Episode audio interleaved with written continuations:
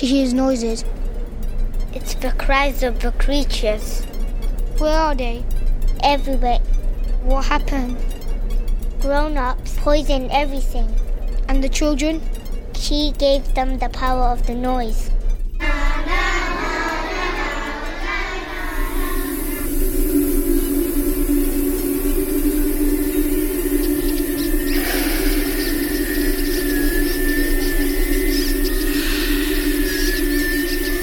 Der Aufwachen-Podcast 369 wird präsentiert von Damit wir nicht nur schauen, sondern sehen und ähm, hören, wird Folge 369 vom Aufwachen-Podcast präsentiert von Und es ist mir eine Ehre, dies anzusagen. Stefan und noch ein anderer Stefan. Herzlichen Dank.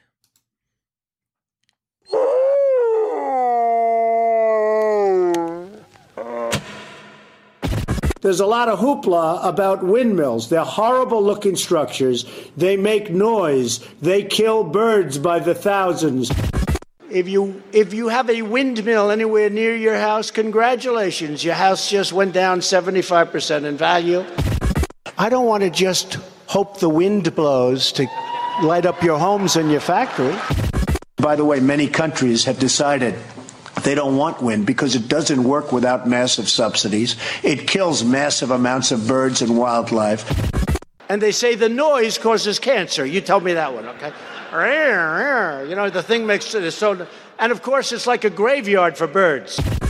If you love birds, you'd never want to walk under a windmill because it's a very sad, sad sight. It's like a cemetery. We put a little, we put a little statue for the poor birds. When there's thousands of birds laying at the base of the windmill, what do we do? Isn't that amazing, the environmentalists? We like windmills. Oh, really? What about the thousands of birds they're killing? Try going to the bottom of a windmill someday. It's not a pretty picture. The wind is very tough because those windmills are very, very expensive and they kill the birds and they look very terrible. Isn't it amazing the way the environments love the windmills and yet they kill all the birds? You know, in California, if you shoot a bald eagle, they put you in jail for five years. And yet the windmills wipe them all out. It's true.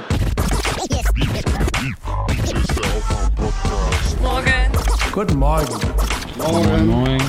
Hallo. Hallo, guten Morgen. I don't have any unpleasant memories other than not being able to pee. It felt like you were bonding in a way. Wake up and clear your brain.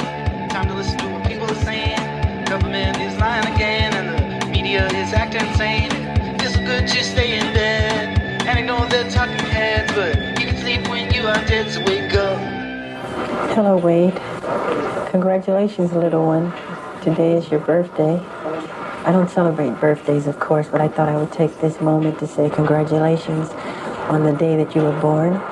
And in my opinion, you should spend this day with your mother and your father who conceived you. And you should be giving them the presents uh, and being thankful that they brought you into the world. And the future is yours, and you can do whatever you want.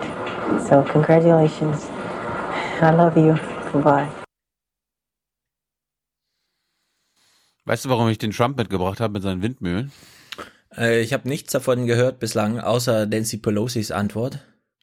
Da dreht man einmal seinen Kopf und schon ist so ein neues Ding da. Jetzt hat er plötzlich was gegen Windmühlen. ja, aber was haben wir in 368 gelernt? Was Die Deutschen in Mecklenburg haben von Trump offenbar auch gelernt. Ja. Die armen, armen Seeadler. Die armen Die Adler. armen, armen Adler würden sterben. Ja, Darum, alle- darum habe ich das jetzt mitgebracht. Das ist Also, wenn wir jetzt mal die Aufwachenbrille aufsetzen und das ganze Ding einhegen in der Mueller, wir haben jetzt gelernt, das heißt Mueller. Der Mueller-Bericht ist erst- jetzt zwei Wochen erst- alt oder so, eine Woche. Ä- Erstens, das hier, was du jetzt siehst, hier vor dem grünen Hintergrund, das hat er diese Woche gebracht. Also er hat mal richtig wieder krass gegen Windmühlen und Mhm. Windräder geschossen. Aber ich habe ja dokumentiert, dass er das schon seit Jahren macht. Also er erzählt seit Jahren dasselbe mit den Vögeln, den Amtvögeln. Mhm. Ja gut, aber er holt jetzt gerade raus, weil er weiß ja, der News Cycle dreht sich und die Frage ist, wer sitzt am Steuer? Entweder ich oder jemand anders. Und dass er jetzt, wo Mueller so da ist und ja, dieser ganze Kram, dass, dass er jetzt die Windmühlen rausholt und kein besseres Thema hat, erstaunt mich so ein bisschen. Weil was, was, er muss sich ja auch irgendwie, vielleicht hat er so ein Repertoire an Themen, die er sich nach aufbereit, also aufhält, für den Moment, wo dann die Debatten losgingen, weil das wird ja eine reine Demokratenshow. Da muss er sich auch noch überlegen, was macht er da eigentlich? Da kann er ja mit Alternativterminen, die irgendwo im Fernsehen kommen, jetzt nicht viel ausrichten, weil die Debatten werden ziehen. Deswegen hat er jetzt nur die Windmühlen irgendwie gerade. Es scheint so ein richtiges Downer, so ein richtiges Tief gerade zu sein. Ja, das andere Thema ist das hier. The collusion delusion is over. Ja, aber selbst da ist ja erstmal jetzt Ruhe, so auch von Trumps Seite aus. Man freut sich halt, die New York Times publiziert, dass sehr viele aus Muellers Stab sich darüber ärgern, dass der Bericht zu kurz ausgefallen ist, aber so ist das halt. Bar hat nur vier Seiten geschrieben. Naja, gut. Wir haben es heute, haben wir es eilig eigentlich? Ein bisschen, oder? Tilo wollte es heute themenzentrisch.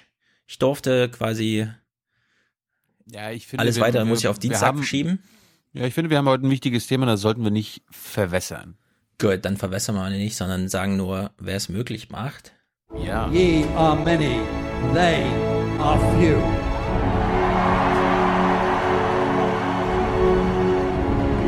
Willkommen im 1% Club. Ich weiß nicht, ob Sie für die Klimaschutzziele eintreten, Herr Jung. Äh, wenn Sie es tun sollten, dann äh, dürften Sie nicht so leichtfertig über den Diesel sprechen, weil der Diesel nach jetzigem Stand der Technik und auf längere Zeit die für das Klima schonendste Art ist, individuelle Mobilität sicherzustellen. Nicht Ja, Fahrradfahren. Ja, das, als er das gesagt hatte, stimmte das noch, aber mittlerweile ist es auch Fake News. Wenn man es heute nochmal spielt. Also er dürfte es heute nicht nochmal wiederholen, wir dürfen den Clip natürlich immer wieder spielen. Weil äh, der Diesel ist mittlerweile und dazu kommt noch, dass Dieselautos schwerer sind als Benziner. Ich glaube, die Differenz ist mittlerweile, also die effektive, also was im Effekt in der Wirkung hinten rauskommt, der Diesel macht 6% mehr. Die haben schwerere Knochen. Genau, mehr CO2-Äquivalente und dazu kommen ja noch die Vergiftungssachen, Stickoxid und so weiter. Naja. Also wie gesagt, Stefan ist unser einer Präsentator. Er schickt 450 Euro. Also Stefan, du weißt schon, dass ich dir verboten habe, dir selbst Geld zu überweisen. Ja, es ist sogar ein Stefan, der mit F geschrieben wird. Also spektakulär. Weiter so und schöne Grüße aus England. Smiley. Zwinker-Smiley.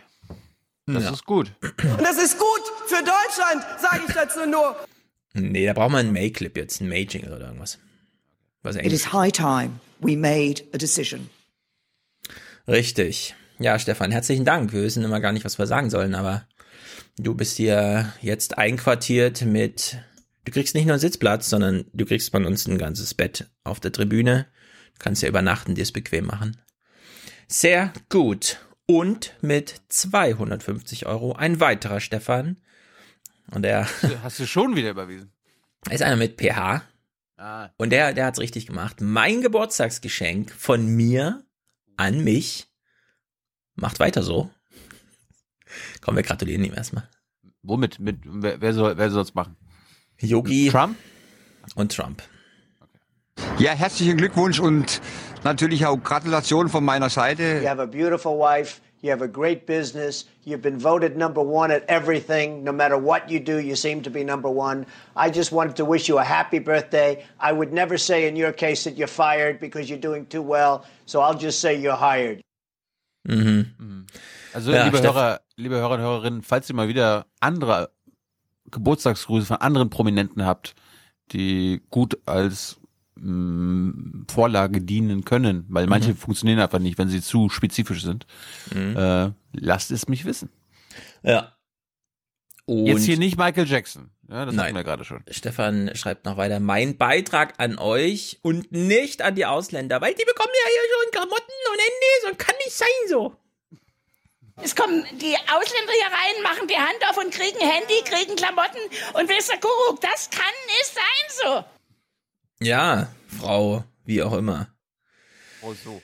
Ja, Volker schickt uns 100 und hat keinen weiteren Kommentar außer den Hinweis, dass es für den Aufwachen-Podcast ist. Sehr gut. Big Time, danke. Danke, Angela Merkel. Richtig. Danke, Angela Merkel. Jannis, genau, Jannis schickt 5495 Geburtstagsgrüße an Ruven von Livin, Esther und Jannis. Wir wünschen ihm Arbeit und nicht eine Maßnahme und zwar genau heute am 5. April. Arbeit, Leute, Arbeit und nicht eine Maßnahme. Arbeit und nicht eine Maßnahme. Arbeit bekommen die Leute, Arbeit. Und Arbeit, das ist Würde. Das ist Würde für diese Leute. Ja, lass doch mal Claudia Roth singen vom Podium. Happy Birthday to you.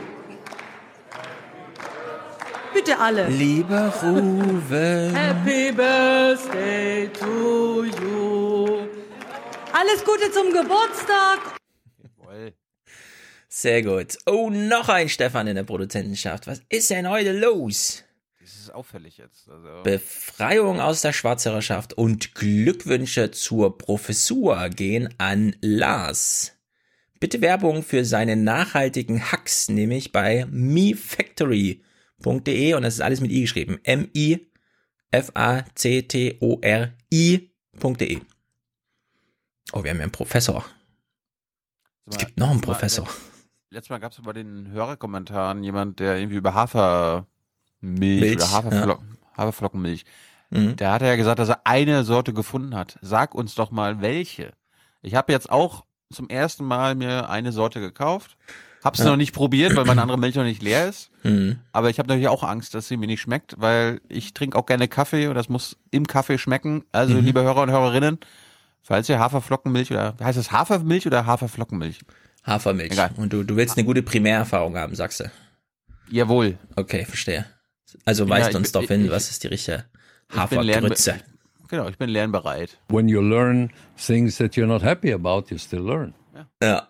Also Lars ist jetzt Professor, das ist natürlich ziemlich gut. Wir gehen alle auf seine Seite mifactory.de und gucken mal, mit was er so sich die Zeit vertreibt. Ist er jetzt, ist er sowas wie Hans? Professor Jessen erläutert. Professor Jessen. Professor Jessen erläutert. Professor Jessen erläutert und so wie ich das aus der UL ablese, Professor Lars baut, bastelt, macht. Praktische Intelligenz, ganz wichtig. Simon schickt uns 50 und schreibt einfach aufwachen. Ich nehme das nicht nur als Verwendungszweck, ah, das ist für aufwachen, sondern das ist quasi immer imperativ, ja. Aufwachen! Jawohl. Wake up. Hm. André schickt uns 44 für jedes meiner Lebensjahre einen Euro. Macht weiter so, denn ihr seid gut für Deutschland. Das ist respektlos. Das ist respektlos und unverschämt. Für Deutschland! Respektlos und polemisch. Für Deutschland. Ist dein Finger da mausgerutscht oder was? Jung und naiv natürlich auch, sagt er, ist auch gut für Deutschland. Ah. Unterstützen. Sina, Sina schickt 42, ist damit auch Produzentin und zwar erstmals Produzentenschaft. Dafür, dass mich meine Familie so linksgrün, oh, warte mal, dafür, dass mich meine Familie als linksgrün versiffte Socke bezeichnet, seit ich euch höre. Das ist gut. Das Der Fuß ist schon in der Tür. Ja, also da muss ich, da passt ja zum ersten Mal, also das tut mir echt leid, der neue Martin Schulz-Clip hier. Ja, was soll ich dir jetzt dazu sagen? Scheiße gelaufen. Ich hätte das äh, jetzt anders machen sollen, ja. Ja, oh Gott, dieses, dieser Nachklang vom Ja ist ja wirklich. Es gibt neue O-Töne. Ja. Oh je, je, je, je. Okay, Also das war jetzt schon aus dem Gespräch mit dir, ja? Ja, ja. Ich habe ich hab sogar einen kleinen Preview, der Okay, fürs Aufwachenpublikum und für Stefan Schulz interessant sein könnte. Ja. Sina nimmt als Auszeichnung. Linksgrün versiffte Socke ist natürlich eine sehr gute Bezeichnung. Der Wind dreht sich ja so langsam in die Richtung. Äh, Das, was von deiner Familie kommt, zeigt nur, dass du den Aufwachen-Podcast noch zu einem Familienpodcast in deiner Familie machen musst. Ja. Ansonsten, Motto muss weiterhin sein. Hier brauchen wir Radikalität. Ich habe eine Idee. Jeder, der das Schicksal wie Sina teilt, in einem Umfeld zu leben, wo man schnell mal als linksgrün versifft gilt, nur weil man sagt, was weiß ich, Miete 50 Euro pro Quadratmeter, nur weil es Frankfurt CBD, Central Business District ist vielleicht ein bisschen hoch. Sagt uns doch mal, über was eure Familien eigentlich so sprechen. Dann machen wir eine halbe Stunde Podcast, in den wir die so reinziehen und dann nach 30 Minuten legen wir den Hebel um. da ist was möglich, glaube ich. Herr Jung, das ist doch hier nicht Schulstunde. Ja, Friederike und Markus schicken 42 und sind damit auch Produzenten. Und abschließend die Produzentenschaften Philipp. Könnt ihr euch, oh, das ist jetzt, ich lese mal vor. Könnt ihr euch bitte Andrew Yang, Yang, Jung oder wie auch immer, Y-A-N-G, bezüglich der 2020 Primaries genauer ansehen? Sein zentrales Thema ist die Freedom Dividend, also UBI, Universal Basic Income. Als Antwort auf die anstehende Automatisierungswelle beim Gespräch mit Joe Rogan oder dem Freakonomics Podcast erklärt er, wie er die Finanzierung stemmen will und unter anderem, dass es anstatt des GDP, also des BPI, wie heißt es in Deutschland? Bruttoinlandsprodukt, BIP, endlich einen Happiness Index braucht. Ja, das schlägt die Deutsche Post auch vor, die macht ja den Glücksindex regelmäßig, den Glücksatlas. Viele Grüße aus Amsterdam.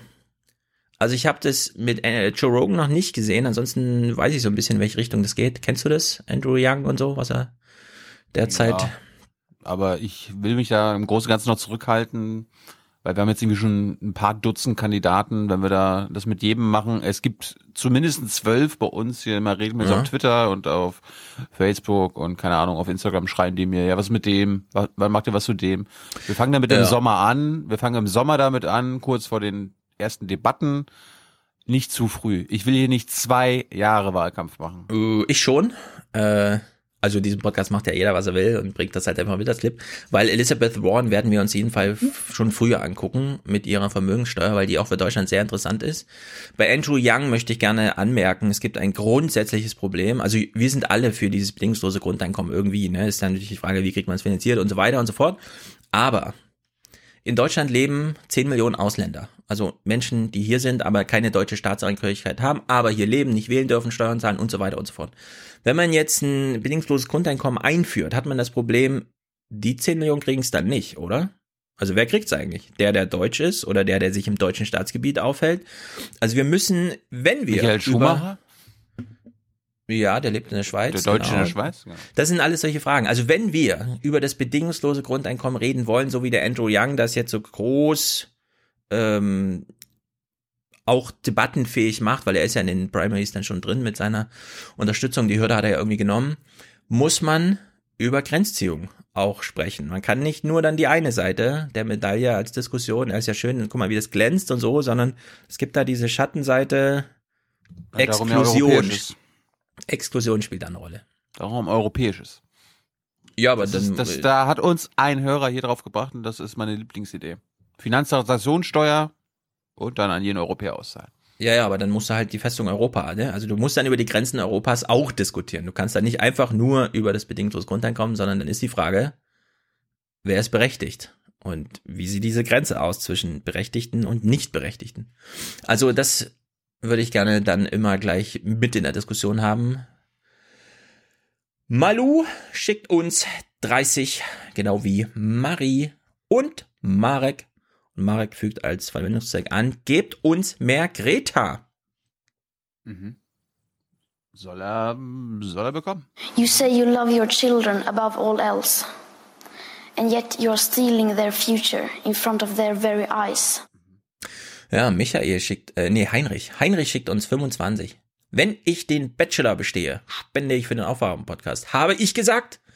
Damit ist mein Versprechen eingelöst. Vielen Dank für die wundervolle Zeit mit dem Podcast beim Prokrastinieren. Springen klingt die Münze. Ja, es gibt ein neues, tolles Verb. Es heißt nicht mehr prokrastinieren, sondern podcastinieren. Hat jemand auf Twitter erfunden, fand ich sehr gut. Wenn man nicht Lust auf irgendwas hat, einen Podcast sich in die Ohren stecken, das geht immer. Passt also ganz gut. Springen klingt die Münze, na klar, für bestandene Abschlussarbeiten im Studium. Wohlan, Kutscher. Spanne er die Pferde ein und spute sich, denn springend klingt die Münze. Sascha für Deutschland. Für Deutschland! Neven unterstützt uns Daniel Make, oh, Make GW 294M Great Again. Ist das der Wolf? Jawohl. The Great Wolf 209 924 männlich. Problem Wolf. Ja, dann hieß er ja PW. Nee, Ist nee, aber GW GW, heißt der große G- Wolf. Nee, nee, GW ist German Wolf. Oh, German Wolf. Haben wir- haben wir doch gelernt 924 männlich. Ja, sehr gut. Ja, in, äh, make, make him great again. Sehr gut. Michael, Halbjahresbeitrag, 25 Euro. Sehr gut. Yannick, danke für eure Arbeit. Die ist sehr würdevoll. Wir wissen, was du meinst. möchte vielleicht in diesem Zusammenhang mal daran erinnern an Artikel 1 des Grundgesetzes. Hm. Da heißt, die Würde des Menschen ist unantastbar. Ja, Heide unterstützt uns und schickt herzliche Grüße aus dem Taunus. Das ist also da. Ich kann ihn sehen. Ja, jetzt kann ich ihn gerade nicht sehen. Es ist, es ist bewölkt und diesig. Sebastian sagt, Dankeschön, Lukas schreibt, Hallo Tilo, Stefan und Hans, Dauerauftrag ist eingerichtet, Schwarzhörerschaft ist beendet. Viele Grüße aus Oberwasser, Lukas. Das ist eine sehr akkurate Meldung, sehr, sehr gut. Katja unterstützt, unterstützt uns und schickt auch Liebesgrüße. Das ist natürlich sehr gut, die nehmen wir hier an. Wir müssen Ah, uns doch nicht öffentlich ein Küsschen geben. Ja, Harald. Harald ist gut, der hat im Talkradio schon fünfmal fünf Euro überwiesen, um für jeden, also dich, Tyler, Hans, Jenny und so weiter, jeweils sicherzustellen, dass ihr auch ein Rentenrepubliksbuch dann kriegt. Jetzt hat er hier dreimal 20 Euro überwiesen und er schreibt, ihr seid gut fürs Universum. Klammer auf, nicht nur bis zur Landesgrenze, Klammer zu. Ich schicke gleich noch Beitrag für Tilo, Tyler und Hans und Jenny und Talkradio. Damit das, und das ist in meinem nächsten Verwendungszweck, damit das nicht untergeht und sie sicher dein E-Book zur oh, Rentenapokalypse bekommen, genau. Zu Jung und Naiv geht natürlich auch gleich noch was. Da mache ich dich mal zum Produzenten. Hat er hier, na gut, Produzenten, okay, Podcast-Produzent, Produzenten.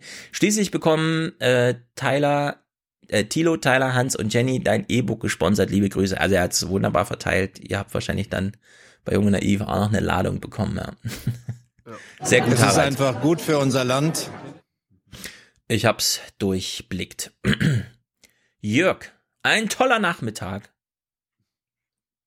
Stimmt. Was? Mhm. Toller Danke. Nachmittag, der allen Beteiligten richtig Spaß gemacht hat. Mhm. Ja, Matthias hat wieder seine Streamingdienste zusammengelegt und schickt uns 18,98 Euro. Danke für den Einsatz und Grüße an alle Beteiligten.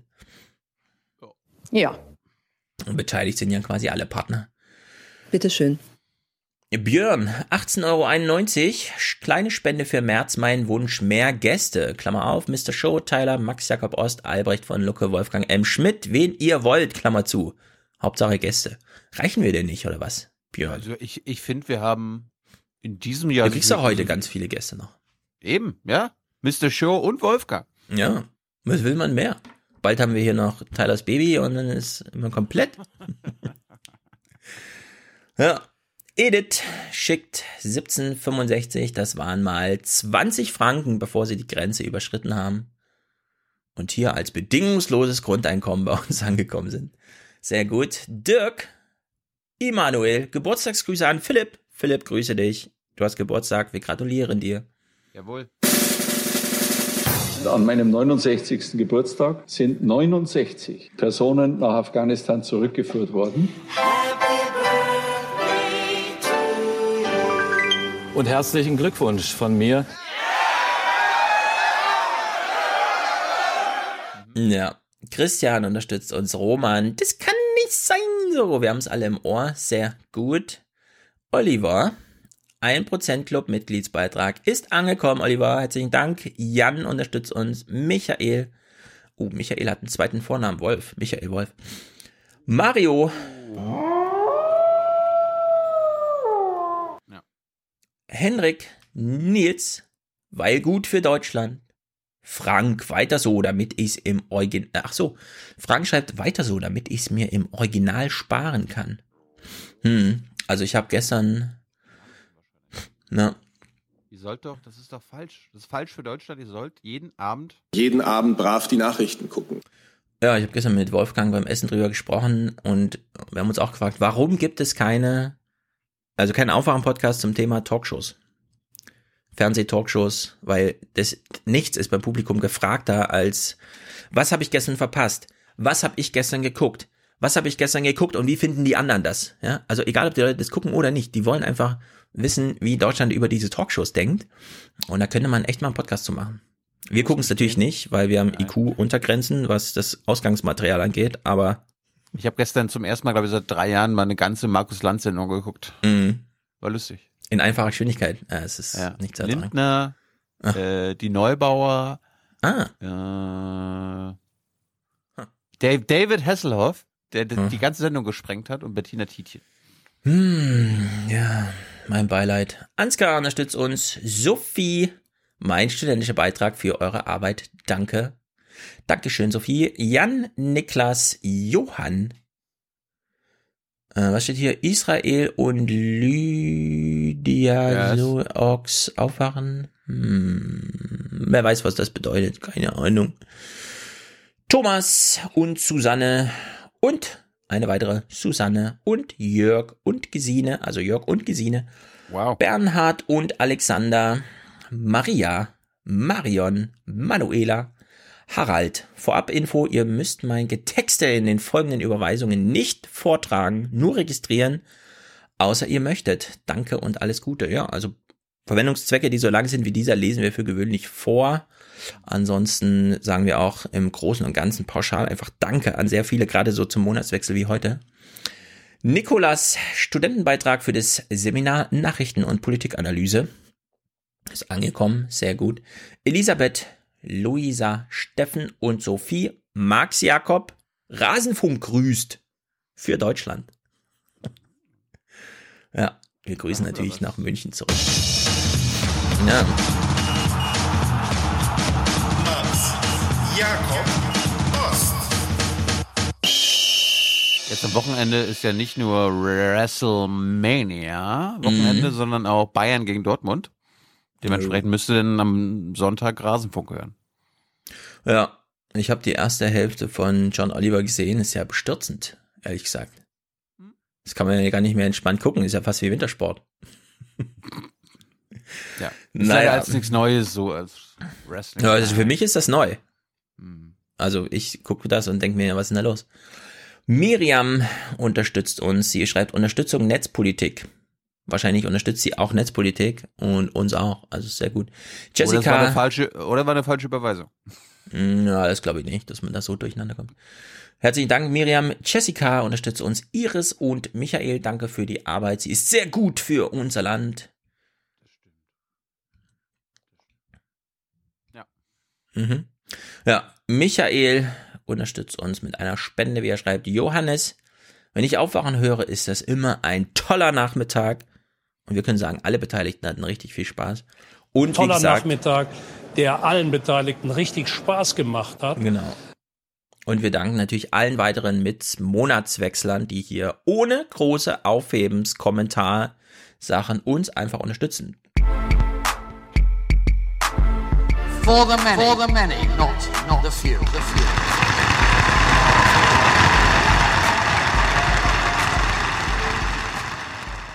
Ich überlasse natürlich jedem Einzelnen, das anders zu sehen, weil ich ein großer Demokrat bin.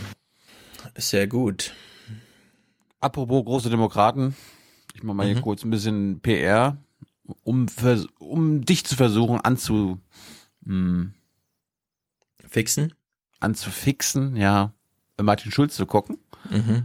bei äh, Jung und Naiv. Und ich habe mir gedacht, ich nehme mal so ein Thema raus, was dich als aufwachenden Macher, wir sind ja ein medienkritischer Podcast, interessieren könnte. Du erinnerst dich an die Elefantenrunde mit ihm, ne? Na, aber hallo, vor allem an Christian Lindner. Jawohl, aber auch an Martin Schulz, wie er mal richtig Ja. äh, auf, auf den Tisch gehauen hat. Mm, Und ja, da ist er ja zum einen, hat er mal auf den Tisch gehauen, hat, also hat, das war er selbst. Hat er auch gestern nochmal gesagt, das war er selbst. Mhm, Davor war der Berater Schulz, äh, war, war der Roboter Schulz, ja, den seine Berater programmiert haben. so sagt er das nachträglich, oder was? Willst du sehen. Mhm. Und dann ging es um die Elefantenrunde und er hat ja nicht nur ein Problem mit, seinen, mit seiner Partei und seinen Beratern gehabt, sondern auch mit den Medien. Und weil wir ja bei Aufwachen-Podcast sind und uns mit den Öffentlich-Rechtlichen befassen, habe ich auch mal dazu gefragt. Du hast aber die, auch die Öffentlich-Rechtlichen in, den, in der Elefantenrunde dann angegriffen. Die wollten dir immer eine Lektion erteilen und so weiter. Was, was wollten die für eine Lektion erteilen? Naja, in dieser öffentlichen, in, in, in, in dieser Elefantenrunde habe ich dem ja gesagt, und jetzt bestimmen Sie, jetzt bestimmt ja Frau Merkel nicht die Bedingungen. Ja. So, und dann hat er mich ja groß angeguckt und äh, ich glaube, der Herr Frei war das, der so ein netter Kerl ist, aber äh, da hatte ich auch die Faxen nicke, nach dem Motto, es kann ja wohl nicht sein, dass wir hier Hofberichterstattung haben. Da kommt diese, äh, diese ewige Kanzlerin hier reingesegelt und alle, alle sind jetzt plötzlich wieder ganz euphorisiert, weil Frau Merkel da ist. Äh. Fehlt nur noch der Nachsatz. Ich meine, jetzt muss man sich mal vorstellen, der Herr Frei, der fährt auf SPD-Ticket durchs ZDF.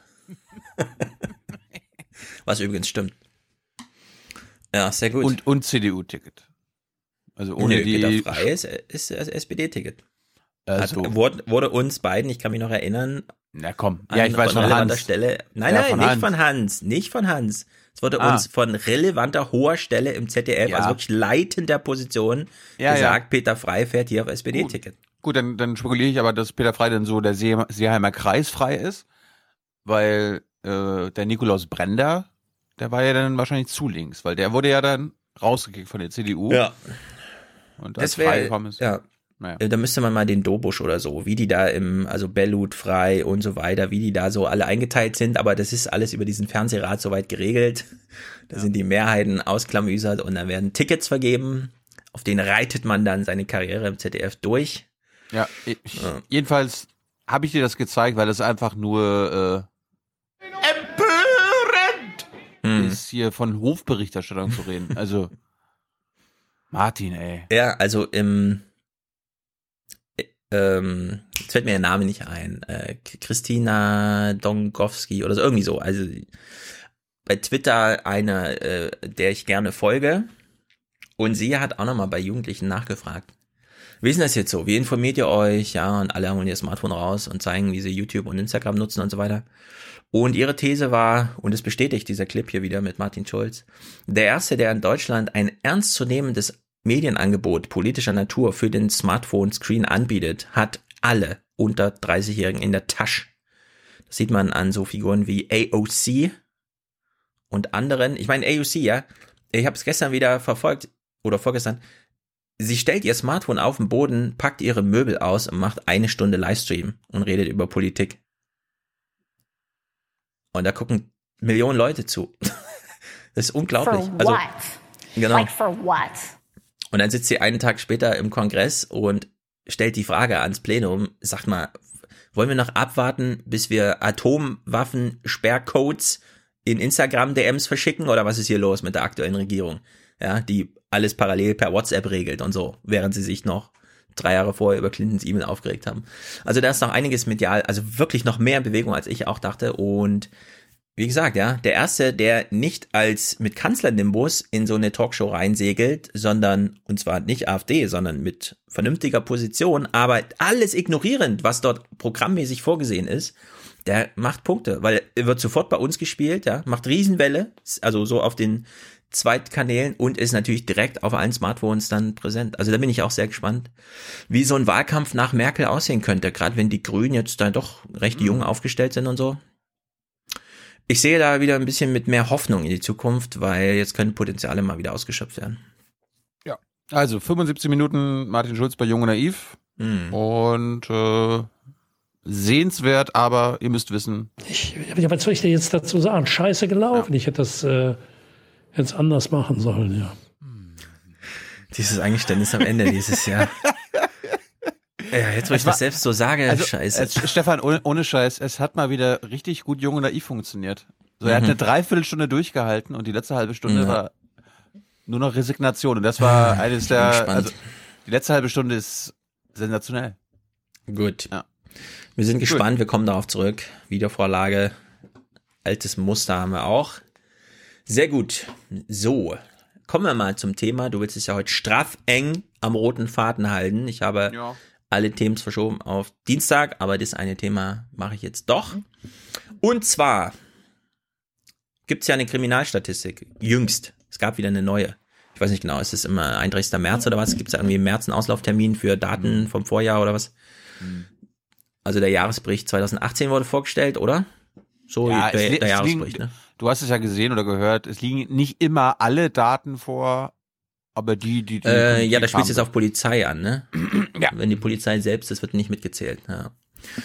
ja, genau. Also die Kriminalstatistik ist in kritischem Blick, wenn man das so betrachtet, denn zum einen findet manche Sachen, die so auch angezeigt werden, da einfach nicht statt. Also wenn die Polizei auf der Empfängerseite eine Anzeige ist, wird Ja, irgendwie nicht mitgezählt, keine Ahnung warum. Ich habe jetzt eine Losung mir gemerkt, eine Anzeige ist keine Ermittlung, eine Ermittlung ist keine äh, Anklage und eine Anklage ist keine äh, Verurteilung. Ja, aber die Polizeistatistik. Und, genau, und die, und die PKS ist nur die Anzeigen. Also da, wo die Polizei aktiv werden musste. Und das wird sie nicht, wenn man sie anzeigt oder was, wenn man die Polizei selbst anzeigt. Oder warum wird das dann nicht getriggert als Die, Erm- die Ermittlungen führt ja dann auch manchmal die Staatsanwaltschaft, die dann prüft, ob es zur Anklage kommt. Ja, aber es beginnt auch immer mit einer Anzeige bei der Polizei, selbst wenn die Polizei als Richtig, richtig. Und dann gibt es meistens sofort eine Gegenanzeige, Ja. weshalb es wenig Anzeigen gibt. Ja, also es ist verrückt. Es ist wirklich verrückt. Noch verrückter ist, und das finde ich hoch äh, interessant und relevant, denn die Grünen haben auch Vorwürfe gegen die Polizeistatistik. Sie ist nicht aussagekräftig genug. Es ist quasi eine Ansammlung von Zahlen. Man muss sich das so vorstellen wie bei, äh, wenn CDF und ARD ihre Politbüro Deutschland-Trend Umfragen machen. Das sind halt einfach nur aufaddierte Zahlen. Da findet nichts weiter statt. Ja? Da wird halt einfach die, ein Strich drunter gezogen und dann die Abfrageergebnisse, also standardisierte Fragen, standardisierte Antworten werden vorgegeben. dann wird einmal durchgezählt und das ist dann plötzlich ein Ergebnis. Und Irene Mihalic von den Grünen wurde vom Deutschlandfunk angerufen, um mal äh, Kritik loszuwerden. Also die Polizei, polizeiliche Kriminalstatistik, wie sie jetzt vorgestellt wurde, sagt zu wenig aus. Denn das, was die polizeiliche Kriminalstatistik abbildet, ist ja zunächst einmal nur die registrierte Kriminalität und äh, sagt eigentlich nur sehr wenig über die tatsächliche Sicherheitslage im Land aus, sondern wir haben hier eine Erfassung von Straftaten, die polizeilich bekannt geworden sind. Allerdings, was polizeilich nicht bekannt wird oder was zum Beispiel auch das Sicherheitsgefühl der Bürgerinnen und Bürger positiv wie negativ beeinflusst, wird ja in dieser Statistik überhaupt nicht abgebildet. Und auf der anderen Seite habe ich in den letzten Monaten, seitdem Horst Seehofer im Amt ist, eigentlich keine richtige Maßnahme von ihm erkennen können, die vielleicht etwas hätte dazu beitragen können, dass es mit der Kriminalität abwärts geht oder dass sich das Sicherheitsgefühl verbessert. Ja, also hier stecken zwei Kritikpunkte drin. Erstens, die ist überhaupt nicht lehrreich für die Politik, die Kriminalstatistik. Da steht halt irgendwas drin, aber man weiß jetzt gar nicht, brauchen wir jetzt neue Gesetze oder bessere oder kann auch mal eins weg oder so, ja? Also nichts Handlungsleitendes steht da drin. Und zweitens, sie sagt nichts aus über das Sicherheitsgefühl. Aber Sicherheit ist halt am Ende nur ein Gefühl, ja, weil wenn man einfach nur auf Sicherheit geht, dann muss man halt äh, chinesische Zustände wie bei den Uiguren. Jeder kriegt drei Quadratmeter zum Leben und alles andere äh, gefährdet die Sicherheit. Ja, also man braucht irgendwie so ein, eine Abbildung des Sicherheitsgefühls, um da auch wieder Punkt eins handlungsleitend für die Politik, vielleicht auch mal auf ein Gesetz zu verzichten oder bei einem anderen anders hinzuschauen, als man bisher hingeschaut hat. Ja, oder, oder man, man, man könnte ja auch sagen, okay, die Kriminalität geht von Jahr zu Jahr zurück. Warum sind eigentlich diese neuen Polizeigesetze überhaupt noch nötig? Genau, sind die eigentlich nötig? Das einfach mal verbinden. Realität mit politischem Willen einfach mal verbinden. Und dann auch das Volk ermächtigen, selbst dazu aussagefähig zu werden. Ich, hab mir, ich, ich hatte mir gemerkt, Thomas Fischer hatte vor vier Jahren mal einen Text über die PKS geschrieben, können wir gerne verlinken. Mhm. Da schreibt er, das ist keine Statistik über die Wirklichkeit der Kriminalität, sondern eine Statistik über die Tätigkeit der Polizei. Genau, sowas ist da ganz, ganz wichtig. Das muss man da ganz scharf auseinanderhalten. Die Polizei arbeitet, ja, aber befasst sie sich mit den Sachen, die Menschen als driftig und sich unsicher fühlen. Also Einbrüche sind zum Beispiel so ein Thema, ja. Einbrüche wurden ganz lange als, naja gut, ist halt passiert, fährt die Polizei Gott sehen, macht Fingerabdrücke. Da ist ja keine Gefahr im Vollzug, weil man kommt ja nach Hause, da ist der Einbrecher schon drei Tage weg und so weiter. Führt aber psychisch halt zu krassesten Belastungen über Jahre hinweg, ja, wenn man weiß, oh, hier war schon mal ein Fremder meiner Wohnung und ich habe mein Leben und nicht mal unter Kontrolle und so weiter. Deswegen fordern jetzt die Grünen eine inhaltliche Nachbereitung eng am polizeilichen Zustandsbericht. Wenn wir ähm, politische Maßnahmen auf solchen Zahlen gründen wollen oder auf äh, der Sicherheitslage gründen wollen, doch wirklich genau wissen, worüber wir eigentlich reden.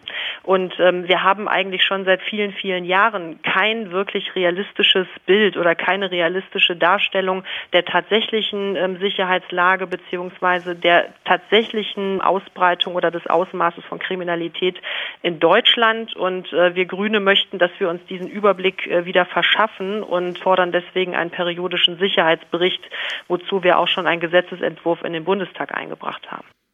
Ja, das So. fordern sie seit Jahren. Genau, Das fordern sie seit Jahren, ist aber ein triftiger Wunsch. Ja, ja, absolut. So, und es gibt aber einen Bereich, wo wir das tatsächlich haben. Und das ist ausgerechnet beim Kindesmissbrauch. Also wir haben äh, beispielsweise bei Einbrüchen, ja, keine Arbeit, also man stellt sich das vor, es kommt da diese Kriminalstatistik und dann setzt man da so, was weiß ich, zehn Juristen, Psychologen, Wissenschaftler, Ärzte irgendwie dran und die gehen das mal so durch und arbeiten auch inhaltlich dazu, machen Befragungen zum Thema, wie fühlt man sich nach einem Einbruch, wo muss die Polizei besonders helfen, ist nicht so eine, also dass die Polizei einfach beispielsweise eine Broschüre zur Hand hat, wer ist denn als Ansprechpartner zur Verfügung, wenn Oma Erna jetzt wieder einen Frieden mit sich selbst finden will und ihre Wohnung, ja, bevor man irgendwie sie drei Jahre da leiden lässt und am Ende zieht sie um, weil sie es nicht mehr aushält in ihrem Wohnzimmer, wo schon mal ein Fremder war und so weiter und so fort. Ja, das gleiche bei Wirtschaftswissenschaften. Wo ist da eigentlich ein Warum, warum besucht mich äh, dieses äh, Einsatzkommando nicht mehr? Ich habe extra wieder Tee gemacht. Genau, ja, das sind solche Sachen, die kann man da mal, äh, da spielt Die Rennerrepublik auch die eine Rolle. waren zuletzt vor Weihnachten da, jetzt ist schon wieder Ostern. Ja. Ich habe extra den Osterhasen aufgestellt. Ja, aber stell dir auch mal bei der Wirtschaftswissenschaft, ja, äh, Wirtschafts, bei der Wirtschaftskriminalität. Wo ist eigentlich mal die Nachbereitung? Wie straff und streng sind die Gesetze im Vergleich zu, wie riesig ist eigentlich so ein Schaden, wenn man 35 Milliarden einfach auszahlt, das ist obwohl verjährt. und so Das weiter. ist Ja, das, genau, Das das, verjährt, verjährt dann einfach, da gibt's gar keine Debatte darüber und so. Könnte man ja alles nachbereiten. So. Und jetzt haben wir eine Kommission zur Aufarbeitung sexuellen Missbrauchs, die wurde vom Bundestag beauftragt, nachdem der unabhängige Beauftragte für Fragen des sexuellen Missbrauchs meinte, wir können ja hier mal ein bisschen im größeren Rahmen arbeiten, nämlich mit einem Gremium und so weiter. Das wurde dann 2015 beauftragt. Die erste Amtszeit ging jetzt bis 31. März 2019, also bis vor fünf Tagen, ziemlich zeitgleich zur polizeilichen Kriminalstatistik. Und deren Arbeit ist doch ganz interessant, gerade wenn man das mal im Kontext setzt mit, also Pro7 zeigt jetzt diesen Film morgen, den ihr da besprecht, ne? Großes Samstagsthema, Primetime, vorher noch stundenlange Berichterstattung. Warum eigentlich? Naja, der Grund ist klar, die Prominenz ist gegeben, ja, es ist halt Michael Jackson. So, in den Fällen, in denen Michael Jackson jetzt nicht involviert ist, ist es ja trotzdem Kindesmissbrauch, bei dem man die Opfer genauso äh, helfen und unterstützen muss oder auch ja, einfach mal grundsätzlich informieren muss. Und dazu arbeitet eben diese Kommission und die hat jetzt ihren Bericht vorgestellt. 250 Seiten stark ist der Bilanzbericht der Kommission, plus ein zweiter Teil, der nur persönliche Geschichten enthält, Berichte von Betroffenen, die das Leid und den Schrecken ihrer Kindheit und Jugend schildern. 1700 Betroffene haben sich bei der Kommission gemeldet. 900 wurden persönlich angehört, weitere 300 haben schriftliche Berichte eingereicht. Vier von fünf der Opfer, die sich gemeldet haben, waren weiblich. 56 Prozent der Missbrauchsfälle fand im familiären Umfeld statt. 17 Prozent erlebten als Kinder und Jugendliche sexuelle Gewalt in Institutionen wie Schulen, Kirchen, Kinderheimen, Vereinen oder Kliniken. 12 Prozent im sozialen Umfeld der Familien und 10 Prozent in organisierten kriminellen Strukturen. Die Konsequenzen des Berichts Kinder und Jugendliche müssen endlich ernst genommen werden, ihre Rechte durch die Politik gestärkt werden, fordert die Kommission. Denn Missbrauch sei kein Thema der Vergangenheit. Notwendig zudem mehr und bessere Beratungsstellen und Therapieangebote. Standardlösungen der Krankenkassen reichten oft nicht aus, um den Betroffenen zu helfen. Unterstützt wurden die Forderungen der Kommission von der Bundesfamilienministerin, der Sozialdemokratin Franziska Giffey. Als nächstes auf der Agenda sexueller Kindesmissbrauch im Sport, sexuelle Gewalt gegen Menschen mit Behinderungen sowie die Aufarbeitung der pädosexuellen Bewegung in der Berliner Alternativszene der 70er Jahre. Ja, also ein interessantes Tätigkeitsfeld. Im Budget leider nur halb so groß wie Jens Spahn seine Medizinstudie zum Thema psychische Folgen von Abtreibung. Ja, also da kann man auch mal im Gewicht so sehen, aber zumindest gibt's dieses Gremium. Äh, ich trage mal kurz vor, wie es zusammengesetzt ist, ja. Also eine Erziehungswissenschaftlerin, eine ehemalige Bundesministerin für Familie, eine Psychotherapeutin, eine Sozialwissenschaftlerin, ein Sozialpsychologe, ein Präsident des Oberlandesgerichts Frankfurt am Main AD. Und dann gibt's ständige Gäste, also Vertreter von Betroffenenräten und Vertreter von Arbeitsstäben in Behörden, die eben auch mit diesen Sachen befasst sind. Also hier haben wir doch so eine, so eine äh, politische Informationsuntermauerungsstruktur, von der wir schon mal sagen können, finden wir ziemlich gut. Hört die, sich aber die, ein bisschen klein an. Also ich meine, am, am Mittwoch mm. hat, Herr, hat Herr Seibert hier eine Feierkommission verkündet für die 30-Jahr-Feier äh, zur Wende im Herbst. Ja. Und da sind 22 Menschen Mitglied. ja, also das wird hier noch ergänzt. Das sind, also jetzt habe ich mal vorgetragen, wer so in dieser Leitungsebene da, ne? Also das Ganze koordiniert und am Ende auch die Pressekonferenzen macht und so. Dazu kommen, dass sie deutschlandweit so Büros haben, in denen freiwillig Anwälte arbeiten, um diese Gespräche zu führen. Also Betroffene können sich ja melden und ihre Geschichte erzählen. Da wurden irgendwie 900 Gespräche geführt in diesen drei Jahren, die das jetzt in der Auf, im Auftrag war. Jetzt kommt die nächste Amtszeit. Da geht's dann, wie gesagt, ja, um Sportverbände und so. Was passiert eigentlich so in Sportvereinen?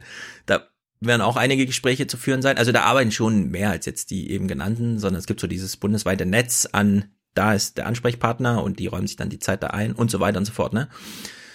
Das äh, Verbraucherministerium stellt auch nochmal zwei Juristen, die da zentral wahrscheinlich in Berlin mitarbeiten können und so weiter und so fort. Ja, also wir haben ja so einen riesigen, schon recht großen Apparat, der auch gründlich arbeitet. Und mich würde mal interessieren, für alle, die so irre sind und sich morgen diese ProSieben-Berichterstattung angucken, ob das eine Rolle spielt, dass quasi innerhalb von Wochenfrist hier so ein Bericht vorgestellt wurde, der 250 Seiten lang war, in den 900 Betroffene entweder ja, direkt oder irgendwie dann halt indirekt nee, mit eine Rolle spielen in der inhaltlichen Aufarbeitung oder ob es wirklich nur um Michael Jackson geht die ganze Zeit.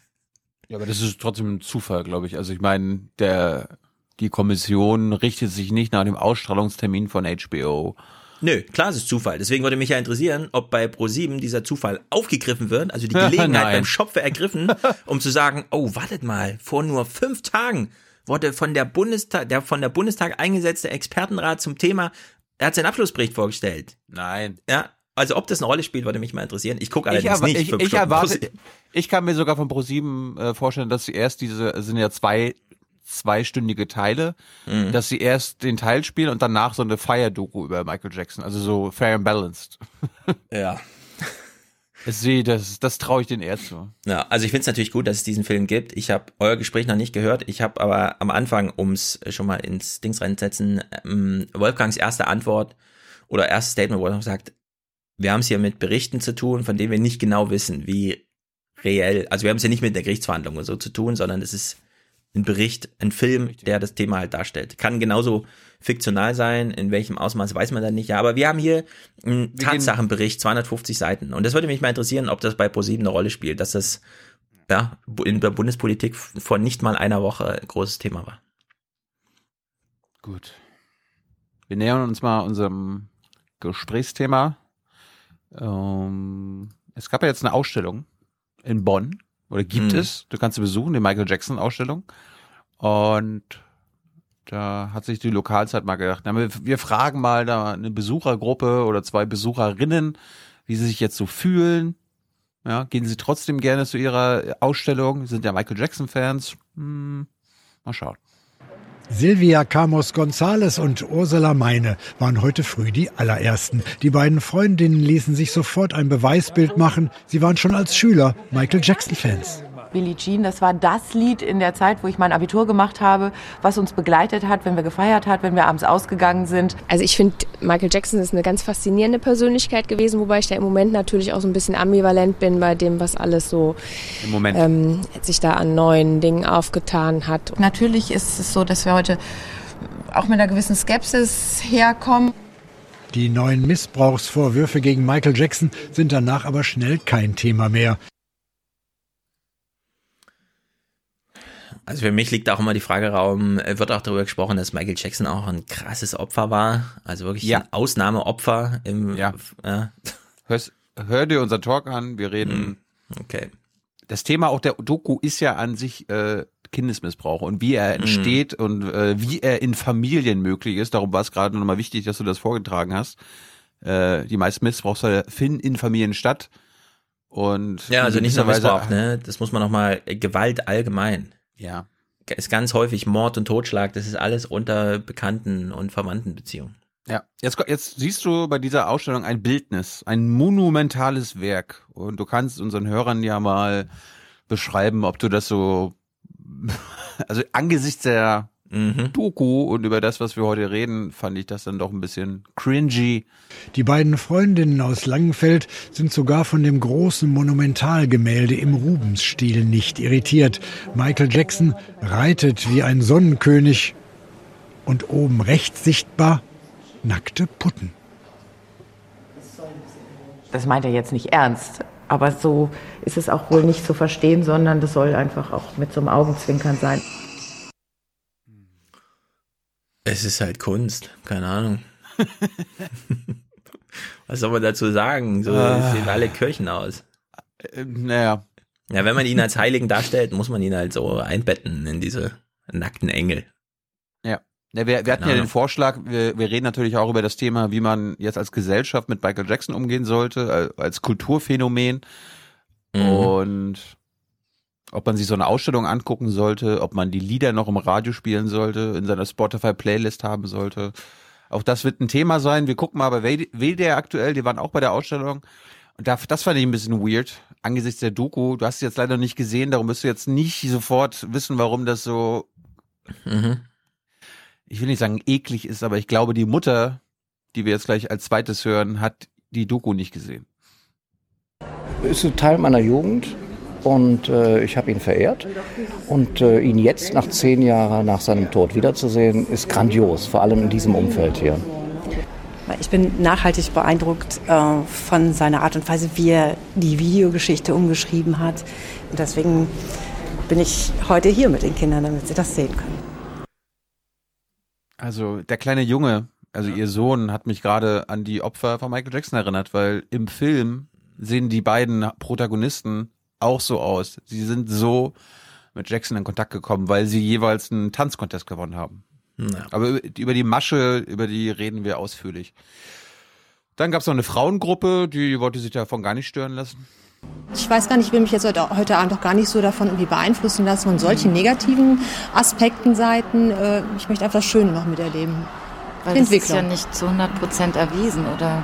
Eben. Das, Ja. Ist ja, da kann ich auch noch mal weiter meinen Spaß Also haben. ehrlich gesagt, da ist eine Ausstellung und da gibt es einen Film. Wenn ich mich jetzt entscheiden müsste, ich würde natürlich auch lieber in die Ausstellung gehen, weil, wie gesagt, Ah. Film will ich zurückgelehnt als Unterhaltungsding haben. Ist keine Unterhaltung. Da gucke ich mir keine Doku an über irgendwas, also weder über Kohlelöcher noch über explodierte Atomkraftwerke noch über Michael Jacksons Pädophilie. Dann gehe ich halt in diese Ausstellung lieber. Ja, oder beides. Ich plädiere Nee. für beides. Doch. Nee, ich gucke mir, also wirklich, Filme sind emotional so übergriffig. Ich, wenn es da was zu, zu berichten gibt, will ich das gerne lesen, aber dann nicht einen Film dazu gucken. Ich habe dir den Film, glaube ich, geschickt. Guck's dir mal an. Nee, ich, hab, ich sag doch gerade, warum ich mir den nicht angucke. Ja gut, dann guck dir wenigstens unseren Talk an. Ja, den höre ich ja gleich dann. Gut, dann hör ihn gleich. äh, die Bundeskunsthalle macht diese Ausstellung in Bonn. Die haben die aus London eingekauft und der Intendant Rain Wolfs, nicht verwandt mit dem uh, sagt uns doch mal, warum sie an der Ausstellung festhalten. Da, Als da stimme ich ihm auch zu. die Missbrauchsvorwürfe aufkamen, die neuen, als die Do- Dokumentation jetzt kürzlich lief, was ging Ihnen da durch den Kopf? Haben Sie schon geahnt, oh weh, das wird eine heiße Nummer? Naja, man, man, man weiß, dass dann etwas passieren wird. Man muss aber gelassen bleiben und zuerst einmal mit dem Team reden und schauen, was da zu tun ist. Und äh, für uns war ganz schnell klar, also Absagen kommt nicht in Frage. Wir wollen keine Kulturgeschichte ausradieren. Wir wollen nicht tun, als ob das, was früher war, nicht, nicht anwesend mehr ist. Wir wollen die Geschichte fortschreiben. Und für uns war klar vom Anfang an, wir müssen ganz ernst mit dieser Geschichte umgehen, ganz sorgfältig damit umgehen, aber wir müssen auch weiterdenken. Mhm. Jetzt haben wir eben zwei Protagonistinnen gesehen, die die Ausstellung teilweise beklemmend fanden und auch dieses Ikonenhafte angesichts der Missbrauchsvorwürfe auch deplatziert. Wie stehen Sie dazu? Man muss das von unterschiedlichen Seiten sehen. Es ist nun mal so, dass in den 80er und 90er Jahren Michael Jackson auf einem riesen Podest stand und die Gesellschaft hat ihm auch auf diesem riesen Podest gehoben und seine eigene Marketingmaschine natürlich auch. Wir müssen dem auch Rechnung tragen und man sieht auch, dass Künstler in den Jahren ein anderes Verhältnis zu Michael Jackson als Phänomen hatten, als wie das heute der Fall ist. Heute ist der Blick distanzierter und heute kann der Blick auch kritischer sein. Mhm. Und wir wollten das Rechnung tragen, auch in der, in der Ausstellung, dass natürlich äh, dieses, äh, diese Überhöhung aus den 80er, 90er Jahren tatsächlich auch in den Kunstwerken wahrzunehmen ist, zu sehen ist, zu lesen ist. Mhm. Ja, also ich meine, Michael Jackson hat der Welt ein Angebot gemacht, nämlich ihr könnt meine Musik hören und die ganze Welt hat gesagt, gerne machen wir. Mhm. Jetzt kann man zwar den Künstler aus dem Spiel nehmen, aber dadurch ändert sich die Weltgeschichte nun mal nicht.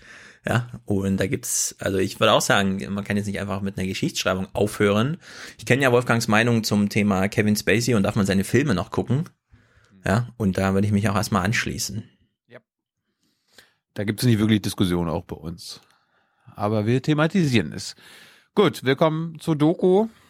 Ich zeig dir mal den offiziellen Trailer von HBO, okay? Okay. Everybody wanted to meet Michael or be with Michael. And then he likes you. I was seven years old. Michael asked, Do you and the family want to come to Neverland? We drive in and forget about all your problems. You were in Neverland. It was a fantasy. The days were filled with magical childhood adventure experiences. Playing tag, watching movies, eating junk food, anything you could ever want as a child. It's like hanging out with a friend that's more your age. Just kid things. They were just doing kid things. He just came across as a loving, caring, kind soul. It was easy to believe that he was just that. Out of a storybook, right? Out of a fairy tale.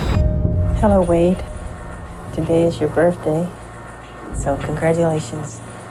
I love you. Goodbye. There's no thoughts of this is wrong or anything like that. He told me if they ever found out what we were doing, he and I would go to jail for the rest of our lives. Secrets will eat you up. You feel so alone. I want to be able to speak the truth as loud as I had to speak the lie for so long.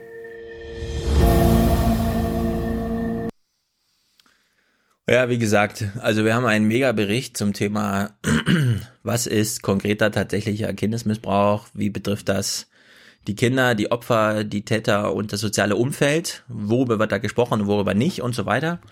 Wer für die Thematisierung dieses Problems einen Ikonensturz braucht als Anlass und weil Michael Jackson eben sehr viel Videomaterial liefert, ja, und man dann die Schnittbilder alle hat, und dann noch die creepy Aufnahme, wie er dem Kind zum Geburtstag gratuliert. Gleichzeitig mit allem, was so ein Videoschnittprogramm hergibt, nämlich man kann eine Musikspur drunter legen und man kann das Sepia-mäßig und man kann den Rahmen und so weiter. Jetzt, ja? Ja. Naja, aber so wird ja die, die, die, Doku auch sein. Die wird ja auch mit Musik arbeiten und mit ästhetischen ja. äh, Kategorien. Besprechen wir auch alles, besprechen wir natürlich auch alles. Ja, deswegen, ich brauche so einen Film nicht. Also ich höre ich höre einfach zu den Menschen, die auch in der Lage sind, das nüchtern zu lesen. Ja, ich brauche das nicht als du musst nur deine Augen und die Ohren aufmachen und dann kriegst du es alles serviert. Nee, ich kann das auch aktiv mir einfach anlesen, ja. Also ich brauche, ja, ich brauche aber, du, aber du kennst doch das Motto hier mit Wolfgang. Wir schauen ja. nicht nur, wir sehen. Ich, ich, also mich interessiert auch wirklich, wie Wolfgang das sieht, weil Wolfgang sieht Filme einfach anders. Jetzt ist es ein Film, deswegen finde ich es gut, dass Wolfgang sich den anschaut und mit euch bespricht. Nur, ich brauche den Film nicht ohne Wolfgang Kommentar. Ich, mir reicht völlig Wolfgangs Kommentar dazu, ja. Ich werde mir diesen Film nicht angucken. Ich empfehle trotzdem unseren Hörern, entweder hört ihr uns äh, euch eu, unseren Talk vor der Doku an, die ihr euch auf ProSieben anguckt oder euch irgendwo im Netz anguckt. Oder ihr macht es andersrum. Es spielt, es macht keinen Unterschied. Ja, zählt mal die Werbeclips bei ProSieben mit. Interessiert mich auch, oh. wie die das so vermarkten. Ja. Gut, ein Ausschnitt und dann können wir in die in den Talk gehen. Ein kleiner Ausschnitt aus der Doku über die erste sexuelle Erfahrung. He said that I was his first sexual experience. And he would say that all the time. He's the biggest entertainer and he's a creative genius and that creative genius thinks that you're special. What's not to like, right?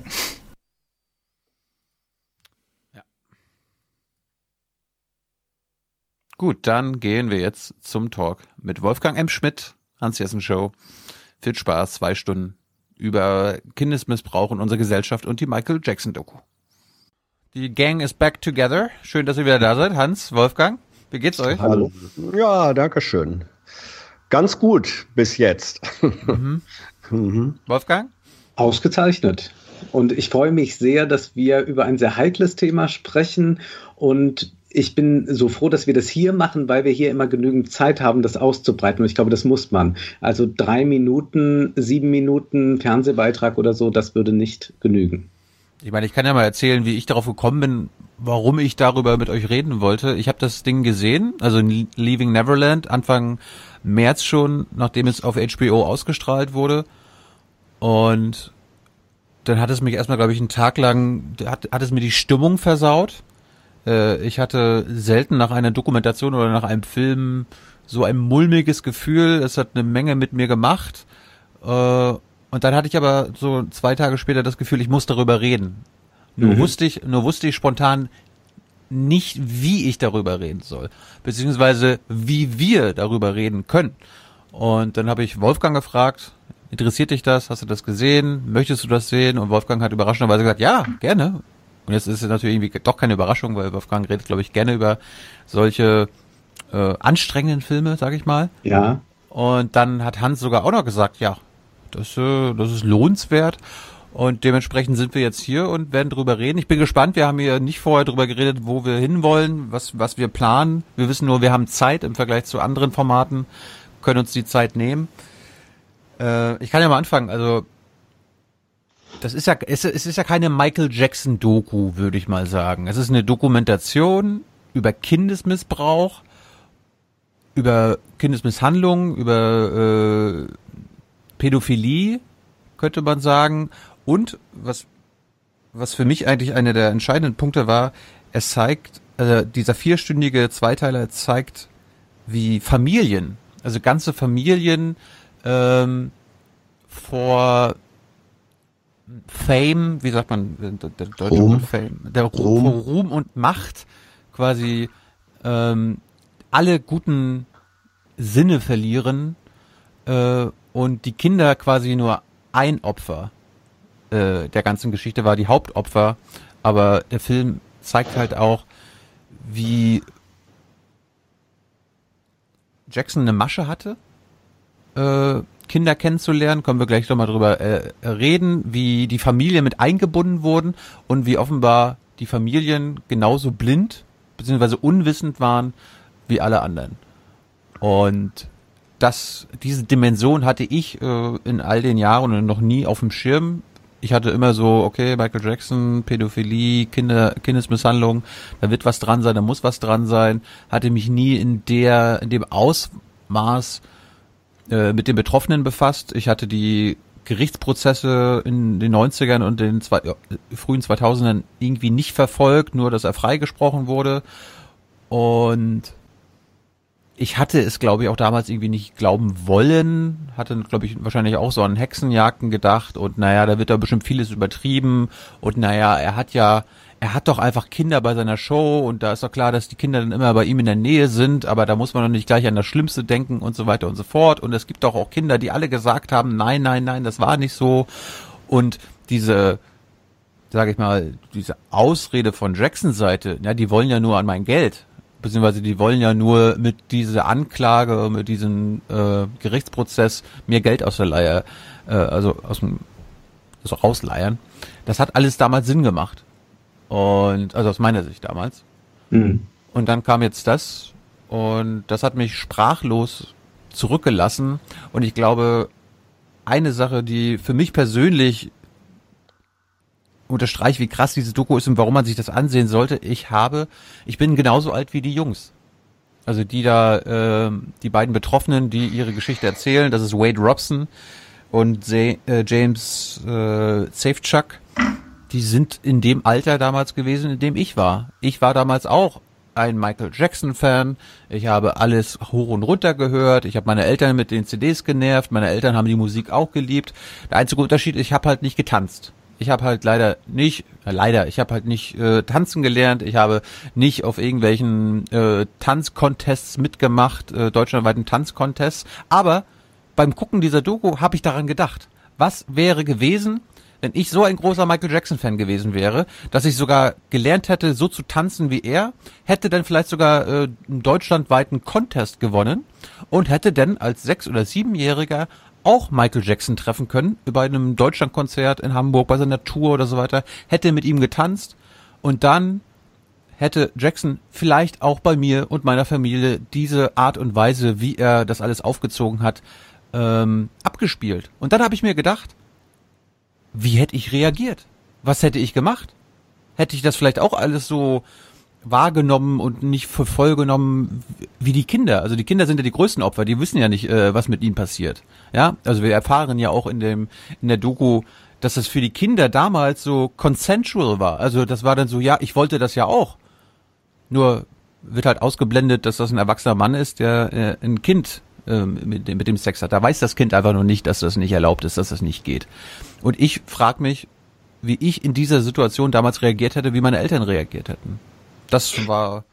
Aber ich denke, letzteres ist doch die wichtigere Frage, wie die Eltern reagiert hätten. Denn dass man als Kind fasziniert ist von diesem Star, der zudem ja nicht nur eine große Nähe zu Kindern immer wieder ausdrückt, sondern auch selbst äh, ein Verhalten an den Tag legt, das sehr äh, kindlich ist und da, mit dem sich Kinder natürlich viel stärker identifizieren können, als sagen wir mit einem äh, Rocksänger wie Bruce Springsteen oder so. Den mögen auch ein paar Kinder toll finden, aber nicht auf diese Art, wie Kinder Michael Jackson toll gefunden haben. Äh, und die Frage ist also, wie Eltern darauf reagieren und wo der Missbrauch beginnt. Erstmal möchte ich gern ganz kurz einschieben, wir haben natürlich hier eine Doku, wo zwei mutmaßliche Opfer sich äußern und wir wissen trotzdem, trotz dieser Doku, auch wenn das in sich schlüssig erzählt ist, die Narrative zu stimmen scheinen, wissen wir die Wahrheit nicht und ich möchte hinzufügen, vielleicht werden wir sie nie erfahren. Es ist also möglich, dass an den Geschichten auch nichts dran ist. Diese äh, beiden Herren haben ja auch schon für Michael Jackson ausgesagt. Äh, sie begründen das auch, warum sie das zu der damaligen Zeit nur so konnten und nicht in der Lage waren, äh, die Wahrheit, die sie heute sagen, zu sagen. Aber ähm, das müssen wir uns, glaube ich, vergegenwärtigen, dass wir nicht äh, sagen, das ist jetzt so. Also wir müssen, äh, wir, wir müssen das nehmen und können äh, zumindest die für glaubwürdig oder unglaubwürdig halten, aber wir können die Sachen nicht klären. Aber die Frage ist eigentlich, wo beginnt der Missbrauch? Und ich glaube, es ist gar nicht so äh, die Sache nur, wie konnten die Eltern das nicht merken oder wie konnten die Eltern das nicht komisch finden, wenn der sagt, ähm, ach, ich, äh, der, der, äh, ihr Sohn kann doch heute bei mir im Bett schlafen und ich würde ihn eigentlich auch noch gerne ein paar Wochen mit auf Tournee gehen und wir schlafen dann immer in einem Bett. Äh, dass das den Eltern nicht auffällt, ist natürlich ähm, auch für uns heute, ähm, wo wir auch vielleicht sensibilisierter sind als, äh, äh als das Anfang der 90er, Ende der 80er Jahre bei manchen Leuten war, sind wir dann natürlich aufgeschreckt. Aber die Frage ist, beginnt das Ganze nicht schon viel früher, wenn Michael Jackson Jackson tollste Versprechungen der Familie macht, wenn Michael Jackson denen ein Haus mietet oder kauft, damit sie in die Nähe rücken. Also beginnt da nicht das Verkaufen von Kindern. Das und um, der ähm, Missbrauch. Ich möchte auch mal gerne einen Disclaimer machen, bevor ich inhaltlich was sage. Der geht in eine ähnliche Richtung wie deiner, äh, Wolfgang. Wir wissen nicht, ob diese Dokumentation, die in sich sehr schlüssig zu sein scheint, sehr ausführlich, ähm, ob sie tatsächlich wahr ist. Das wissen wir nicht. Wir müssen eigentlich diese Dokumentation als eine in sich schlüssige Fiktion äh, mhm. betrachten, die wahr sein kann, wahr zu sein scheint, aber wir wissen es nicht. Das hat für mich äh, Parallelen zu Kavanaugh und Christine Blasey Ford. Mhm. Äh, das ist, äh, wir, wir wissen, wie das endete äh, juristisch, auch da hatten wir alle den Eindruck, was Blasey Ford sagte, ist in sich extrem schlüssig, eine sehr glaubhafte Persönlichkeit, wobei der Unterschied dann wieder darin liegt, dass die beiden ähm, jungen Männer, früheren Jungs, die haben sehr viel präzisere Detailerinnerungen und so weiter. Da hat also die Schlüssigkeit ähm, eine andere Bedeutung. Aber wir wissen es eben nicht und unter diesem Vorbehalt, unter diesem Vorbehalt, dass wir über eine Fiktion reden, die in Gestalt einer Dokumentation äh, daherkommt und vielleicht wahr sein kann, was wir jetzt mal unterstellen. Aber dieser Vorbehalt, glaube ich, muss gemacht werden. Und dann möchte ich sagen, inwiefern mein Interesse äh, daran besteht. Ich bin deutlich älter, eine, eine, komplette Generation älter. Michael Jackson hat in meinem Leben und auch in meinem in meiner Beziehung zur Musik, zur Popmusik, die ich durchaus habe, keine große Rolle äh, gespielt. Aber der Sohn eines Freundes von mir, der ist etwa in deinem Alter, Thilo, vielleicht zwei, drei Jahre jünger, der war als Kind äh, in den 90er, äh, frühen 2000er Jahren ein absoluter Jackson-Fan. Der hat ähm, den Moonwalk äh, und seine Moves ähm, kopiert und gelernt und getanzt. Und ähm, dieser junge Mann äh, ist durch Jackson musikalisch sozialisiert worden. Der ist inzwischen ein ziemlich bekannter internationaler Bühnenkünstler, der auch immer noch von dieser äh, von dieser, ich sage den Namen nicht, ähm, der immer noch von dieser Sozialisation in gewisser Weise prägt, der aber nie, und da kann man dann auch sagen, Gott sei Dank, nie äh, in, in die direkte Begegnungsebene mit Jackson äh, gekommen ist, ähm, das hätten seine Eltern, die selbst Musiker sind, vermutlich auch verhindert. Aber ich habe damals gespürt, wenn wir zusammen waren, welch unglaubliche Faszination gerade äh, für äh, jungen, musikalisch und äh, tänzerisch interessierte Jungen, die selber Karriere gerne machen wollten. Jeder träumt irgendwie davon, ein Popstar zu werden. Welche unglaubliche Faszination von Jackson einfach ausgegangen ist. Und da habe ich dann denselben äh, Ansatzpunkt wie du, äh, Wolfgang. Ähm, welches Phänomen wirkt da und was passiert vor allem bei Eltern, dass äh, Schutz- und Sicherheits- und Misstrauensmechanismen, die sie eigentlich hätten haben müssen als Eltern, dass die komplett außer Kraft gesetzt worden? Mhm. Ich will bevor wir uns über die Eltern unterhalten und ob Eltern das Richtige gemacht haben und was sie nicht richtig gemacht haben, darauf hinweisen, und wir können ja mal drüber reden, wie Jackson das gemacht hat, was seine, ja. was seine, was seine Masche war.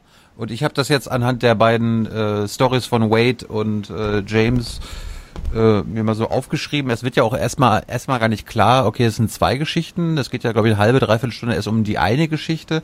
Dann fängt nochmal alles von vorne an und man ist äh, ein bisschen aufgeschmissen, okay, warum geht's jetzt schon wieder von vorne los?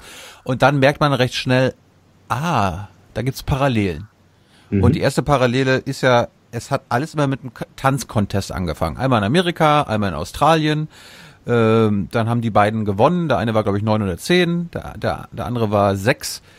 Ähm, sie haben gewonnen und der, der Sieg hat äh, dazu geführt, dass man Michael Jackson mal getroffen hat.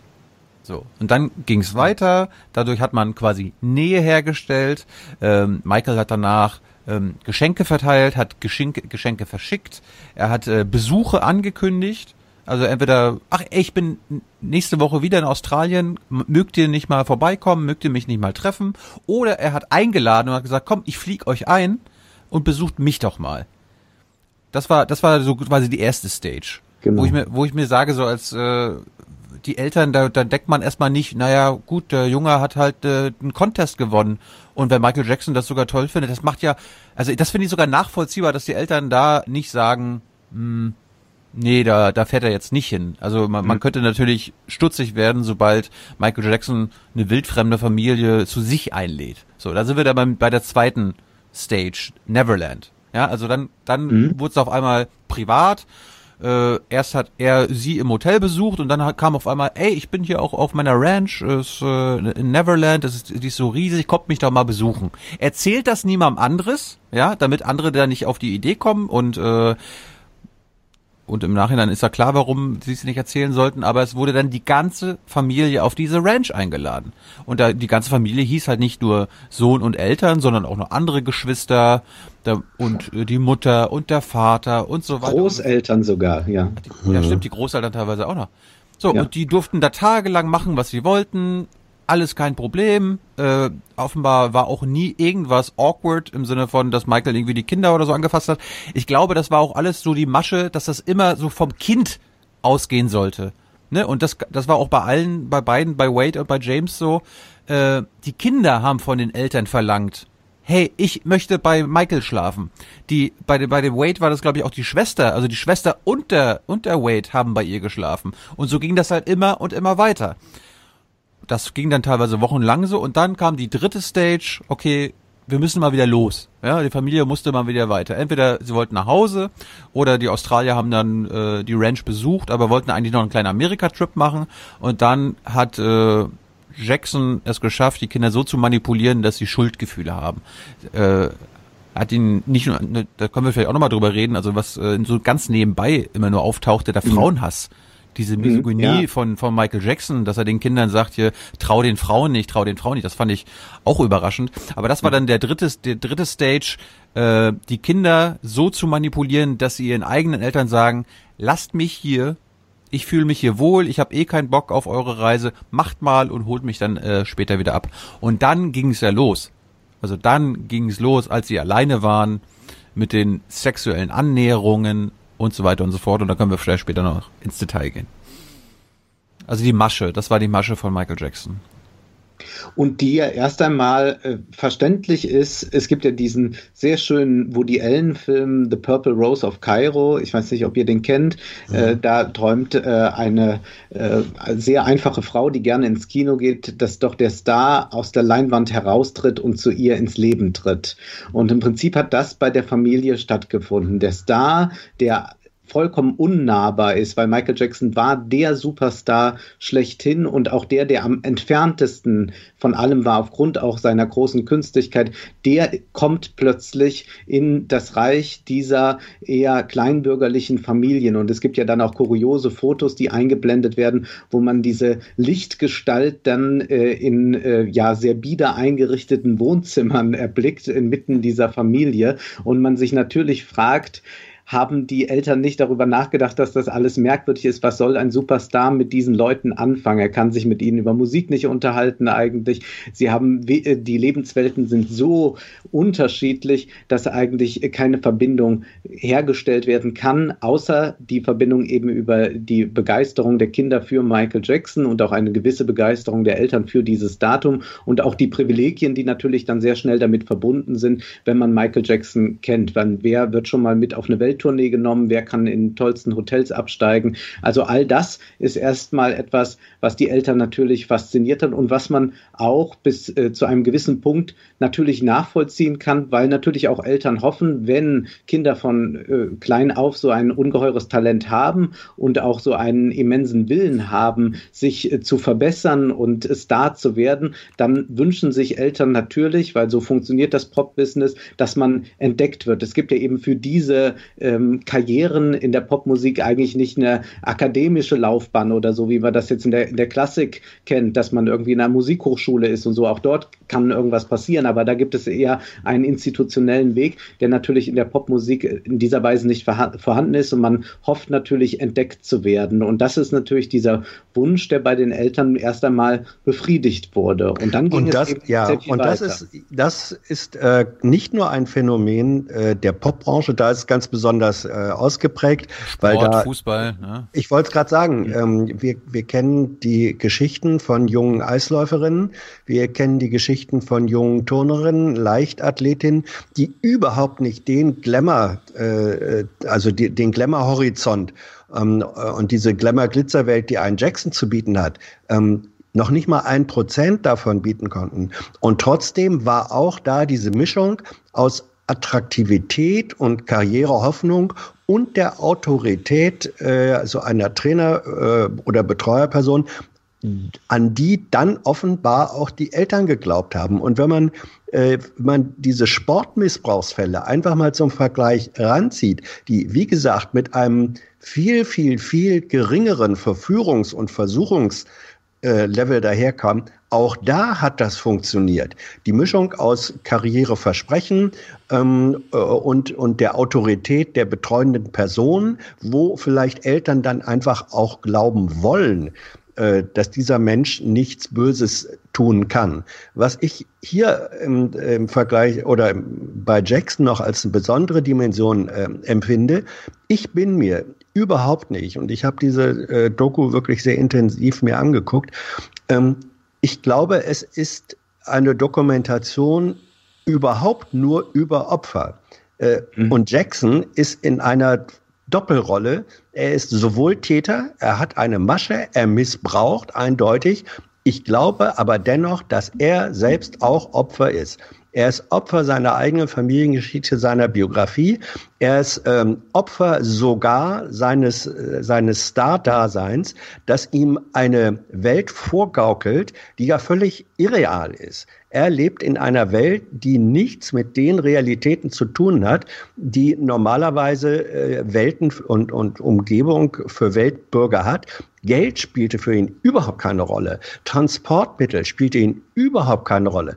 Es war sozusagen in jeder Ebene das pure Schlaraffenland, äh, in dem er le äh, lebte. Und Dazu gehörte auch, dass er selbst sich als Peter Pan, als das ewige Kind, das nie erwachsen werden musste, das nie Verantwortung äh, übernehmen musste, in dieser Rolle fiel es ihm dann offenbar auch leicht, diesen Missbrauch vermutlich ohne großartige Schuldgefühle zu inszenieren, weil er das Erwachsenwerden und das Erwachsensein, was etwas mit Schuld und Verantwortung zu tun hat, äh, vor dem konnte er sich durch seine Rolle als, als öffentliche Ruhm und, und, äh, ja, äh, und Fame-Figur, davon, davon konnte er sich fernhalten. Also er hat Missbrauchsmöglichkeiten und Schutz vor dem Missbrauch sich selbst in dieser Doppelrolle ähm, äh, ja, erworben. Sie war einfach da. Und ich glaube, das hat dann auch den Wirkmechanismus mit ausgemacht.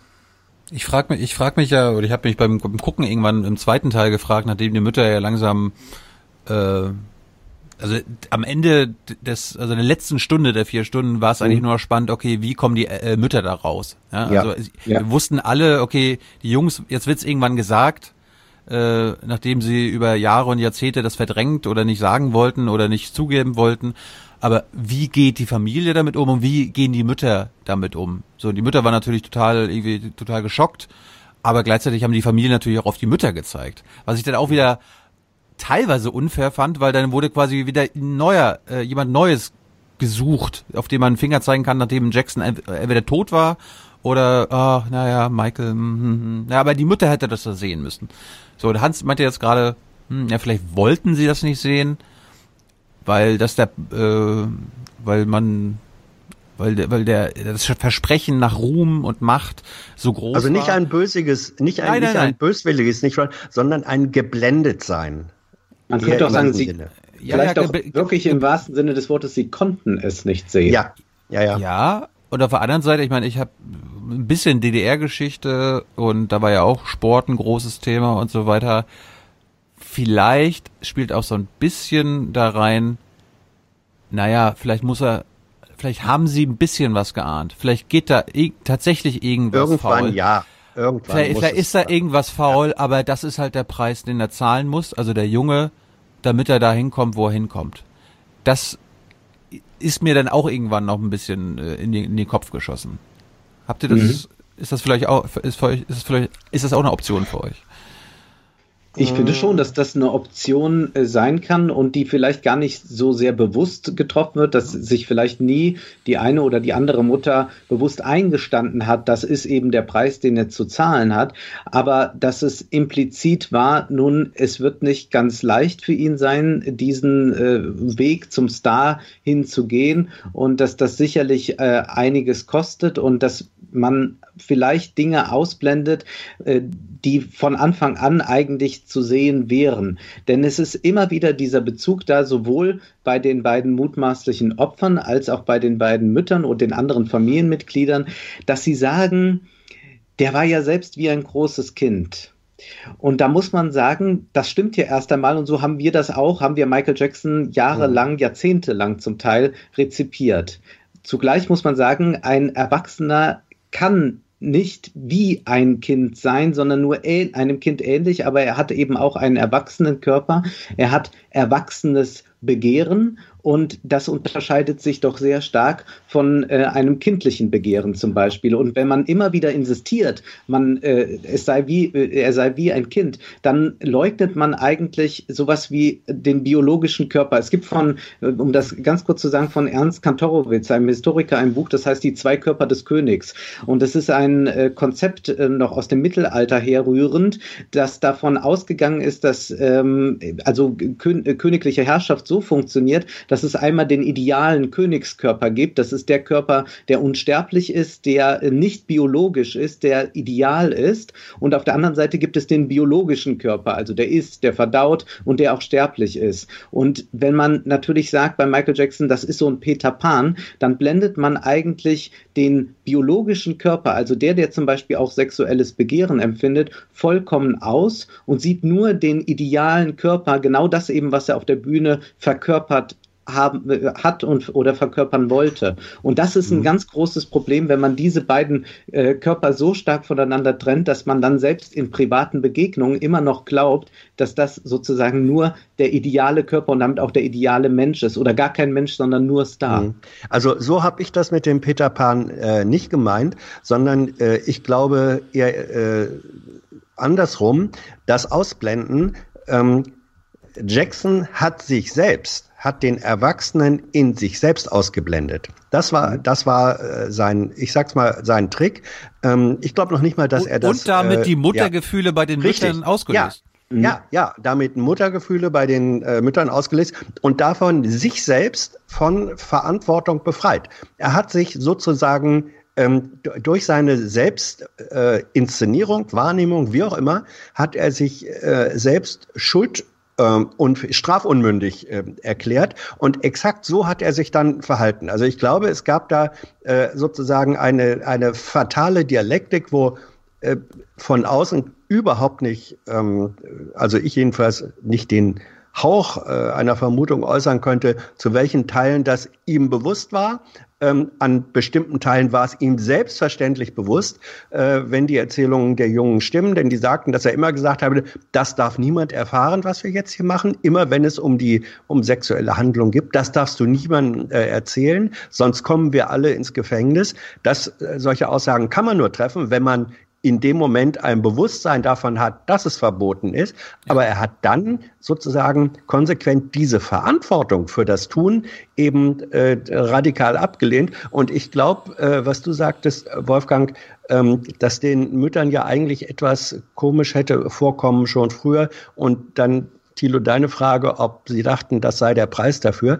Ich denke, Sie haben gedacht oder äh, empfunden, der Preis ist dass dieser Typ sehr eigenartig ist. Und der Preis ist, dass dieser Typ auf einmal sagt, ach ja, ähm, jetzt macht ihr doch mal ähm, äh, euren Urlaub und äh, die Kids bleiben hier, wollen doch so gerne.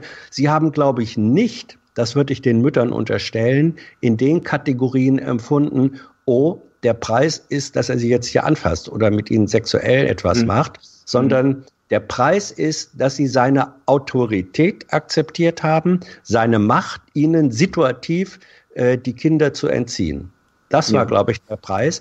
Aber ihre Wahrnehmung hat, und vielleicht war das auch wieder eine Art von Ausblendung und Selbstschutz der, der Mütter, die Wahrnehmung hat wohl diese Option, dass das auch münden könnte ähm, in sexuellem Missbrauch, dass diese Wahrnehmung haben sie vermutlich selber dann auch ähm, ausgeblendet. Obwohl es ja, es gab ja auch, zumindest bei dem einen Jungen, die Mutter, die auch mal versucht hat zu hören, ja. was los ist. Äh, dann hat ja Michael Jackson, könnt ihr euch dann in der Doku an, anhören, gewisse Vorsichtsmaßnahmen in, sein, in seinem Haus zumindestens getroffen, damit da nie irgendwer kurz reingucken kann oder reinschneiden kann in, äh, in den Part seiner, seiner Villa, wo er mit dem Kind war. Bei den Hotels war es dann ein bisschen anders und da ist der Mutter, ist jeweils einer Mutter ja irgendwann auch mal zumindest ja. ein bisschen, bisschen der, das Licht aufgegangen, als sie dann immer weiter mit ihrem Hotelzimmer weg, weggekommen ist vom, mhm. vom, von der Suite von Jackson. Aber hm. aber ich würde noch mal gerade, was Hans sagt, ist, glaube ja. ich, sehr richtig, dass äh, man ihm zugestanden hat, dann, nun ja, er ist halt außergewöhnlich und das ist der Preis. Also, dass er äh, sich halt für unsere Verhältnisse irgendwie nicht normal verhält und das muss man jetzt mitmachen. Er ist eben der Superstar und der Superstar kommt vielleicht auch auf die Idee, ach, ich nehme ein Kind mit auf Welttournee und ich spendiere euch aber dafür dies und das oder macht euch ein paar schöne Tage dort, während ich mit eurem Kind Tanzschritte probe. Und dieses Zugeständnis an den Star ist eigentlich etwas ganz Bemerkenswertes und ich glaube, man erfährt sehr viel über das, wie eine Gesellschaft und nicht nur äh, diese Familien, sondern vielleicht auch eine Gesellschaft einen Star wahrnimmt und welche Privilegien sie einem Star zugesteht. Es gibt einen sehr schönen Satz von Helmut Berger, der ja auch ein sehr exzentrischer Star war und ist. Und er wurde mal gefragt, wann er zum ersten Mal gemerkt hat, dass er ein Star ist. Und dann hat Helmut Berger sehr weise geantwortet, als die Menschen mich ertragen konnten. Also als sie ihm mhm. zugestanden haben, dass er sich auf diese und jene exzentrische Weise überhaupt aufführen darf. Und das ist etwas, was wir, glaube ich, in unserer Gesellschaft grundsätzlich sehr stark haben und was vielleicht durch so eine Dokumentation und durch viele Fälle jetzt wie MeToo und so ein bisschen ins Bröckeln gerät, dass man eben einem Star nicht mehr äh, solche Sonderrechte, egal welche jetzt, ähm, zugestehen will oder man zumindest jetzt anfängt zu hinterfragen, naja, nur weil der jetzt berühmt ist, ein großer Schauspieler, ein großer Sänger, Tänzer, was auch immer ist, dass er das jetzt alles darf und wo sind eigentlich da die Grenzen? Leisten. Ja, ähm, äh, mir fehlt bei, de, bei deiner Schilderung, das finde ich ein schönes Zitat von Berger, ähm, diese äh, Stars äh, leben damit, mit, dem, mit der irgendwann Selbstverständlichkeit, dass sie in gewisser Weise für sich selbst rechtsfreie und verantwortungsfreie Räume kreieren in denen sie leben. Und jetzt kann man sagen, gut, äh, wenn das einer macht oder eine Band und sie zerlegen ihre Hotelzimmer ähm, und müssen dann hinterher ordentlich blechen, so what. Aber in dem Moment, äh, wo Menschen mit einbezogen werden und äh, vor allem, wenn es dann auch noch Kinder und Unmündige sind, äh, aber natürlich selbstverständlich auch die Familienangehörigen, äh, die Mütter, die Großeltern, die waren ja in keinster Weise in in irgendeiner Form auf Augenhöhe ähm, äh, mit, mit Jackson, äh, sondern sie waren äh, sekundär Gefangene äh, in diesem rechtsfreien Raum des äh, Stars. Und da fängt, glaube ich, in der Tat ähm, die äh, Verantwortung an der gesellschaftlichen Diskussion äh, an, die sagen muss, äh, wie wappnen wir uns dagegen, dass wenn wir oder unsere Kinder mal in eine solche Situation kommen könnten, dass wir, äh, dass wir da reinrutschen, dass wir nicht merken, wie wir hier eingefangen ähm, äh, und dann irgendwo gefangen sind in dem Punkt. Da stimme ich dir völlig zu. Das ist ähm, beim MeToo so, das ist in der, in der Sport-Kinder-Missbrauchsdebatte so und das ist vielleicht oder hoffentlich äh, auch ein Effekt dieser, äh, dieser Dokumentation. Aber ja. ist da, ist da die Antwort einfach nur zu sagen, lass dein Kind nicht bei fremden Menschen schlafen? So, so kommt mir ein bisschen am Ende der Doku vor, dass das eine der Messages. Oder mhm. geht da, geht da eine Antwort drüber hinaus? Ich glaube, die Antwort geht schon darüber hinaus, dass man anfängt, glaube ich, Bilder zu hinterfragen, die auf der Bühne produziert werden oder auf der Leinwand, auf dem Bildschirm produziert werden. Und dass man da fragen muss, äh, inwieweit das mit der Realität übereinstimmen kann überhaupt. Denn das ist ja das Bemerkenswerte, dass Jackson ja kein Authentizitätskünstler in dem Sinne ist. Also er mhm. ist nicht jemand, äh, wie man das zum Beispiel aus der Indie-Rock-Musik kennt, wo Leute besonders kumpelhaft und scheinbar authentisch auftreten und sagen, die sind so wie du und ich, sondern Michael Jackson äh, taucht als eine Figur aus, die zum ersten Mal sagt, ich bin nicht so wie du. Mhm. Und die auch äh, alles dafür tut, als Kunst Kreation wahrgenommen zu werden. Also diese radikalen Veränderungen mit der Hautfarbe im Gesicht, die, die Konstruktion, sein Tanzen, das ja auch schon ein abgehobenes ist. Der Moonwalk ist eben ein Schweben, also die, da hat jemand die Bodenhaftung verloren, wenn man so will. Das heißt, es ist jemand, der eigentlich diese äh, Artificialität in den Mittelpunkt rückt und trotzdem war aber dieser ganz starke Effekt da, zu glauben bei äh, den Eltern jetzt und ich glaube auch bei vielen Fans und ich habe das auch bei mir als Kind bemerkt, dass ich sehr fasziniert war von dieser Figur, dass man irgendwie ihn verteidigen will und, äh, und dass diese radikale Selbstkonstruktion als zugleich wieder ganz natürlich wahrnimmt und er noch einen weiteren interessanten Effekt auslöst, den wenige Stars auslösen, nämlich dass man ihn beschützen will. Mhm. Stars will man, Madonna, Cher, Tina Turner, wollen wir nicht beschützen. Wir finden die kommen auch nicht als Kind daher. Die kommen nee, auch nicht in ihrer Selbstinszenierung als beschützenswertes genau. Kind. Und das macht im Grunde die unglaubliche Infamie äh, der, der Jackson-Vorstellung und Handlungsweise immer unterstellt sie war so aus, dass er, dass er dieses, äh, dass, dass er sich selbst in den Tarnumhang des äh, Kindes begeben hat, des verantwortungslosen, verantwortungsfreien, der dann auch noch umso, äh, umso unkontrollierter ähm, äh, sein Wesen oder Unwesen treiben konnte, weil er dann auch noch Beschützerinstinkte sowohl bei seinen Opfern äh, als auch bei deren Familienangehörigen äh, äh, auslöste. Wir kennen das aus anderen Zusammenhängen als Stockholm-Syndrom, sozusagen die Identifikation äh, mit dem Aggressor. Auch das ist hier eine solche Form. Äh, wobei die Funktion und Rolle und Inszenierung Kindlichkeit hat vermutlich da den stärksten, den stärksten Impuls ähm, in diesem Schutzbedürfnis, was ja wiederum ein Außerkraftsetzen von Kontrollmechanismen ist. Mhm. Und das geht, glaube ich, sogar so weit, dass man äh, das bei den Fans ja auch jetzt noch beobachten kann. Ja. Das ist ja interessant. Also sicherlich wir wissen die Wahrheit nicht. Und diese Fans könnten ja auch sagen, ja, wir finden Michael Jackson nach wie vor toll als Musiker oder vielleicht auch als Star, aber es gibt eine Form der Verteidigungshaltung, die man gerade im Internet sehr stark erleben kann, als müssten jetzt Eltern, also die Fans imaginieren sich als Eltern, die jetzt ihr Kind Michael mhm. Jackson vor diesen schlimmen Vorwürfen beschützen müssen und deswegen auch so heftig ausagieren wie Eltern, die sich schützend vor ihr Kind stellen und sagen, nein, das hat er nicht gemacht. Mhm. Absolut richtig. Absolut richtig. Äh, ich meine, da, da, da ist das Internet sowieso ein Medium äh, eigener Art, dass, dass solche Verhaltensweisen ähm, äh, propagiert und hier wird das nochmal äh, verstärkt. Äh, auch in der Diskussion, äh, es gibt ja jetzt die Diskussion um diesen Film, äh, um die Dokumentation. Ähm, und da äh, findet man diese Stimmen ganz stark und sie kommen mit allem, was man auch äh, natürlich sagen kann, dass die beiden Hauptprotagonisten in früheren Prozessen ähm, für Jackson ausgesagt haben, dass sie bestritten haben, zum Teil unter Eid, dass sie jemals äh, sexuelle Handlungen vorgenommen worden sind. Das sagen die jetzt, dass es andere Fälle gab, ähm, äh, wo gegen hohe Abfindungssummen man sich außergerichtlich äh, geeinigt hat, was immer auch die Option beinhaltet, ja, da ging es darum, äh, um eine äh, Abzocke, da wurde sozusagen der Star äh, an der Achillesferse seines Ruhms, seiner öffentlichen Person äh, erwischt. Das kann auch alles sein. Nur jetzt werden diese Optionen, die als Optionen da sind, von den Fans in einer Überreaktion ähm, als die Wahrheit, die reine Wahrheit und nichts als die Wahrheit äh, kommuniziert und propagiert und werden nicht in ihrer eben in sich auch äh, Strittigkeit mehr begriffen.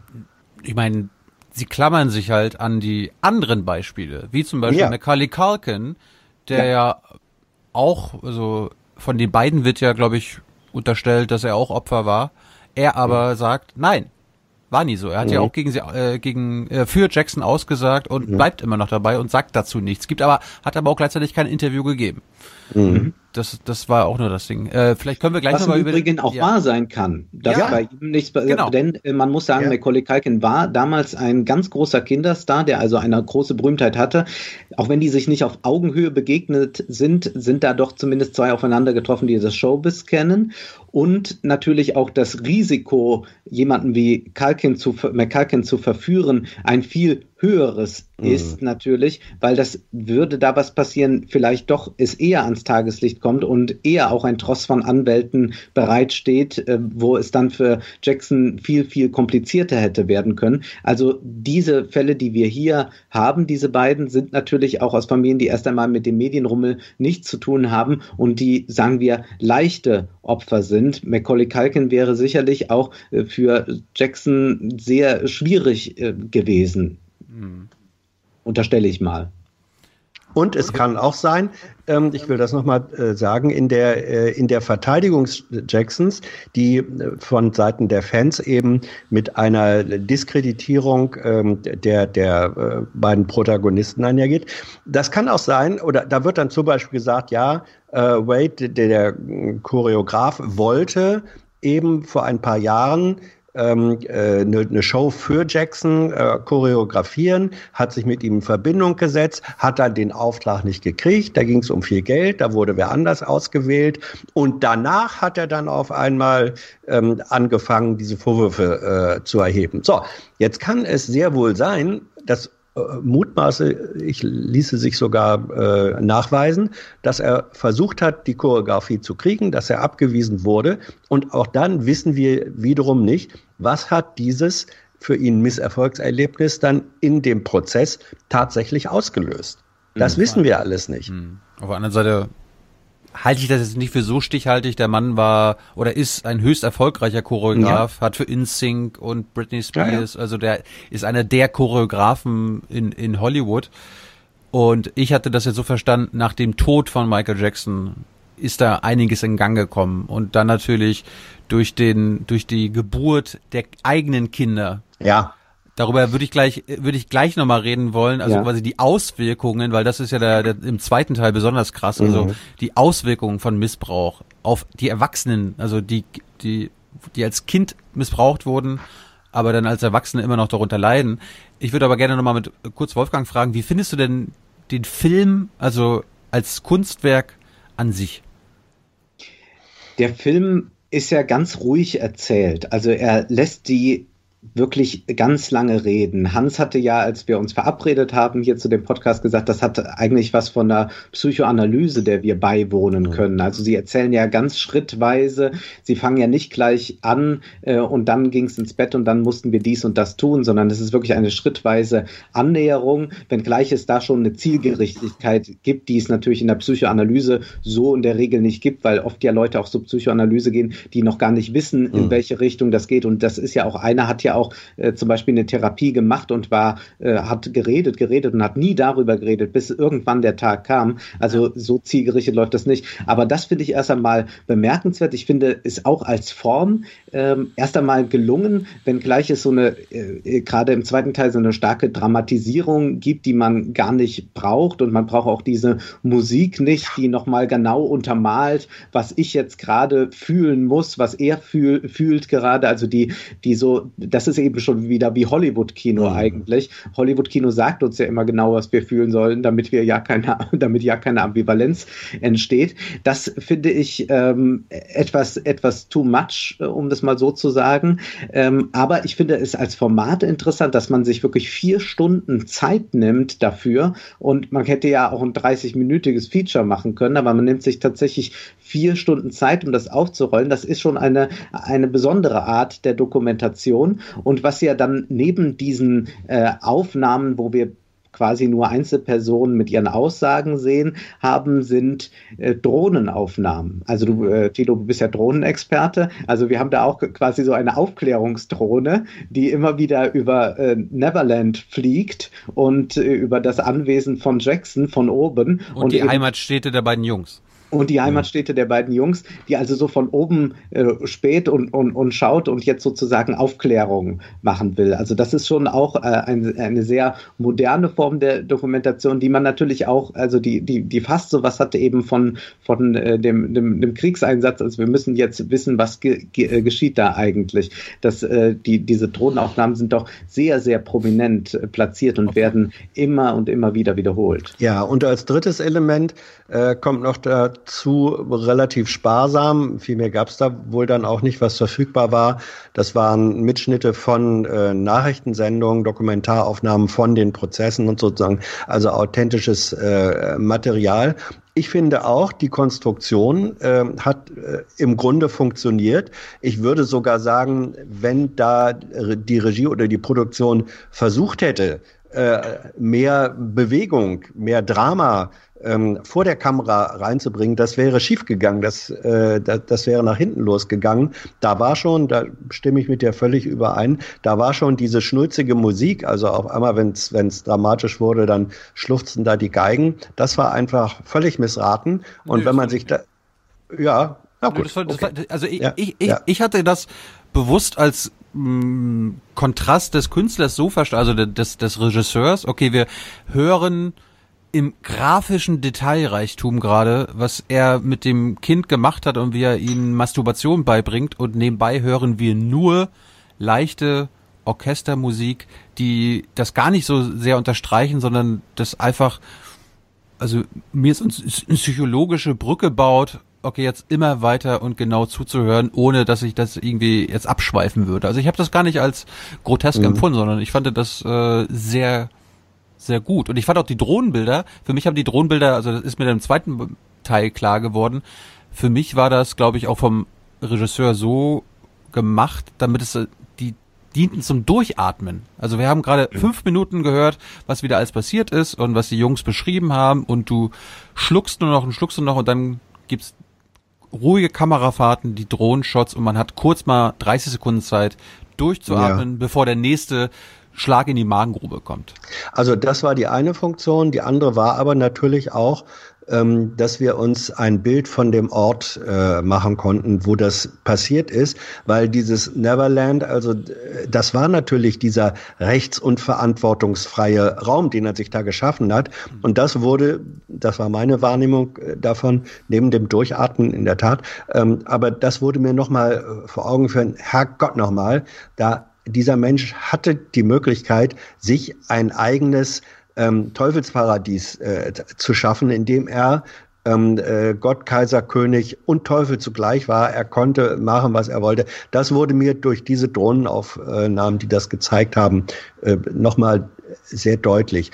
Was ich auch bemerkenswert fand, dann im, vor allem im zweiten Teil, ähm, im, im letzten, ja, im letzten Drittel etwa, ähm, als dann die äh, die Beichte, die Offenbarung äh, tatsächlich dann auch gesagt wurde in die Kamera, da waren dann doch bei bis dahin eher unbewegten ähm, Gesichtern, die, da sind die Gesichtszüge teilweise dann wirklich äh, entgleist. Das waren eigentlich optisch, und da ist die Kamera weder reingezoomt, noch hat sie weggeschwemmt, noch ist sie diskret weggesprungen, sondern sie ist dokumentarisch in der Position geblieben. Und das war gut, weil wir eben diese Personen, und das waren nicht nur die beiden äh, jungen Männer, sondern eben auch ihre Familien, die hatten wir bis dahin schon drei Stunden kennengelernt. Und deswegen hatten wir einen Maßstab, einen Referenzpunkt, ähm, wo für mich dann glaubhaft war in dem Moment, ja, jetzt glaube ich Ihnen das. Ich, ähm, vielleicht betrügt man sich da selbst, aber dann denke ich, ich glaube nicht, dass die so abgefeimt und darstellerisch so begabt sind, äh, dass sie da jetzt etwas vorspielen können. Das Gefühl hatte ich aber bei Christine Blasey Ford auch. Also mindestens werden sie es, denke ich, in dem Moment geglaubt haben, dass das, was sie sagen, so und nicht anders war.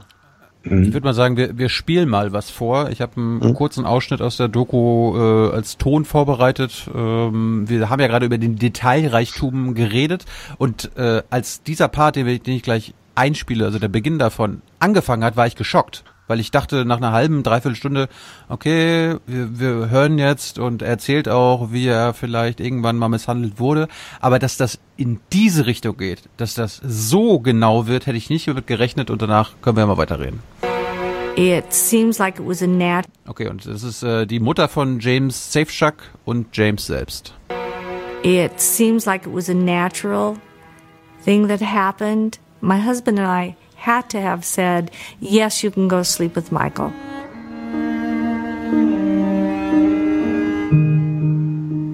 In Paris, he introduced me to masturbation, and that's how it started. Michael and I were in his room. He set it up like I'm gonna show you something that everybody does and you'll really enjoy it. So it's like he was teaching you something new. And I remember my penis swelling up because I did it so much that first time. I must have done must have done it a few times. And so I remember dipping my penis in warm water. Michael filled the cup up with water so I could pee. It was hard to pee. I don't have any unpleasant memories other than not being able to pee. It felt like you were bonding in a way. The tour was the start of this sexual, like, couple relationship. He was with Michael 24 7. I would go visit Jimmy, um, make sure he was okay, but Jimmy was always, You can go, mom, you can go, mom. He didn't want me there. I, I missed him. I really missed my son uh, not being with him. Michael would like it if you if you would bend over and like spread open your cheeks. That's what he liked. And then he would masturbate. And he liked um, if I rubbed his nipples. So we would do stuff and then in the end when he wanted to ejaculate he would he would finish himself. He would run drills with me where you'd be in the hotel room and he would pretend like somebody was coming in and you had to get dressed as fast as possible without making noise. So not getting caught was a big, like, just kind of fundamental. It was very much a secret. And he would tell me that if anybody found out, his life would be over and my life would be over. And that's something he tells you over and over again. Ja. Das, das, das war, was mich jetzt gerade nochmal erinnert hat, äh, als er gesagt hat, hier rubbing my nip, äh, rubbing his nipples. Das ist mir, da habe ich den, den beiden sofort geglaubt. Also angefangen habe, okay, das habe ich, ich stelle jetzt nicht mehr in Frage, dass sie mir die Unwahrheit sagen oder hier irgendwo lügen, als sie unabhängig voneinander gesagt haben, naja, er hatte immer gemocht, dass ich äh, seine Nippel, äh, wie sagt man, gerubbt habe. Gerieben. Äh, gerieben, gerieben. habe und so weiter ja. und so fort. Also die Parallelen waren dann doch äh, frappierend und auch die Erzählung von Wade war ja sehr ähnlich. Hat dich das gestört, äh, Wolfgang, dieser Detailreichtum? Nee, ich glaube, es geht auch nur mit dem Detailreichtum und ich will das auch wirklich hervorheben, dass das was äh, ganz Großartiges ist an dieser Doku jetzt von dem Fall einmal abstrahiert, dass es hier äh, sehr klar wird, immer in dieser äh, Ambivalenz, wie Sie das auch beschreiben. Also er sagt ja, wir, äh, das war dann äh, am Anfang wie, ja, also wie, wie bei einem Liebespaar und äh, einer beschreibt ja auch sehr genau, und dann hatten wir an dem Ort Sex und an dem Ort Sex oder sexuelle Handlungen, äh, je nachdem. Und dass das äh, etwas sehr Interessantes ist, nämlich was wir, glaube ich, sehr stark ausblenden und was sicherlich auch ein Problem ist, wenn wir über Missbrauch sprechen und auch darüber, dass wir es nicht erkennen oder dass zu spät erst etwas erkannt wird. Ähm, was deutlich wird, ist, dass diese äh, Kinder, und das sagen sie ja immer wieder, eine ähm, trotz dieser Handlung nicht plötzlich eine Abwehr entstanden ist, sondern dass die Bindung tatsächlich durch dieses gemeinsame Geheimnis ähm, enger wurde, dass sie quasi wie von einem Lehrer eingeführt wurden in äh, die Sexualität, in die Liebe in Anführungsstrichen. Und wir blenden, glaube ich, sehr stark aus in Diskussionen über Pädophilie, dass eben äh, es so etwas gibt wie eine infantile Sexualität. Diese infantile Sexualität ist ja einer der ersten, der das beschrieben hat, war sicherlich Sigmund Freud äh, in der Psychoanalyse, aber dann auch viele Sexualforscher. Nur eben, und das ist gerade dieser große Unterschied, den der Sexualforscher, sicherlich der bedeutendste in Deutschland, Volkmar Sigusch immer sagt, ja, es gibt ein sexuelles Begehren bei Kindern, das äh, äh, Michael Jackson auch quasi da zum Leben erwecken wollte. Aber der, die große Sache ist eben, sexuelle Regungen bei Kindern richten sich eben niemals an einen Erwachsenen und schon gar nicht äh, an, an einen, der, der, der, zu dem sie irgendwie aufschauen als Respektsperson, sondern da beginnt quasi diese Ausnutzung dieser sexuellen Regungen. Aber das ist ein ganz großes Problem, glaube ich, diese Tabuisierung überhaupt von infantiler Sexualität, dass man eben Kinder nur als Engel betrachtet, wie auch über die Mutter immer sagen, ja, das war ein kleiner Engel, aber der Michael Jackson war auch ein kleiner Engel, dass dadurch eben ausgeblendet wird, dass eben es deshalb so besonders gefährlich sind, wenn Kinder in die Nähe von Pädophilen äh, geraten, weil sie sich gar nicht in der Lage sind, daraus zu winden. Und die Tatsache, dass Kinder eine Sexualität haben, bedeutet ja nicht gerade, dass es äh, deswegen äh, halb so schlimm ist, sondern gerade weil sie eine haben, müssen sie besonders geschützt werden, weil sie keine Verantwortung für ihre Sexualität übernehmen müssen, überhaupt die Konsequenzen nicht abschätzen können und eben auch nicht wissen, was sie tun und beziehungsweise was ihnen getan wird. Ja. Und ich glaube, wenn das äh, mehr auch in unserer Gesellschaft Platz finden würde, also auch die Erkenntnisse der Sexualwissenschaft, der Psychoanalyse, dann würde man, glaube ich, schon mal viel schneller vielleicht äh, gewisse Alarmsignale bemerken und nicht erst so spät und immer nur glauben, äh, das, da, das sind alles Engel, das, da, da, da kann gar nicht sein, sondern man sieht das ja auch ähm, sehr genau dass diese, ähm, es ist ja gar nicht in einem Abrechnungsmodus vorgetragen, was dort alles geschieht, sondern auch, äh, sie gestehen ja auch immer ein, dass sie auch noch Jahre danach sich ganz eng mit ihm verbunden gefühlt haben, fast so eine Fantasie imaginiert hätte, ja, wie wäre das, wenn ich eigentlich mit ihm eine normale Beziehung führen könnte, ohne dass die beiden homosexuell oder so sind. Und das ist, glaube ich, äh, eine Erkenntnis über äh, Sexualität, die diese Dokumentation auch so en passant vermittelt. Ich, meine, ja. der Wade, der, der, mhm. ich wollte nur kurz anmerken, der Wade ja. war ja, glaube ich, auch noch als fast Erwachsener mit ihm im Bett. Ja, glaube ja. 16 oder 17 oder 18. Mhm.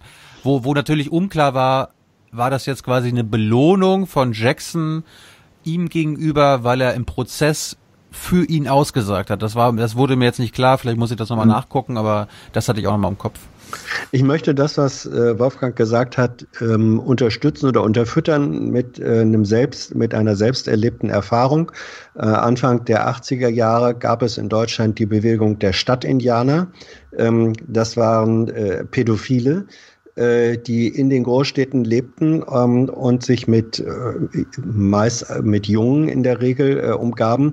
Häufig waren das also weggelaufene Heimkinder oder Kinder aus misshandelten Familien.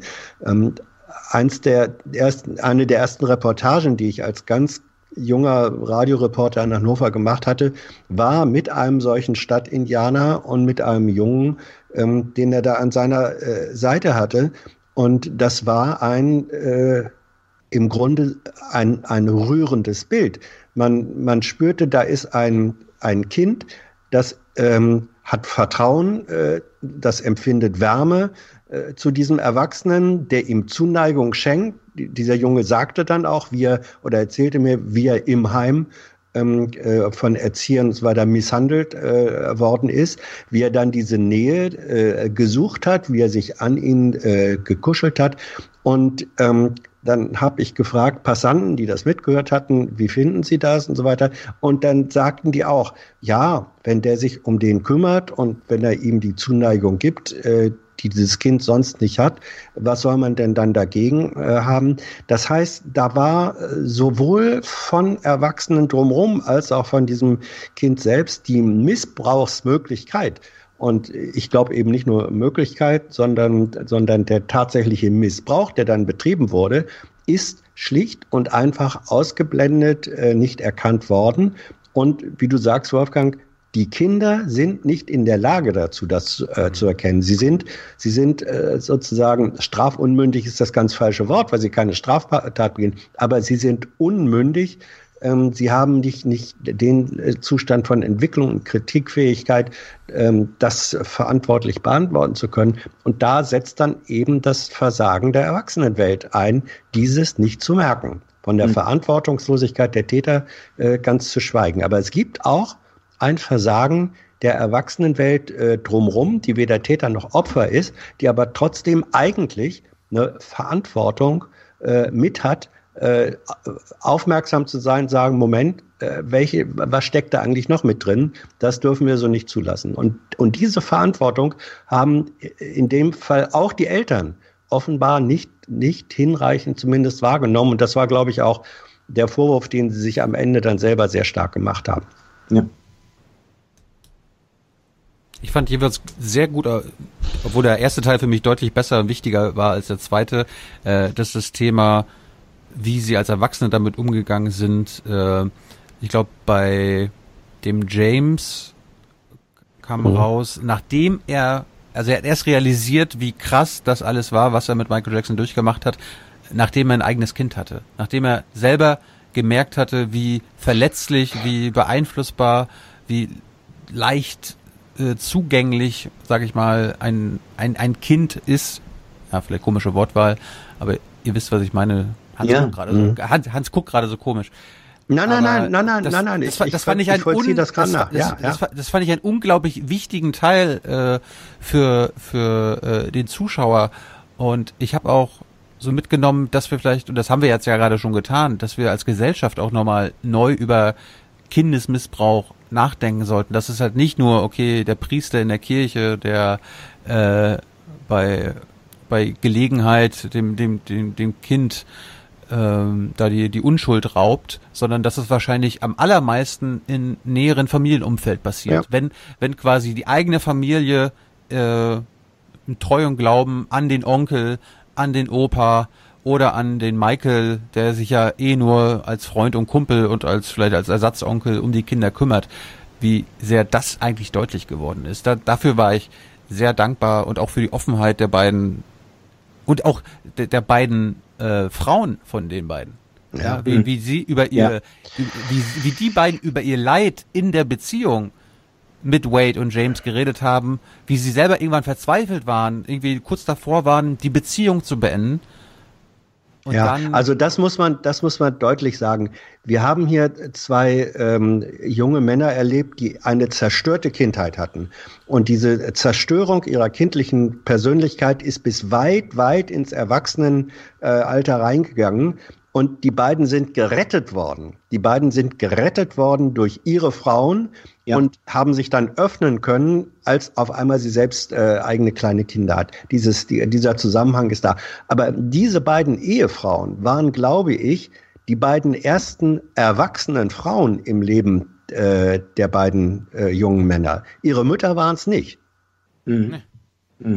Und die Väter, das geht, äh, das ist ja auch ein Thema, waren ja. merkwürdig abwesend oder auch nicht in der Lage, auch der eine aus einer ja, Art psychischen Erkrankung mhm. heraus. Also, also auch das, was du jetzt was du jetzt gerade für die 80er ja äh, beschrieben hast. Ähm, also wir haben äh, da auch sozusagen äh, fehlende Vaterfiguren oder Vaterfiguren, die nicht hinreichend präsent sind oder dann rausgedrängt wurden, ganz bewusst, so dass überhaupt diese Abhängigkeit viel stärker entstehen könnte. Ich habe eine ganz kleine Sache vorbereitet und zwar habe ich ähm, nochmal nachgeschlagen bei Volkmar Sigusch, diesem ähm, äh, Sexualwissenschaftler, der ein sehr gutes Buch unter anderem rausgegeben hat. Das heißt äh, Sexualitäten, eine kritische Theorie in 99 Fragmenten und der schreibt eben dort auch, auch über äh, Pädophilie und sagt auch unser Umgehen damit, weil das muss man auch dieser Doku zugutehalten. Es ist eben keine Doku, die irgendwie äh, Kopf ab ihr Kinderschänder brüllt mhm. oder so. Und das ist ja ein äh, boulevardesker Zugang immer zu ja. solchen Sensationsmeldungen. Und man kann sich überlegen, inwieweit jetzt natürlich auch diese Doku gerade deshalb äh, natürlich viel Quote machen wird, weil Leute sich für solche Themen interessieren und dann immer sozusagen so einen bösen anderen konstruieren, um sich selbst äh, auch ein bisschen besser zu fühlen. Und äh, Sigo schreibt genau über dieses Verhältnis äh, Folgendes. Je lauter der Schrei nach Vergeltung, je rasender das Rübe ab, desto vir virulenter das eigene, dumpf grollendes schlechte Gewissen, das nicht bewusst werden darf, weil es so schwer zu ertragen wäre oder gar das eigene unbewusste Verlangen nach schmutziger Überwältigung, das in sein seelisches Gegenteil verkehrt werden muss. Je kürzer der Prozess sein soll, desto länger ist seine Vorgeschichte. Das Rübe ab reicht schließlich bis in die archaischen Zeiten der Menschheit zurück. Die, die nach dem Henker grölen, wollen sich ums Ganze aus dem Gewaltzusammenhang herausschreien, von den Sexualität, Sexualstraftätern ums Ganze distanzieren, arbeiten aber dem gleichen Willen zur Vernichtung und Verstofflichung zu. Um der seelischen Friedhofsruhe willen darf nicht erkannt werden, wie eigen das Fremderscheinende im Grunde ist. Wollten wir die Missachtung der Kinder und Jugendlichen beenden, müssten wir unsere Art und Weise zu leben grundsätzlich ändern. Das wäre der beste Schutz. Kinder und Jugendliche stünden dann nicht mehr am Rande der Gesellschaft, sondern im Zentrum. Und er sagt auch, es ist eben ähm, ein, ein, ein großes Versäumnis in unserer Gesellschaft, dass eigentlich Kindern nicht nur keine Rechte äh, oder kaum Rechte zukommen, sondern auch, dass sie eben kaum gehört werden und dass wir vieles mit ihnen anstellen. Er bringt zum Beispiel auch über Disziplinarmaßnahmen in Schulen und so und zeigt sozusagen, wie schwimmend manche Grenzen äh, sind zum Missbrauch, was nicht heißt, dass es natürlich ganz klar Pädophile gibt und äh, auf eine andere Weise gesellschaftlichen Missbrauch, aber er sagt ganz klar, dass eben diese Fokussierung nur auf Einzeltäter immer ganz viel strukturellen Missbrauch in der Gesellschaft auch ausblendet. Und im Prinzip ist das, äh, diese Doku jetzt auch, glaube ich, eine Anregung über äh, den Stellenwert von Kindern in unserer Gesellschaft vielleicht nochmal anders nachzudenken. Ich habe mich gerade nur an die religiöse Beschneidung erinnert. Da haben wir auch, das ist ja gesellschaftlich akzeptiert, dass mhm. Eltern ihre Kinder verletzen dürfen. Bei ja. Frauen ist es mittlerweile verachtet, bei Jungs ist es immer noch erlaubt da frage ich mich auch, ob wir das in den nächsten Jahrzehnten vielleicht auch naja, anders bewerten werden. Gut, aber äh, es ist natürlich äh, die, die Frage, also es gibt natürlich auch äh, eben äh, religiöse Praktiken, die tradiert sind, die nicht deshalb unbedingt richtig sind, weil sie tradiert sind. Aber es ist natürlich äh, zu fragen, ob ähm, quasi das Bekenntnis äh, zu, zu einer Religion ähm, nicht eben auch etwas so stark ähm, konstituierendes für die eigene Identität ist, dass das auch sozusagen etwas Schützenswertes ist. Weil die Frage ist ja, wir können auch sagen, wir zwingen auch Kinder in die Schule zu gehen. Äh, also auch das ist äh, quasi ein Zwang, den wir äh, auf Kinder ausüben. Wir, wir fragen sie nicht oder wir könnten sie fragen, aber wir, wir hören nicht auf sie. Also wenn ein Siebenjähriger uns sagt, ich gehe nicht zur Schule, ich bin lieber zu Hause oder ich mache lieber was ganz anderes, dann lassen wir das auch nicht zu. Von daher weiß ich nicht, wie weit das sozusagen man das als eine, eine Verletzung unbedingt sehen muss naja, die, das ist, glaube ich, auch nochmal ein anderes Feld jetzt. Aber ich würde nicht grundsätzlich sagen, das dass war, das, war, das, das, war mir, das war, das war mir, das, ja. nein, das war mir jetzt nur eingefallen. Mhm. Das ist wahrscheinlich die, die leichteste Variante, wie, wie vogelfrei äh, Kinder in unserer mhm. Gesellschaft immer noch sind. Also, dass mhm. das immer noch möglich ist. Ich meine, ich plädiere ja dafür, dass die Kinder das selbst entscheiden sollen und nicht die Kinder mhm. dem mhm. Kind durch eine Verletzung die Religion geben sollen. Naja. Ja, ich möchte an dem Punkt nochmal anknüpfen, den Wolfgang äh, eben im Verweis auf Sigusch äh, gesagt hat, äh, das Rübe ab. Also die, die äh, Radikalität der einfachen Lösung, die ja als besonders konsequent daherkommt, eigentlich ähm, ist sie besonders inkonsequent, weil sie sich verweigert der Komplexität und Schwierigkeit der tatsächlichen Verhältnisse. Ähm, weil sie damit wirkliche Aufklärung und auch Verantwortlichkeiten, wenn du den einen bösen Buben hast, also wenn man jetzt sagt, äh, nur sagt, Jackson das Schwein und äh, Jackson der, der, der Kinderschänder und sonst was, ähm, das stimmt, aber äh, vorausgesetzt, das stimmt alles, aber es stimmt eben nicht nur, so einfach kann man es sich nicht, nicht machen, sondern man muss dann wirklich auch fragen, äh, welche Rolle hat es gespielt, was wir anfangs hatten, die Sehnsucht äh, der Eltern, das Gefangensein der Eltern in den Verlockungen dieses Star-Rooms, wo sie noch dachten, sie tun ihren Kindern etwas Gutes. Was hat es damit zu tun, dass äh, Jackson, äh, als der Michael Jackson, der er war, eben auf eine Art und Weise, die andere Erwachsene gar nicht konnten, ähm, kindliche Wünsche ähm, mit erfüllte und deswegen die Kinder bereit waren und äh, Liebe zu ihm empfunden haben, äh, selbst nach dem Missbrauch noch, das hat sich ja äh, auch gezeigt, Jahre später, sie haben, und sie sagen das selbst in der Dokumentation, ja, auch als wir wussten, was da passiert ist. Und als wir schmerzhaft erfahren haben, dass auf einmal wir durch andere Kinder abgelöst wurden, durch andere Jungs, die dann in diese Rolle reingekommen sind und wir auf einmal diejenigen waren, die draußen standen, ähm, selbst da habe ich noch äh, zwar Trauer, aber immer noch Liebe für diesen Menschen empfunden. Ja. Und diese, das sind, das sind reale Gefühle, die unser Verhalten bestimmen. Und äh, dem verweigert man sich, wenn man sozusagen jetzt nur dämonisiert und tabuisiert. Mhm. Ein Aspekt, den ich nochmal, den ich mal betonen wollte, den die Kinder ja damals nicht gewusst haben und die Familien auch nicht, dass er mhm. eine Masche entwickelt hat, dass er ja quasi jedes Jahr sich eine neue Familie mit einem neuen Jungen gesucht hat. Ja. Mhm. Gleichzeitig haben sie aber gewusst, dass es andere gibt und so weiter und so fort. Und da frage ich mich, ob da auch dieser gewisse Wettbewerbsgedanken bei den bei den Jungs und bei den Müttern äh, aufgeflammt ist. Naja, ich will ja jetzt, dass mein Sohn der große neue Star wird und nicht der andere, mhm. mit dem er vielleicht ja. auch äh, irgendwas macht und so weiter. Also vielleicht muss ich jetzt doch noch mal was akzeptieren und hier mit ihm machen lassen. Das ist mir, das war ja, ich glaube, du hast recht. Also es ist schon eine Konkurrenzsituation, die da entstanden ist und die sicherlich auch noch mal gewisse Hemmschwellen sinken ja. lässt, dass man noch einmal bereit ist, weil man plötzlich merkt, ohne ihn bin ich wieder nichts. Also das ist ja auch die Erfahrung, die sie dann schnell machen und hat der eine ja. eine Karriere gemacht, aber eben aus, aus eigener Kraft, muss man sagen. Also das ist jetzt nicht äh, einfach nur äh, protegiert gewesen, sondern aus eigener Kraft, aber äh, der andere ja eben nicht. Und das ist ja dann auch eben eine sehr äh, krasse Erkenntnis für eine Familie, dass sie plötzlich in ihre Gewöhnlichkeit, das sage ich jetzt nicht despektierlich, in ihre Gewöhnlichkeit, mhm Persönlichkeit zurückgeworfen wird und das nur schwer aushalten kann und sich natürlich dann Selbstvorwürfe macht oder vielleicht auch äh, dem, dem Kind dadurch, ohne dass es ausgesprochen werden muss, einen gewissen Druck macht. Ja, warum bist du denn jetzt nicht mehr der beliebteste? Warum bist du, bist du vielleicht nicht schön genug für ihn? Bist du nicht talentiert genug?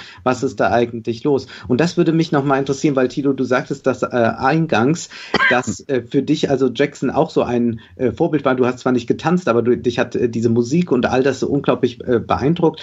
Und Zugleich ist es ja eine sehr eigenartige Mischung bei Jackson. Er hat dieses Kindliche, über das wir jetzt schon sehr stark gesprochen haben. Er ist eigentlich quasi ein asexuelles oder stark androgynes Wesen auf der Bühne, das zugleich aber hochsexualisierte Gesten beim Tanzen ja permanent macht, ja. Ähm, die man, äh, also das ist ja eine ungeheure Ambivalenz, die diese Figur auf der Bühne produziert hat. Wenn jetzt ähm, irgendein äh, ein Mick Jagger sexuelle Gesten auf der Bühne macht, dann wissen wir, äh, wo wir dran sind und äh, können auch einordnen, dass der vermutlich nachher auf dem Hotelzimmer äh, äh, noch damit weitermachen wird und ein paar Damen mitnimmt. Bei Jackson aber, hat man aber, diesen ne, Eindruck ne, ja nicht. Doch, doch, doch, doch. Also das, da erinnere ich mich als Kind. Also hast du ihn schon als sexuell wahrgenommen, oder?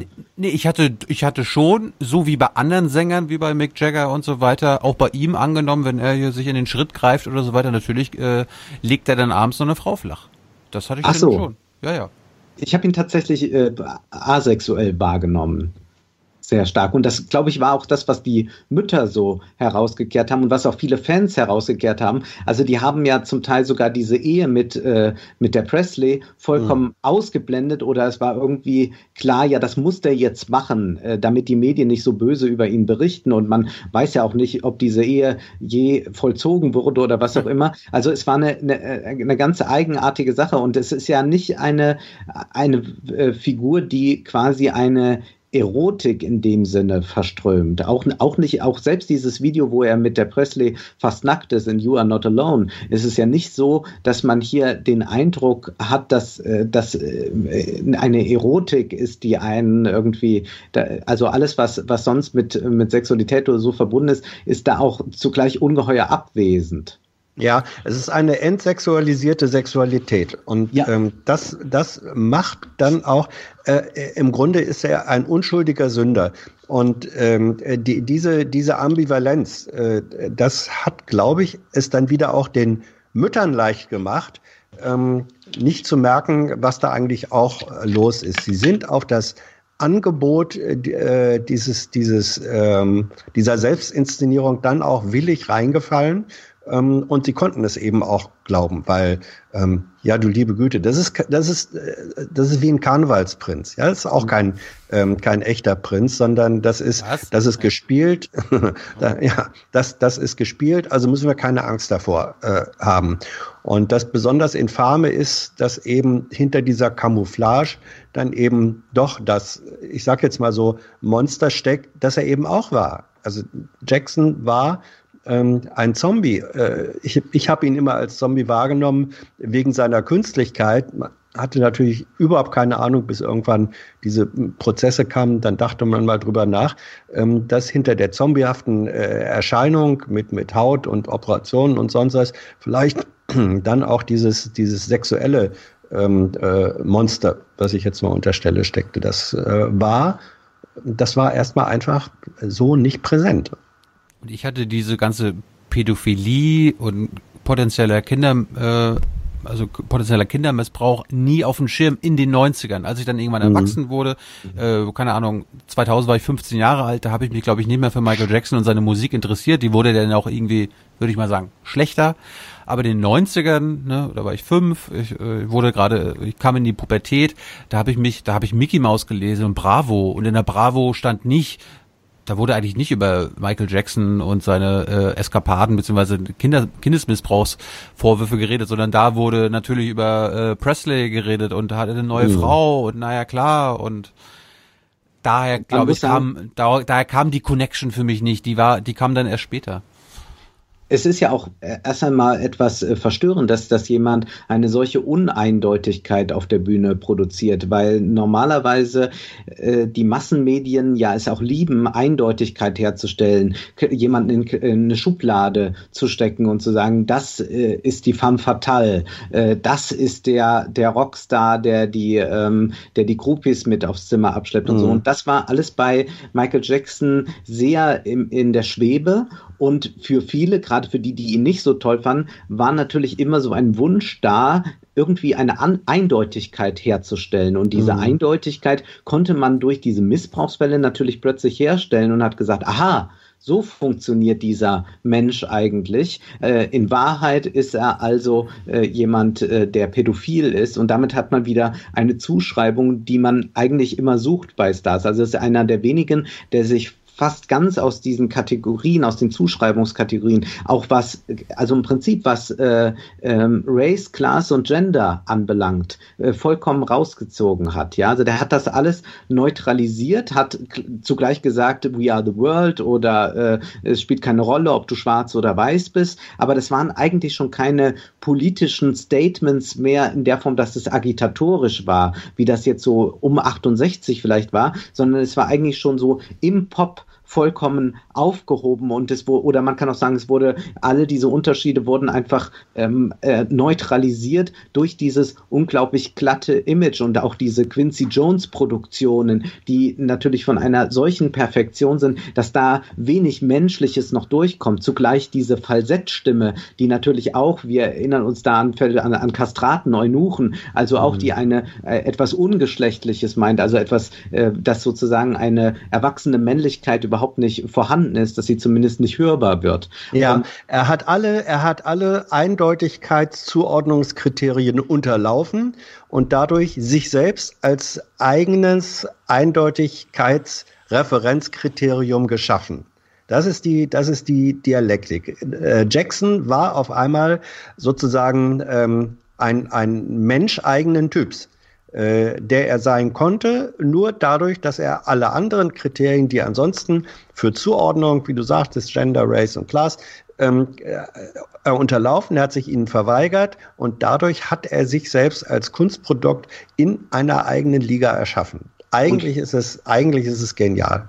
Und folgerichtig kann er nur eigene Epigonen wieder kreieren. Ja Und er ja. kreiert, die müssen alle, also er hätte ja auch sonst sich irgendwelche Jungs aussuchen können, die er anziehend findet. Mhm. Aber äh, das Kriterium war auch immer noch, dass das alles kleine Michael Jacksons sind. Es ist ein mhm. bisschen jetzt auf der, also es gibt die, die, die, die leichte, die spielerische Variante. Äh, ich weiß nicht, ob ihr den Film Liberace gesehen habt mit, äh, mit Damon und äh, Michael Douglas. Also Liberace, dieser ähm, Pianist, der ja sehr pompös in Las Vegas und so weiter aufgetreten ist. Und der hat dann eben auch irgendwann von seinem Liebhaber äh, gefordert, dass er sich doch auch so kleidet. Und der hat dann, es wird sehr schön den Film gemacht mit Damon, macht dann so eine Schönheitsoperation Operation, die ihn dann fast so aussehen lässt wie Liberace selbst.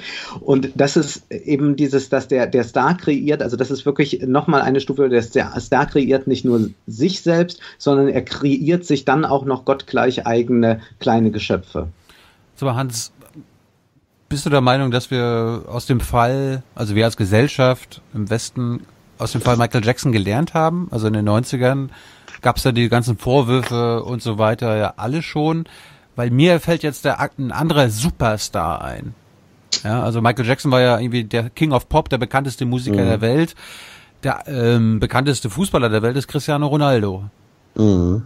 Und da gibt es ja aktuell auch einen, einen Vergewaltigungsfall, der zum einen von den Behörden gerade so anscheinend auf Eis gelegt wird, beziehungsweise nicht mhm. weiter verfolgt wird, weil seine Anwälte da Druck machen. Äh, das potenzielle Opfer, das vermeintliche Opfer darf nicht reden, will nicht reden. Und der Fußball reagiert wie? Mit Ignoranz. Es, es, ja, es wird, das wollte ich gerade sagen. Er nimmt es im Wesentlichen nicht, nicht besonders aufmerksam zur Kenntnis sein, sein Verein, sein Verein fährt lieber oder sagt lieber Reisen nach Amerika ab, um dort mhm. zu spielen, damit Ronaldo nicht potenziell verhaftet werden könnte, anstatt äh, ihn aufzufordern, den, den Fall zu lösen. Also das ist mir jetzt in den letzten Wochen nochmal klar geworden, dass wir immer noch äh, mit den Stars, wenn es um, ich, jetzt ist ja der Fall bei Ronaldo nicht äh, Pädophilie und Kindesmissbrauch, aber nee. trotzdem Vergewaltigung. Ja. Es, ist, es ist Machtmissbrauch. Aber haben wir nichts gelernt, oder was? Ach, das ist, äh, also Lernen findet ja, findet ja nicht so einfach in, in Reizreaktionsschemata statt. Man lernt immer ein bisschen was und dann vergisst man es wieder und dann kommt was Neues und dann lernt man vielleicht wieder ein bisschen was. Ich also glaube zum Beispiel. Lernen oder was? Oh, ja, ja, wir lernen immer wieder neu und, und Lernen ist, glaube ich, äh, Lernen ist der längste Umweg im Leben des Menschen, äh, den wir immer wieder gehen und da gibt's kein, nichts, nichts Grades. Ich glaube zum Beispiel, dass diese äh, Dokumentation äh, ähm, überhaupt nicht diese Aufmerksamkeit gefunden hätte, wenn wir nicht, so furchtbar das ist, die MeToo-Debatte äh, gehabt hätten äh, in den letzten zwei, drei Jahren. Da ist eine, es gibt da die strukturelle Parallele, dass auch da jemand, der sozusagen äh, der, äh, der Türöffner war in die Welt des Ruhms, der Stars, ähm, äh, des Reichtums, äh, des Glamours, äh, dass der diese Macht missbraucht hat, einfach missbraucht hat. Und dieser Missbrauch äh, von Möglichkeiten ähm, durch Mächtige, vor allem dann auf der Star-Ebene, ähm, das haben wir bei Jackson in seiner äh, Variante da auch gehabt. Und da entsteht, glaube ich, inzwischen äh, eine höhere Sensibilität, auch in anderen Bereichen. Also ich habe äh, vor, vor einem Jahr Interviews gemacht über ähm, Frauen in der Kulturwirtschaft. Ähm, so auch ein Gespräch mit einer Artdirektorin, ähm, die, die also in einer Werbeagentur eine der sehr früh eine der wenigen Frauen waren, die da in Führungspositionen gekommen ist, eine sehr gut aussehende Frau. Und die hat sehr präzise beschrieben, wie vor 20, 25 Jahren die Mechanismen äh, da waren. Das war nicht wesentlich anders ähm, als bei Herrn äh, Weinstein. Und sie sagt, das passiert heute so nicht mehr. A, trauen die sich das nicht. B, sind die jungen Frauen, die da jetzt da sind, äh, welche, die überhaupt nur auf den Gedanken kämen, das mit sich machen zu lassen. Und das signalisieren sie auch. Da, finde ich, hat so etwas wie ein vielleicht auch gesellschaftlicher Lernprozess äh, stattgefunden. Und ähm, vielleicht passiert sowas ähnliches auch. Ich meine, Jackson ist ja äh, nicht der einzige, auch nicht der einzige Film über, über Missbrauch von Kindern im Schaugewerbe. Ähm, ja, also nichts gelernt würde ich überhaupt nicht sagen. Genug gelernt bestimmt nicht. Jetzt haben wir beide, Hans und du, Hans und ich, äh, diesen anderen Film, An Open Secret, nicht gesehen. Ich weiß aber, dass Wolfgang ihn gesehen hat. Ja. Äh, kannst du darüber nochmal sprechen? Was, was beleuchtet der und worum geht's da im Vergleich zu Jackson? Der verhandelt einen äh, pädophilen Ring in Hollywood und das war aber so, dass äh, es Manager gab, die also Kinder unterstützt haben bei ihrer Karriere als Kinder- oder Teenie-Stars, als Teenie-Stars äh, vor allem, die dann auch zum Teil Karriere gemacht haben und wie sich diese Männer auch ganz ähnlich wie bei Jackson eingeschlichen haben in die Familie und gesagt haben, ja, äh, das Kind muss das und das alles lernen und das machen und am besten wäre, wenn das Kind mal bei mir ist und wenn ich ähm, ihn unterrichten kann. Und da sind auch, das sieht man dann, die Eltern äh, sehr weit mitgegangen und aber dann auch eben, dass die Kinder in einem Alter waren von 13, 14, wo Eltern sagen, gut, der darf jetzt einen Film drehen und natürlich ist der, sind wir nicht ähm, rund um die Uhr dann da und wir vertrauen natürlich auch, dass am Set alles in Ordnung ist. Und dieser Film zeigt eben, dass das dann eben nicht so war und dass es da eben auch einen regelrechten äh, Ring von Pädophilen gegeben hat, die sich gegenseitig gedeckt haben und man da aber auch wieder diese Frage stellt, naja, das eine sind eben die, die sich untereinander decken, aber da steht ja auch noch ein größeres System dahinter, äh, das offenbar auch immer wieder bereit ist, die Augen zuzumachen oder zumindest nicht näher nachzufragen. Und das ist eigentlich etwas ganz Merkwürdiges. Es gibt ja diesen, äh, diese Kurzgeschichte von Edgar Allan Poe, der entwendete Brief.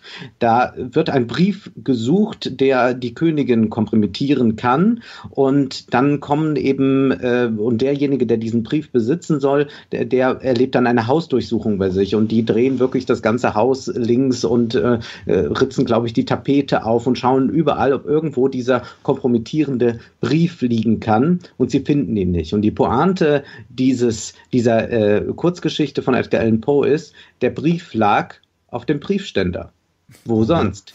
Aber da schaut natürlich niemand nach, sondern jeder denkt, ja, wenn, dann müssen wir irgendwo suchen gehen. Das heißt, es gibt einen Elefant im Raum, der nicht gesehen wird. Und das ist, glaube ich, etwas, was wir bei all diesen Fällen, auch bei Weinstein oder so, immer wieder finden, dass eigentlich etwas vollkommen präsent ist und wir es aber doch nicht wahrnehmen. Ein anderer Fall ist in der Klassikbranche, ich weiß nicht, ob ihr das mitbekommen habt, mit dem Dirigenten an der Met, James Levine, der auch schon mal verhaftet wurde in den 70er Jahren, weil es dort Vorwürfe, Vorwürfe wegen Pädophilie gab. Und dann hat ähm, Michael Brug in der Welt dazu Edda Moser interviewt, die große Sopranistin, die äh, die Königin der Nacht zum Beispiel gesungen hat. Und die hat eben mit James Levine zusammengearbeitet und hat ein ganz interessantes Gespräch mit Brug geführt, in dem sie sagte, ja, wenn wir dann an der Met geprobt haben, war das so, dass James Levine immer einen Tross von kleinen Jungs dabei hatte, so sieben bis elf Jahre. Das waren immer so eine Handvoll Jungs, die waren bei den Proben immer da wir haben uns dann schon gewundert und manchmal hat man schon gedacht, ja, der wird es nicht leicht haben. Der Levine, irgendwie scheint er auch sehr unter seiner Existenz zu leiden. Aber sie haben nie die Frage gestellt, warum umgibt sich dieser äh, 40, 50-jährige Mann mit so viel kleinen Jungs? Warum sind die bei, einer Or bei Orchesterproben anwesend, wo nun wirklich Kinder nichts verloren haben und das auch für, für Kinder ein ziemlich uninteressanter Ort eigentlich ist? Und man hat es einfach nie hinterfragt. Sie sagt es einfach so. Es war einfach kein Thema. Und ich ja. glaube, das ist heute auch noch, was wir immer wieder finden dass eigentlich man sagen muss, ja, das, das muss doch nur mal jemand ausgesprochen haben, aber ist es nicht der Fall. Ja, es gibt ein äh, anderes Beispiel, sehr populär ähm, aus England, Jimmy Seville. Äh, das war einer der englischen BBC Star Jockeys, Top of the Pops. Das war in den 60er Jahren äh, sozusagen die, die Musiksendung. Und ähm, der ist gestorben, ich glaube äh, 2011 oder so, ähm, war er auch über, äh, über 80 Jahre alt oder so. Und da kam raus nach seinem Tod, dass es Hunderte, Hunderte von Missbrauchsfällen gab, meistens mit jungen Mädchen. Also äh, er war nicht, ähm, nicht, nicht schwul, äh, aber es war Missbrauch von jungen Mädchen ähm, die natürlich ähm, Teenies, Pop-Fans, die er dann, die dann, wo er einfach seine seine Möglichkeit, Stars, äh, Kontakt zu Stars herzustellen, Autogramme zu kriegen, das hat er sich von denen durch sexuelle Dienstleistungen bezahlen lassen. Und das kam alles erst, ich, die die ähm, äh, Scotland Yard hat ihn, glaube ich, als den größten Sexualverbrecher ähm, des 20. Jahrhunderts in England bezeichnet. Das kam alles erst nach seinem Tod raus. Alles erst. Er war eine öffentliche Figur, hat das hundertfach gemacht und es kam alles erst nach seinem Tod raus. Ähm, das ist, als ich das, als ich das mitbekam und äh, ich hatte eben in meiner Generation war Jimmy Seville sozusagen eine der international großen Figuren. Ähm, da, da geht, da ist irgendetwas in mir auch kaputt gegangen und es ist etwas äh, erschüttert worden und ähm, ja, wenn ich dann jetzt drüber nachdenke, dann sage ich eben, was ist kaputt gemacht worden in diesen Hunderten von jungen Mädchen, von denen mhm. einige sich äh, ihren Eltern oder Lehrern anvertraut hatten und die haben es ihnen dann nicht geglaubt. Ja, äh, äh, ich weiß gar nicht, das kann ja nicht mehr geheilt werden irgendwann und man kann wirklich nur hoffen, dass heute da eine größere Sensibilität äh, dafür ist, dass wenn Menschen mit solchen Neigungen oder Versuchen da sind, dass das schneller gemerkt wird und auch öffentlich gemacht wird. Ich habe mich ja gerade bei Wolfgangs Beispiel so ein bisschen gefragt. Thema Pädophilie. Wir wissen, dass es das gibt. Wir halten das für eines der schrecklichsten Dinge in unserer Gesellschaft. Und gleichzeitig haben wir offenbar das Gefühl, dass es in unserer kleinen Gesellschaft, auf unserer Mikrokosmos unseres Lebens nie vorkommen kann. Sonst würden wir ja auf die Idee kommen, was macht denn der Orchesterleiter da mit den Kindern die ganze Zeit?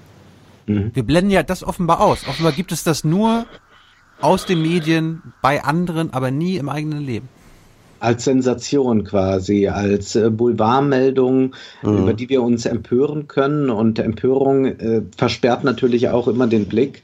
Im Prinzip müssten wir über Pädophilie so nachdenken, dass wir, es gab ja eine Kampagne, glaube ich, vor zwei, drei Jahren, äh, eine Werbekampagne, in der Pädophilie, äh, Pädophile sich äußerten und sagten, ich bin pädophil und es wurde eingeblendet äh, eine Adresse, eine Telefonnummer, an die sich Pädophile wenden sollen. Denn, Charité, ähm, Charité ich hab, ist das, ne? Genau, ich habe äh, einen, einen Bekannter, der war Leiter einer psychiatrischen Klinik und hat sehr viele Pädophile betreut und sagt, dass natürlich äh, Pädophile äh, sich darüber bewusst sind, äh, grundsätzlich, dass das äh, falsch ist und auch viele Angst quasi vor sich selbst haben. Manche, es gibt ja verschiedene Formen der Pädophilie, auch welche, die triebhemmende Spritzen äh, bekommen oder welche, die wirklich sagen, ich möchte eigentlich äh, ja, eine, eine Kastration haben, damit ich sozusagen nichts mehr anrichten kann. Oder auch immer wieder gibt es bei ihnen natürlich auch den, den Glauben, diesmal habe ich es geschafft und bin, bin davon los. Aber es müsste eigentlich eine ähm, Offenheit darüber da sein, dass sozusagen es Pädophilie gibt und dass man äh, darüber nicht spricht in der Form, dass man sagt, das sind alles äh, Monster, weil damit blendet man das wieder aus und drängt es wieder weg und dann ist das irgendwo da, äh, da außen, sondern vielmehr ist, glaube ich, diese äh, ganz harte Lektion, äh, die, die man schwer ertragen kann, dass äh, Pädophilie oder Pädophile Teil der Gesellschaft sind und äh, ist eigentlich mit ähm, ja einer gewissen Offenheit zu diesem Thema und nicht eben eine äh, äh, ein monströs machen dieses Themas. Äh, wahrscheinlich man äh, auch diesen Menschen vielleicht eher helfen könnte, in der Form, dass sie eine Möglichkeit haben, sich an entsprechende Stellen zu wenden, um ähm, vor sich selbst und vor, und vor allem äh, vor sich selbst geschützt zu werden, aber auch eben, dass äh, die Kinder, die möglicherweise potenzielle Opfer sind, dass die geschützt werden. Und das ist etwas, was eben durch so eine starke Boulevardisierung äh, gar nicht stattfindet. Ich frage mich auch, ob man nicht auch Kindern mehr beibringen kann, sich selbst, nicht sich selbst zu schützen, aber ähm, mhm. Bescheid zu sagen, wenn was passiert. Also ich meine, mhm. das Thema Sexualkundeunterricht in der Schule ist ja auch in unserer Gesellschaft eher neu. Ich weiß nicht, seit wann es Sexualkundeunterricht gibt. Ob du, Hans, in der Schule schon Sexunterricht hattest? Wahrscheinlich eher nicht. Jedenfalls nicht von Lehrern. So. Aber mittlerweile, mittlerweile ist das ja Standard.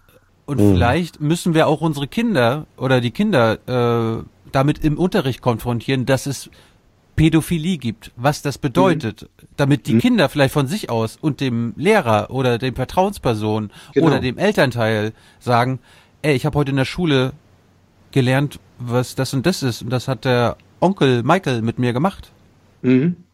Ja, es, es, geht, es geht da auch um die Entab Enttabuisierung von äh, Sexualität und äh, Erotik, weil die Tabuisierung, die gesellschaftlich immer noch, glaube ich, überwiegend äh, eine Norm ist, äh, jenseits oder neben der natürlichen Scham, die man äh, selbstverständlich hat, die auch nie weggehen soll. Aber die falsche Tabuisierung ist ja der beste Schutz eigentlich für, äh, für, für ausgelebten Missbrauch. Deswegen weil man sich, in der katholischen Kirche so es, gut. So ist es, so ist es. So, das heißt also eine Erziehung ähm, zu einer, zu einem, soweit das geht, unbefangenen, offenen Umgang, natürlichen Umgang äh, mit Erotik und Sexualität, das kann äh, im Übrigen überhaupt nicht in der Schule äh, primär nur stattfinden, sondern da sind Elternhäuser. Ja, ja, ja, äh, da glaube ich aber, dass, dass Schule wirklich nur die sekundäre Sozialisationsinstanz sein kann. Das Wichtigere und Entscheidende ist, glaube ich, tatsächlich ähm, im Elternhaus und im, im vertrauten äh, privaten Umfeld. Die Schule kann das unterstützen, sie kann, sie kann dann Wissen beisteuern. Lehrer können dann auch eine, eine neutralere Instanz sein als meinetwegen die eigenen Eltern. Das ist ja auch nicht immer so ganz leicht. Ähm, äh, aber das ist, ich glaube, wenn, dann ist es eben das wirklich eine Enttabuisierung, ähm, die das Besondere immer noch lässt. Sexualität und Erotik ist etwas Besonderes. Das ist, äh, ist nicht einfach so, wie ich hau mir einen Spiegelei in die Pfanne, sondern es ist etwas Besonderes. Und das Besondere äh, bewahren und, und schützen, ähm, aber es nicht in die, in die tabuisierende Schweigespirale reinbringen. Das ist so eine, so eine permanente Balance- und Gratwanderung. Das ist wieder so einer dieser, ähm, die, dieser Lernprozesse, in denen wir individuell als Eltern ähm, als Lehrer, als was auch immer, vielleicht auch hier als Podcaster einfach mit drin sind. Keine Ahnung, wer das jetzt hört und sagt, damit kann ich was anfangen oder sagt, ihr habt doch alle ein Rad ab. Weiß ich nicht. Mhm. Das, das Mich würde noch das, was. Ganz kurz, aber das Deprimierende ist ja von der Wahrscheinlichkeit her gibt es hier mindestens ein oder zwei Hörer oder Hörerinnen, die auch missbraucht wurden als Kind. Ja. Das ist möglich, ja. Ja. ja. Ich hätte noch eine andere Frage über die Verantwortung der Medien. Und zwar gibt es ja von dem Medientheoretiker, der eher kulturpessimistisch war, Neil Postman, mhm. ein Buch, das in den 80er Jahren erschienen ist, das heißt Das Verschwinden der Kindheit. Und das ist auch schon fast die These. Er sagt, im Zeitalter des Buchdrucks war es so, natürlich haben Kinder sich immer danach gesehnt, auch schon früh irgendwelche Bücher zu lesen, die nicht für sie gedacht waren. Dennoch braucht man ja da erstmal eine Kompetenz, um diese Bücher lesen zu können, um sie dann auch verstehen zu können. Das heißt also, bis ich äh, Marquis de Sade lesen kann, äh, der, ich meine, das kann ich einem Siebenjährigen in die Hand drücken, aber der wird äh, nach einer Seite sagen, was soll ich damit und wird es liegen lassen. Etwas anderes eben, sagt Postman, ist es aber mit den medialen Bildern und er geht vor allem damals, ist in den 80er Jahren, auf das Fernsehen Fernsehen ein. Und äh, Bilder sind eben äh, hierarchiefrei, wenn man so will. Man muss sie auch interpretieren können, aber der Zugang zunächst einmal ist leicht. Also pornografische Literatur lesen kann man mit sieben Jahren nicht, aber pornografische Bilder aufnehmen kann man mit sieben Jahren sehr wohl. Man, äh, und die Folgen sind dann vielleicht desaströs. Und das würde mich einfach mal interessieren, weil ich da auch keine Antwort drauf habe. Wie geht man eigentlich damit um, dass zum Beispiel jetzt eben diese beiden Kinder dort im Film, die mutmaßlichen Opfer äh, diese sexualisierten Gesten zum Beispiel von Jackson eins zu eins nachahmen. Natürlich, sie verstehen nicht, genau, was das eigentlich für sexuelle Gesten sind, aber sie ahmen sie nach, weil es keine Hierarchie, keine, keine Schwelle gibt, die sie erst einmal überwinden müssen und dass sie erst mit, mit 17 überhaupt reif sind, diese Gesten aufzunehmen und zu, zu adaptieren, sondern das kann man eben schon im Kleinkindalter. Und heute haben wir ja noch mehr Bilderflut und haben wir noch mehr solcher Bilder und denken wir an die Kinder, die allein äh, einen Computer im Zimmer stehen haben und mit zwei, drei Klicks sich äh, Dinge ansehen könnten, was wir jetzt zum Beispiel in äh, Ende der 90er Jahre oder so hätten nicht sehen können. Wie geht man eigentlich damit um? Verschwindet da die Kindheit wirklich und wie will man überhaupt dagegen vorgehen? Mhm. Da muss also, man dagegen vorgehen. Äh, zu Postman ist zu sagen, dass das war äh, in meiner äh, Uni-Zeit war das äh, eines der Werke, was gelesen wurde. Übrigens parallel äh, zu seinem Klassiker Wir amüsieren uns zu Tode. Äh, das beides Buch im Übrigen. Äh, ja, ja. Ähm, also beides eben in extremer, extremer Weise medienkritische äh, Werke und da liegt ein Stück weit auch, finde ich, eine Antwort drin. Ähm, die Verhältnisse sind heute natürlich komplett andere. Ich glaube nicht, dass es irgendwelche Zwölfjährigen gibt, die nicht Pornos gesehen haben. Und zwar äh, nicht Softpornos, sondern Hard, äh, Hardcore-Pornos. Findet jeder und wird natürlich auch kommuniziert. So, gehen, mal, gehen wir mal davon aus, dass zu einem Zeitpunkt, wo sie das geistig überhaupt in gar keiner Weise äh, verantwortlich verarbeiten können, haben sie aber äh, Zugang zu diesen, zu diesen Bildern. Das ist eine Realität. Und da findet etwas statt in den Peer Groups, die tauschen sich darüber aus. Sie tauschen sich ähm, äh, nicht von sich aus freiwillig normalerweise dann mit Eltern oder Lehrern äh, darüber aus. Da finde ich, ist jetzt zum einen eine Aufgabe von äh, Eltern, von Lehrern, äh, das zu wissen und äh, Gesprächsangebote äh, zu machen, weil es gibt dann eben doch ähm, äh, auch Situationen, wo man es merkt. Das Zweite ist, und da bin ich jetzt ein bisschen hoffnungsvoll eigentlich.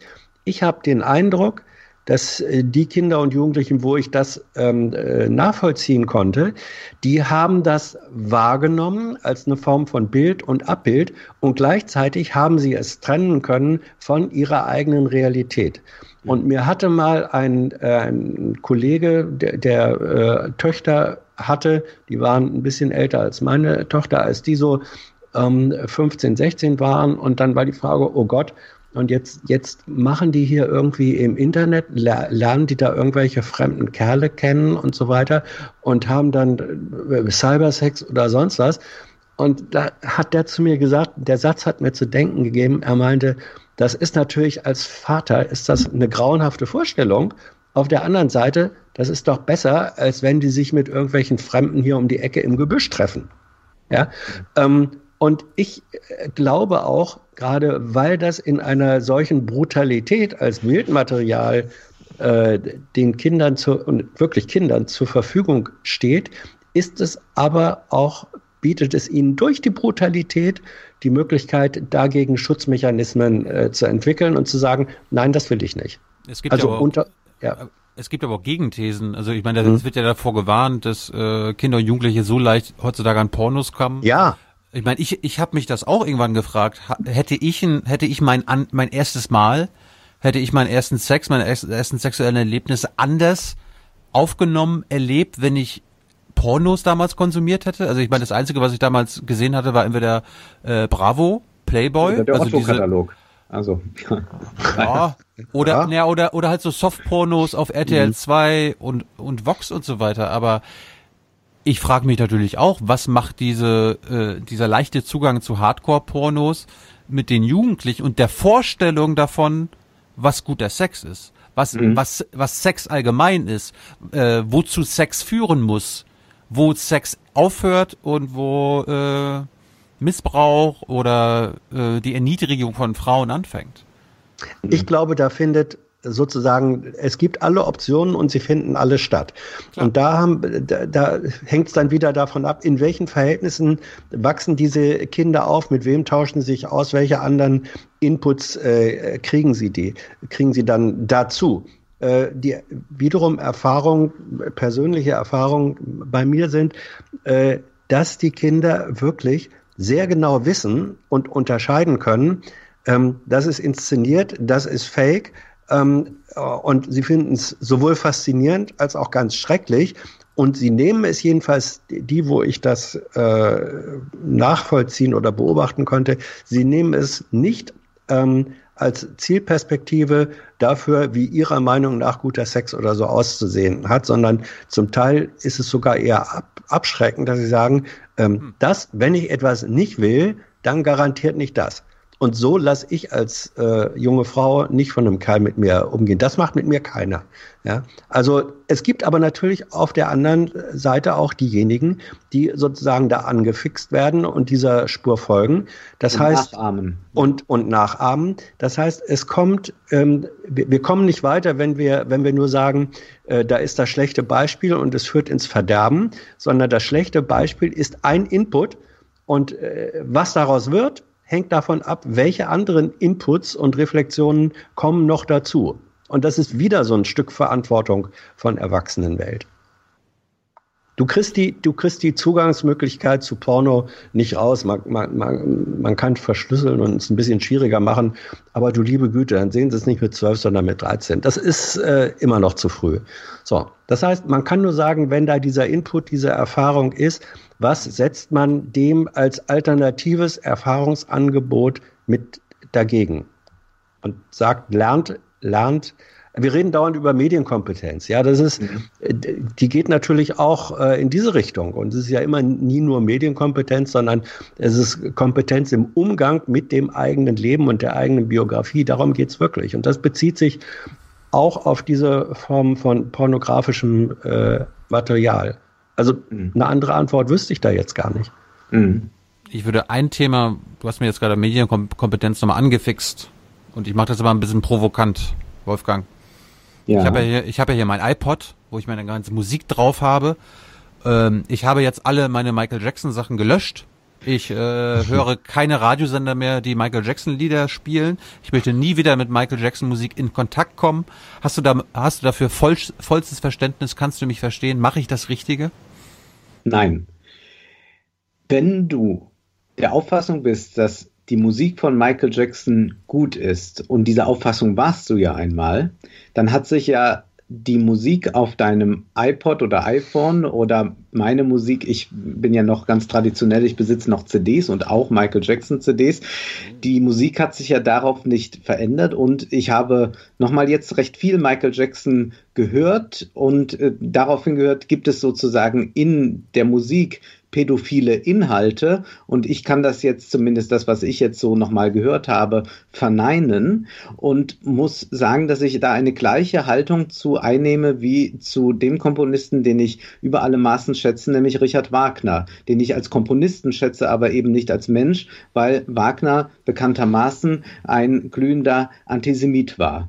Nun ist aber seine Musik frei vom Antisemitismus. Und deswegen kann ich nach wie vor den Tristan hören und auch diese kompositorische Meisterschaft bewundern und muss deswegen jetzt nicht meine Wagner-CDs aus dem Fenster werfen. Und genauso kann ich auch die Michael Jackson-CDs behalten und sie hören. Ich kann natürlich verstehen, dass jetzt, wenn man gerade die, äh, die Doku gesehen hat, man nicht vielleicht Lust bekommt, ach, jetzt höre ich mir nochmal äh, die schönsten Michael Jackson-Songs an und singe sie mit. Das kann ich schon verstehen, dass man da jetzt gerade wenig Lust drauf hat. Das ist auch nur allzu menschlich. Aber grundsätzlich würde ich den Künstler nicht verdammen. Aber ich glaube, es gibt noch anderes Problem. Also ich bin froh, dass du das ansprichst, denn wir haben ja bei Michael Jackson anders als bei Richard Wagner oder bei klassischen Komponisten vielleicht nicht nur die Musik sondern was wir an Michael Jackson ja auch bewundern, ist eben den Star, also die, die Figur, die auf der Bühne tanzt, die dieses besondere Aussehen hat, diesen Glamour, diese unglaubliche Strahlkraft hat. Und die Frage ist also, wir können Werk und Autor, sage ich jetzt mal, relativ leicht trennen und machen das in der Regel auch, weil sonst dürfen wir auch ganz viel Literatur nicht lesen. Da äh, gibt es ja viele böse Menschen, die sehr gute Bücher geschrieben haben. Aber die Frage ist für mich, können wir eigentlich auch wiederum den Star, also die Kunstfigur, vom Menschen trennen und können wir weiterhin zum Beispiel uns auch Michael Jackson ansehen als Star? Können wir uns eine Show weiterhin zum Beispiel von ihm ansehen, einen, einen Konzert-Live-Schnitt? Und das benötigt dann schon einen gewissen äh, Abstraktionsgrad, um das machen zu können. Ich würde sagen, es geht, Ich würde sagen, man kann nach wie vor sagen, es ist ein hervorragender Tänzer, jemand, der ähm, auch den, die Popmusik durch sein ganzes Auftreten äh, erneuert hat und äh, ihren ganz neuen Schub gegeben hat. Oder man könnte fast sagen, äh, man hat bei Jackson ja zum Teil sogar den Eindruck, das ist fast wichtiger als die Musik, denn wie du eben auch schon sagtest, ähm, ja, da so Ende der 90er kam nicht mehr viel. Nee, Michael Jackson sind eigentlich so drei große Alben, dann kam noch die History-Kollektion und dann war Schluss. Das äh, Invincible-Album war äh, nicht erfolgreich und auch aus gutem Grund nicht erfolgreich. Es war nicht sehr, sehr gut.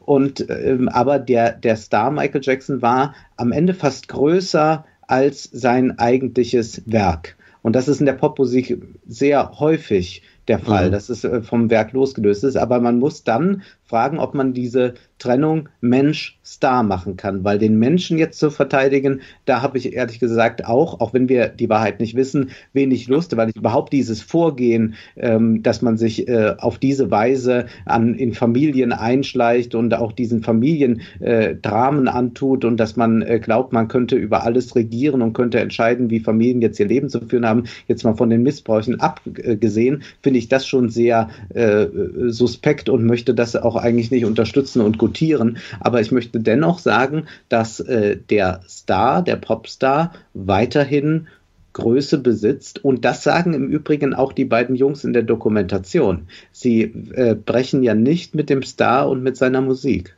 Mhm. Ähm, es gibt eine Metaebene. In der Bundeskunsthalle in Bonn ist ja nun gerade parallel eine große Michael Jackson äh. Ähm, die zeigt Werke, die sich eben, äh, äh, wo Künstler sich mit dem Star, mit der Darstellung des Stars ähm, äh, auseinandersetzen und ihn selber künstlerisch als Star darstellen. Ähm, wie soll man mit so einer Ausstellung umgehen? Die Diskussion ist ja voll entbrannt, seitdem es die Doku äh, gibt. Die reicht von äh, komplett trennen Künstler äh, und Werk und auch erst recht äh, seine, seine da, die Darstellung über ihn. Gibt aber auch welche, die sagen, eigentlich dürfte es so eine Ausstellung nicht mehr geben.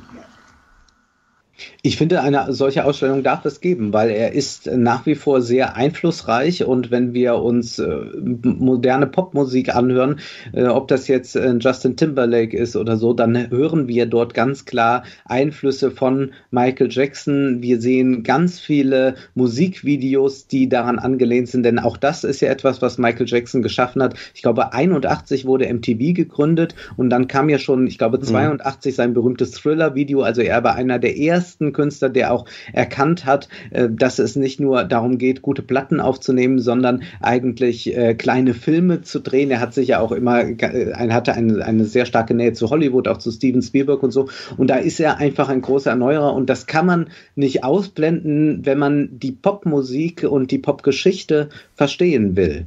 Mhm aber es darf eben keine Götzenverehrung werden. Und das findet natürlich statt und das findet zum Teil auch, ich habe die Ausstellung jetzt noch nicht gesehen, aber auch bei künstlerischen Pro äh, Positionen statt oder von Leuten, die sich auf ihn beziehen. Also diese Vergötterung, äh, die er auch bei Wagner immer eingesetzt hat, dass man dann immer von dem Meister sprach und so. Also mhm. wenn das anfängt eigentlich, dann versperrt man sich den Blick nicht nur auf das, was dieser Mensch mutmaßlich getan hat, sondern man versperrt eigentlich auch den Blick auf die Kunst. Nämlich dann sieht man nur noch irgendein eine Chimäre, irgendein Trugbild und will eigentlich nicht mehr an die Kunst wirklich ran. Und wenn man aber weiter die Kunst wichtig äh, als wichtig erachtet und das tue ich und ich bin ein absoluter Verfechter von äh, äh auch so etwas wie Kunstautonomie, dann muss ich einfach sagen, dass weiterhin Michael Jackson gehört werden soll und auch weiterhin muss man äh, diese Einflüsse auf die Popgeschichte wertschätzen. Sollen die Bonner in der Kunsthalle einen Videoraum äh, einrichten, wo die Doku dann als Schleife läuft? Es wäre keine schlechte Idee, glaube ich weil das, glaube ich, eine sehr heilsame Wirkung wäre. Dadurch würde dem Star etwas von seiner Aura genommen werden und man würde eben nicht nur den idealen Körper sehen, sondern würde sich immer wieder auch daran erinnern, äh, äh, Ecce Homo, es ist nur ein Mensch, äh, den wir da sehen. Ja. So, der Film Leaving Neverland läuft ja jetzt äh, aber Tilo, ich muss kurz nachfragen. Also hast du, hörst du noch? Also oder bist ist das deine? Das war ein Scherz. das war ein Scherz. Okay, das gut.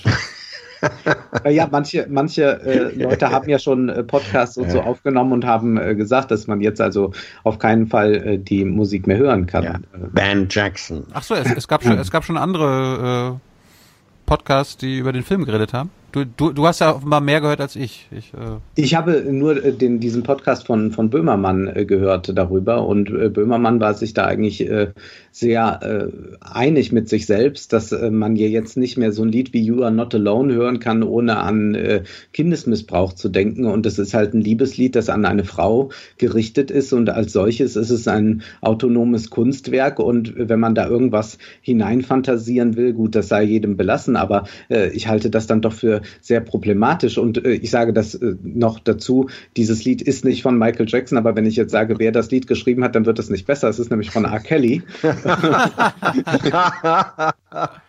aber es ist trotzdem keine ganz schlechte Ballade, wenn auch nicht das beste Lied von Michael Jackson. Aber ich finde eigentlich äh, so äh, ein, ja, so ein kleinbürgerlicher, jede Komplexität reduzierender Moralismus, der in einem, so, in einem solchen Empörungsmodus argumentiert, der will eigentlich ähm, ja sich in vermeintliche Gewissheiten retten. Und ich glaube, man muss diese extreme Irritation, die Michael Jackson jetzt durch das, was wir jetzt auch durch die Doku erfahren haben, ähm, diese Irritation muss man irgendwie als erwachsener Mensch, glaube ich, aushalten, weil das alles andere wäre kindisch. Und dieses einfache Verdammen und so äh, ist eigentlich wieder so ein Mechanismus von Tabuisieren und von das, das, das darf jetzt nicht sein und so. Dann äh, will man irgendwie eine, eine reine Welt schaffen, eine reine Kunst und die äh, eine etwas, äh, eine Kunst, wo man äh, nur schöne Produktionszusammenhänge gerne sehen möchte. Und dann hat man ein ganz großes Problem mit der gesamten abendländischen Kultur, würde ich sagen. Ja, und trotzdem, äh, ich finde das ja auch mit der Autonomie, Autonomie, des Kunstwerkes, aber so einfach ist es auch nicht. Ich äh, interessiere mich ja ein bisschen für Malerei und ähm, ich habe so ein paar Bilder irgendwann mal gekauft, wo ich dann, die mir als Bilder gef äh, gefallen haben, expressionistische äh, Arbeiten. Und dann irgendwann lese ich mehr über die Künstler und dann stellst du fest, das waren glühende Nazis. Mhm.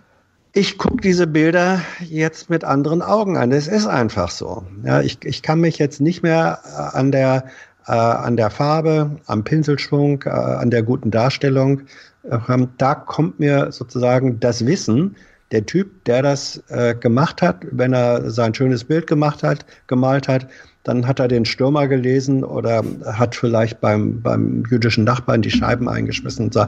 Und mit diesem Wissen gucke ich dann auch, erscheint mir das Kunstwerk, also in der Rezeption was anderes. Das ist, äh, das ist Aber ich glaube, man muss dann hinterfragen, ob es sozusagen auch in den im Kunstwerk sich manifestiert, weil das gibt es ja gerade mhm. bei den äh, deutschen Expressionisten, dass es dort irgendwann eine Trennung gibt und dann sieht man plötzlich, ja. dass dort nur noch äh, deutsche Buben und deutsche Madeln expressionistisch ja. gemalt wurden ja, und die haben dann auch noch vielleicht Karriere im Dritten Reich gemacht, dann ist das auch sicherlich was anderes, denn ich mhm. nee, so ein, nicht. ein erschreckendes äh, Gegenbeispiel nennen, ähm, es gibt eben auch äh, KZ-Aufseher, die wenn sie ihre Arbeit verrichtet haben, danach nach Hause sind und im heimischen Streichquartett Schubert ja. gespielt haben und dazu geweint haben. Und ja.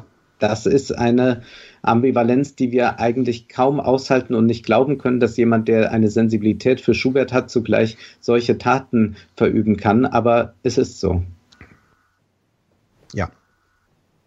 Zum Schluss, der Film läuft ja jetzt in ein paar Tagen auf Pro 7. Mhm. Man kann sich ja natürlich auch die HBO, also die Originalvariante, besorgen.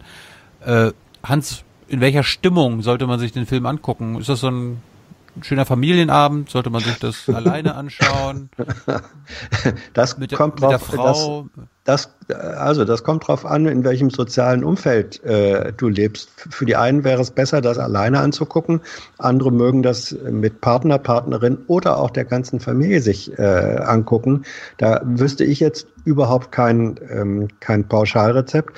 Nur, ähm, es ist kein heiteres Familienvergnügen. Es ist ein, äh, ein Film, das sind vier Stunden, die an die Nieren gehen, ähm, weil man, ähm, es ist so ein bisschen etwas, eine Reise ins Innere eines Grauens. Ja, ähm, man, man lernt ein Stück weit ein äh, Monsterdimensionen eines Menschen kennen und was die ähm, was die ausgelöst haben. Das ist kein leichtes äh, Erlebnis. Und, und insbesondere und, die Opfer. Ja, ja, wobei das, also das, was mir Respekt abnötigt und deswegen, ich finde, den Film soll man auf jeden Fall gucken. Das sind Menschen, die zerstört worden sind durch diese Biografie, aber an der Zerstörung nicht kaputt gegangen sind. Also man merkt ihnen die Zerstörungen an, aber sie haben sie soweit man das überwinden kann, haben sie sie überwunden. Da ist nichts ungeschehen gemacht worden, aber sie haben außer es. Der, außer der Vater, der sich das Leben genommen hat. Ja, außer mhm. der, außer äh, richtig, der Vater hat sich das, das äh, Leben genommen, aber die beiden Hauptopfer, um die es hier geht, die beiden jungen Männer, ähm, die haben es und nochmal, sie sind gerettet worden durch ihre Ehefrauen und ihre äh, Kinder. Ähm, und von daher ist es eben doch auch ein Lehrbeispiel vielleicht dafür, äh, dass es möglich ist, auch so etwas Grausames ähm, zu überwinden, soweit man das äh, oder oder zu verarbeiten ist vielleicht das bessere Wort. Deswegen ähm, guckt es euch an, guckt es euch an mit Menschen, denen ihr zutraut, ähm, eine solche zunehmend an die Nieren gehende Erfahrung und Information zu ertragen. Wenn das, wenn eure Kinder, eure Partner welche sind, ähm, wo ihr denkt, weiß ich nicht, dann guckt es euch erstmal alleine an. Wolfgang, die letzten Worte gehören dir. Uneingeschränkte Sehempfehlung von deiner Seite? Ja, uneingeschränkte Sehempfehlung und ich kann mich da nur anschließen. Man muss sehr abwägen, mit wem man das zusammen sehen möchte. Ich glaube auf jeden Fall, dass man es sehen sollte. Der Podcast dient ja vielleicht auch ein bisschen äh, dazu, dass man äh, danach sich vielleicht das auch nochmal anhört oder dann nochmal äh, einen gewissen Teil sich anhört von dem, was wir gesagt haben. Denn was diese Dokumentation tatsächlich in einem auslöst, und deswegen bin ich auch froh, dass wir hier miteinander gesprochen haben, ist tatsächlich, dass man über das Thema reden will und äh, in vielen Facetten reden will. Und das ging mir im Übrigen direkt nach dem Film, dass ich, also ich weiß, ich habe das äh, bei einer Zugfahrt nach Hamburg äh, hin und zurück gesehen und habe also dann danach äh, sofort äh, zwei Freunde angerufen und habe ihnen davon erzählt, die es noch nicht gesehen hatten und hatte ein sehr hohes Mitteilungsbedürfnis. Das ist jetzt bei mir nicht ganz untypisch, aber ich hatte doch hier ein besonders hohes Mitteilungsbedürfnis, weil man möchte tatsächlich nicht ganz allein gelassen werden damit. Und es ist vielleicht gut, wenn man es äh, mit mit, zwei, drei Leuten zusammen sieht, dass man nicht einfach nur diese Laster hat. Und äh, ich glaube, dass äh, damit vielleicht auch ähm, ein neues Nachdenken über die vielen angesprochenen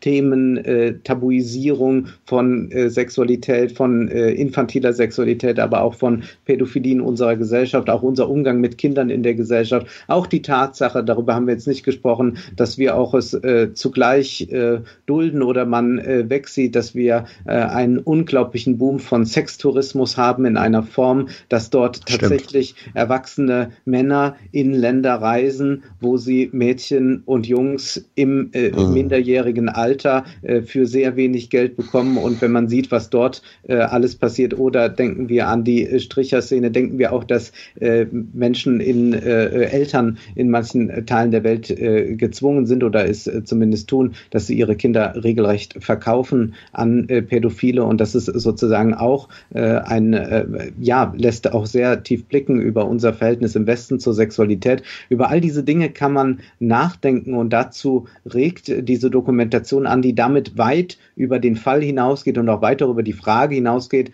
ähm, stimmt das jetzt alles so 100 Prozent? Ähm, ist jetzt Michael Jackson äh, der, der absolute Übeltäter? Äh, war das alles so? Sondern ich glaube, die interessanteren Fragen sind eigentlich die, die auch die Gesellschaft und unseren gesamten Umgang mit dem Komplex in den Blick nehmen.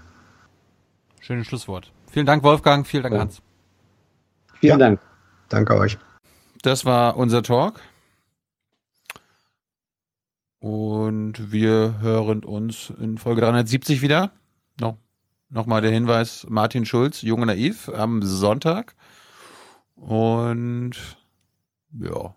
Ich gebe euch noch die programmatische Notiz. Das nächste Mal, wenn Wolfgang hier ist, werden wir wieder über Filme sprechen. Das Thema ist schon gesetzt. Ich bin dann auch dabei. Drei ja. Hebron, He- Hebron habe ich jetzt gedacht, weil Wolfgang mochte auch Hebron, aber Na gut, dann das übernächste Mal. Michael Bay, Hans Zimmer, Disney. Oh Gott. For what? Like for what? Ich bin gespannt, ich bin gespannt. Ja, ja, ja, ja, ja. Gut, dann brauchen wir für Folge 370 noch Unterstützung. Produzenten und Produzentinnen, das werdet ihr ab 42 Euro oder Präsentatoren oder Präsentatorinnen äh, ab 250 Euro und ich brauche für 370 noch ein Intro-Intro. Liebe Hörerinnen, ich freue mich drauf. Lasst euch was einfallen. Und Hörerkommentare? Ja, sehr gute. Der erste geht auch gleich um Michael Jackson. Ja, weil es gibt ja nicht nur Ausstellungsmacher oder Filmemacher, sondern es gibt ja auch Leute, die Doubles in ihrem Repertoire haben. Und jetzt die, ist die Frage, wie geht man damit eigentlich um, wenn jemand Michael Jackson Double bucht für seine Party? Und weitere Audiokommentare inklusive Paul, der sich das vorletzte Mal aus Südamerika meldet. Ja. Ja, ich, mein Lieblings-Audiokommentar war ja eigentlich ein Videokommentar diese Woche. Also ich meine, das, es gibt ja jetzt quasi Aufwachen-Podcast über den Aufwachen-Podcast, da hört man dann sowas. Kilo Arschgeige Jung. Mhm. Was, was, was vermisse ich eigentlich? Kilo Oder hier. Connecting the Dots, du Penner. Fick dich, Tilo. Fick dich. Und ich habe jetzt das Abo für Jung und Naiv gelöscht. Und ich sage jetzt eindeutig, ich habe so oft den Aufwachen-Podcast empfohlen. Kickt ihn. Kickt ihn. Feierabend. Diese Seitenhiebe auf KenFM sind unterirdisch und das allerletzte. Leute, es reicht. Ja, Okay! Ja, ja. Ist ja du bist, gut. Du bist auch gemeint. Und, und Stefan Schulz und Oberpappnase Jessen. Unglaublich, wie mit uns umgegangen wird. Schaltet diesen Scheiß ab. Ich nehme es hiermit offiziell zurück. Der Aufgaben-Podcast ist ein Einschlafen-Podcast geworden. Die waren früher mal besser. Schaltet ihn ab. Gehört mit zum Mainstream. Feierabend. Feierabend. Ja, wir haben jetzt auch Feierabend. Ja. Gut, schönes Wochenende und äh, gebt uns euer Feedback, wenn ihr die Doku gesehen habt oder diesen Talk. Schönes Wochenende. Ciao, ciao. Herzlichen Dank und Ihnen und Ihren Zuschauerinnen und Zuschauern einen schönen Abend. Herzlichen Dank und äh, Deutschland alles Gute. So viel heute von uns. Ihnen noch einen schönen Abend bei uns im Ersten. Selbstverständlich werden Sie die Tagesschau und die Tagesthemen auf dem Laufenden halten. Machen Sie es gut. Wer hat Angst vorm bösen Wolf? Wenn der Biber Schäden anrichtet in öffentlichen Bereichen, ich nehme mal ein Beispiel Bahnanlagen oder öffentliche Straßen, Wege, Autobahnen, wenn er dort Schäden anrichtet, dass man dann den Biber entnimmt oder ihn auch eben tötet. Es waren so 45 Euro über den Schnitt. Bereut? Na, überhaupt nicht. Wir haben Riesenrad gegessen und haben schön Puffjes gefahren. We have come here to let you know that change is coming, whether you like it or not. The real power belongs to the people.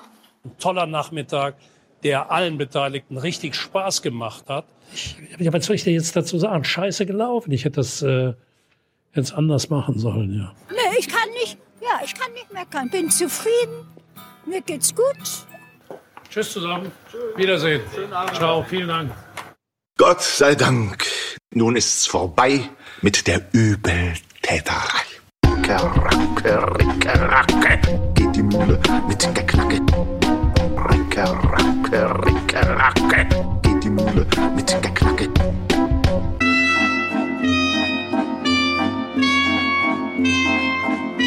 Max und Moritz, wehe euch.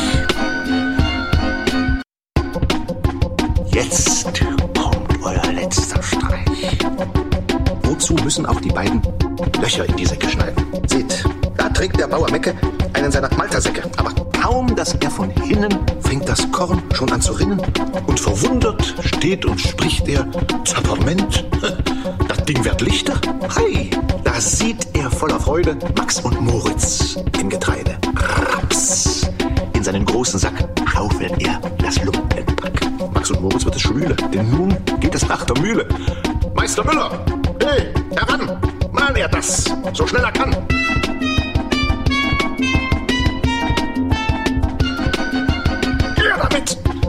In den Trichter schüttelt er die Bösewichter. Ricke, racke, ricke, racke, geht die Mühle mit Geknacke. Hier kann man sie noch erblicken, fein geschroten und in. Doch sogleich verzehret sie Meister Müllers Als man dies im Dorf erfuhr, war von Trauer keine Spur. Witwe Bolte, mild und weich, sprach, sieh da, ich dacht es gleich. Bosheit ist kein Lebenszweck. Dies ist wieder ein Exempel. Kurz im ganzen Ort herum ging ein freudiges Gebrumm. Gott sei Dank, nun ist's vorbei mit der Übeltäterei.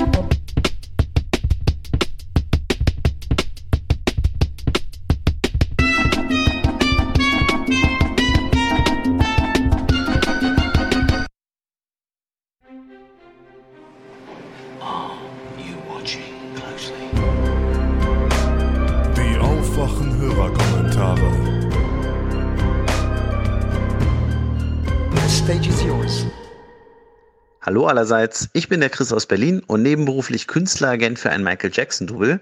Unser Team umfasst rund zehn Personen, von Background-Tanz über Technik bis hin zum Imitator selbst. Und sicher könnt ihr euch vorstellen, dass die aktuelle Doku Leaving Neverland uns alle dazu veranlasst, die mediale Berichterstattung zurzeit sehr aufmerksam, sehr akribisch und genau zu verfolgen. Deshalb geht es an dieser Stelle auch gar nicht um unsere persönliche Einstellung zum Thema Michael Jacksons Schuld oder Unschuld. Uns als Fans würde man ohnehin mangelnde Objektivität unterstellen. Aber genau das ist es, was wir in diesem Statement der deutschen Presse oder zumindest Großteilen der deutschen Presse vorwerfen. Sicherlich gibt es Ausnahmen, aber wir prangern hier eine extrem einseitige negative Berichterstattung an. Wir vermissen den Konjunktiv. Wir fragen uns, wo ist der seriöse Journalismus geblieben? Wir geben ein paar Beispiele aus den Qualitätsblättern, blenden erstmal den Boulevardbereich aus. In der Zeit fragt sich beispielsweise eine Autorin, was Jacksons Missbrauch Zitat, mit dem Leben der betroffenen Menschen angerichtet hat. Oder ein Weltredakteur schreibt, Michael Jackson missbrauchte seine Opfer in den 80er Jahren. Der Spiegel Online titelt, wie Michael Jackson Familien bezirzte, zerriss, wegwarf. Also man kann das ewig weiterführen. Müsste es nicht mutmaßliche Opfer heißen? Wenn hier weiter unten von Erkenntnissen die Rede ist, müsste das nicht stattdessen Vorwürfe oder Anschuldigungen heißen? Wo ist die Unschuldsvermutung geblieben? Es gab ein Gerichtsurteil 2005 in 14 Anklagepunkten. Not guilty. Ähm, wir verstehen das nicht. Das macht uns traurig. Das macht uns wütend. Diese extrem einseitige Berichterstattung. Ein Blick ins Ausland zeigt, hier wird etwas ausgewogener berichtet. Der Mirror hat am Wochenende ähm, äh, herausgefunden oder zitiert, dass ein Michael Jackson-Biograf Safechuck als Lügner äh, überführt hat. In der Doku Neverland sagte er, sei im Bahnhof von Neverland im ersten Stock in einem bestimmten Raum vergewaltigt worden. Mittlerweile ist klar, diese Räumlichkeiten wurden erst zwei Jahre nachdem Safechuck da vor Ort war, errichtet, gebaut. Ähm, wieso schwappt das nicht in die deutsche Presse rüber? Ähm, Ähnlich Robson, das US-Magazin, das US-Wirtschaftsmagazin Forbes hat schon vor etlichen Wochen auf einen extremen Karriereknick hingewiesen von Robson, der sich komischerweise zeitlich parallel zu seinem Sinneswandel ähm, vollzog, Michael Jackson 2005 noch unter Eid zu schützen, genau wie, wie Safechuck, und dann später in Las Vegas einen Choreografenjob im Michael Jack in der Michael Jackson Show One äh, vom Michael Jackson Estate nicht bekommen, diesen Job, und daraufhin Nervenzusammenbrüche erlitten, ähm, ein Buch zu schreiben mit all diesen Vorwürfen, die kein Verleger aufgreifen wollte. Also wieso wird das hier nicht berichtet? Das ließe sich fortführen. Das verstehen wir nicht. Wird hier nicht richtig recherchiert? Liegen die Informationen nicht vor? Ist es Unwissenheit? Ähm, was ist hier doch eine interessengeleitete Berichterstattung der Fall, bis die Leserinnen und Leser ähm, sozusagen das Thema als ausgelutscht empfinden, um dann einzuleiten eine Phase der entlastenden Berichterstattung. Ähm, wir sind schockiert. Hallo Stefan, hallo Thilo. Ich habe in der Folge 368 was zum Thema Schnee gehört bei euch. Und da kommt mir ein Thema in den Sinn, das betrifft den Sportunterricht in Hessen. Wir haben ja drei Stunden Sport in der Woche. Zwei werden meistens gegeben. Aus Raum- und Lehrermangel wird die dritte Stunde nicht gegeben. Dafür gibt es dann in der siebten oder achten Klasse eine Woche Skifreizeit. Jedenfalls ist es hier bei uns so am Gymnasium, ich weiß es auch von anderen. Ich könnte mir vorstellen, dass es andere Schulen auch betrifft. Ähm, das Problem, was ich dabei sehe, die meisten Schülerinnen und Schüler in Hessen kommen nicht aus Skigebieten.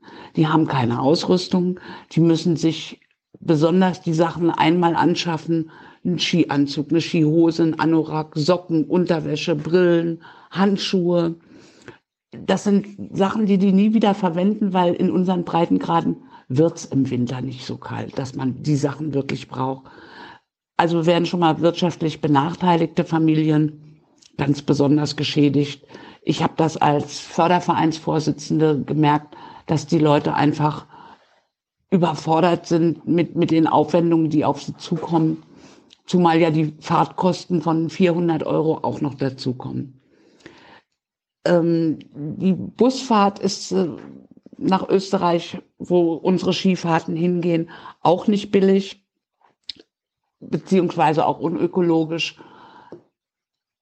Wir haben natürlich da in den Skigebieten eine landschaftliche Belastung und wenn jetzt das Snowfarming, von dem Stefan gesprochen hat, ähm, auch schon ziemlich blöd ist, ist es immer noch weniger belastend für die Umwelt als ähm, Schneekanonen, wobei natürlich die Skigebiete teilweise wirklich im Sommer verwüstet werden durch Rodungen, um äh, Platz für Pisten freizumachen. Es wird nachhaltig geschädigt durch den Kunstschnee. Und es ist natürlich traurig, dass die Tourismusregionen darunter leiden, dass der Klimawandel eingesetzt hat. Aber es ist ja kein Grund, jetzt noch mehr kaputt zu machen. Ich habe mit unserer Schule damals darüber gesprochen, ein Alternativangebot zu machen, zu sagen, okay, Sportstunde, die sollen sich ja auch sportlich betätigen. Beim Skilaufen können die alle nicht. Das heißt, die stehen die meiste Zeit im Skikurs rum und warten drauf, dass sie mal drankommen. Ähm, ich habe gesagt, fahrt doch nach Norddeutschland, macht eine Woche Radwandern mit dem Fahrrad. Das können die meisten in der siebten, achten Klasse. Ähm, da kann man von Jugendherberge zu Jugendherberge fahren, das Gepäck eventuell separat transportieren oder man fährt in eine Jugendherberge, macht von da aus ähm, Fahrradtouren. Die sind auf alle Fälle sportlich da unterwegs. Die Bedenken waren, ja, wir haben schon immer Skitouren gemacht. Wir waren schon immer in der Skifreizeit. Und bei den Radwandern, da müssen sich ja die Lehrerkollegen auch mitbewegen. Das ist ja natürlich ganz blöd. Ähm, ich fände es jetzt einfach vom Sportaspekt her ganz sinnvoll. Mm, ich fände das hier ein Ansatzpunkt, um zum Beispiel auch, ähm, ja, wo sich Fridays for Future oder auch Parents for Future mal einsetzen könnten, wo man wirklich vor Ort konkret eine Maßnahme anregen kann in den Schulen, um die Sportwoche nicht zu einer noch größeren Umweltschädigung zu machen, als sie jetzt schon ist und einfach ein Alternativangebot zu finden. Ja, das war's. Ich wünsche euch eine schöne Woche. Ciao. Hallo Stefan, hallo Thilo. Schöne Grüße auch an die Hans-Jessen Show und Neupapa Tyler. Genauso natürlich an das gesamte Aufwachenrudel. Und wo wir schon dabei sind, würde ich gerne einen Kommentar zum Thema Wolf hinterlassen. Und zwar amüsiere ich mich immer köstlich, wie sich hier in Deutschland äh, groß ähm, hysterisch aufgeregt wird, wenn man mal einen Wolf sieht, nur. Ich ähm, möchte das Ganze ein bisschen in Relation setzen zur Stadt Mumbai in Indien, ehemals Bombay. Knapp 15 Millionen Einwohner oder schon mittlerweile ein bisschen mehr. Dort lebt die äh, dichteste Leopardenpopulation, die bekannt ist. Und ein Leopard ist nochmal, würde ich jetzt zumindest behaupten, ein anderes Kaliber als ein einzelner Wolf. In einer Großstadt, in einer Millionenstadt, ich glaube, wenn man das runterrechnen würde, sind es ungefähr, auf Berlin runtergerechnet ungefähr, so um die zehn Leoparden, die dann im Verhältnis dazu leben müssten. Man stelle sich nur vor, wie der Ausnahmezustand Berlin äh, kontrollieren würde aufgrund dieser Tatsache. In Mumbai, klar, gibt es natürlich auch Zwischenfälle mit Attacken auf Menschen, aber auch dann herrscht eigentlich die große Hysterie erst und ansonsten ähm, geht man da relativ entspannt mit um. Für die Verhältnisse entspannt. Also von daher, ne, ruhig Blut mal hier, liebe Leute, wenn ihr einen Wolf seht, freut euch eher. Und ansonsten zu Tilos Honshu und Hokkaido-Wolf. Äh, das Phänomen nennt sich Inselverzwergung. Also gewisse Arten werden, sobald sie sich auf einer Insel isoliert befinden, kleiner mit der Dauer, passen sich einfach den Ressourcen an. Das gleiche gibt es auch in umgekehrter Richtung. Also das wäre ein Inselgigantismus. Und ähm, mit diesem Phänomen gab es auch vor ein paar tausend Jahren noch äh, in der Ägäis Zwergelefanten. So viel dazu. Schöne Grüße nochmal und gehabt euch wohl.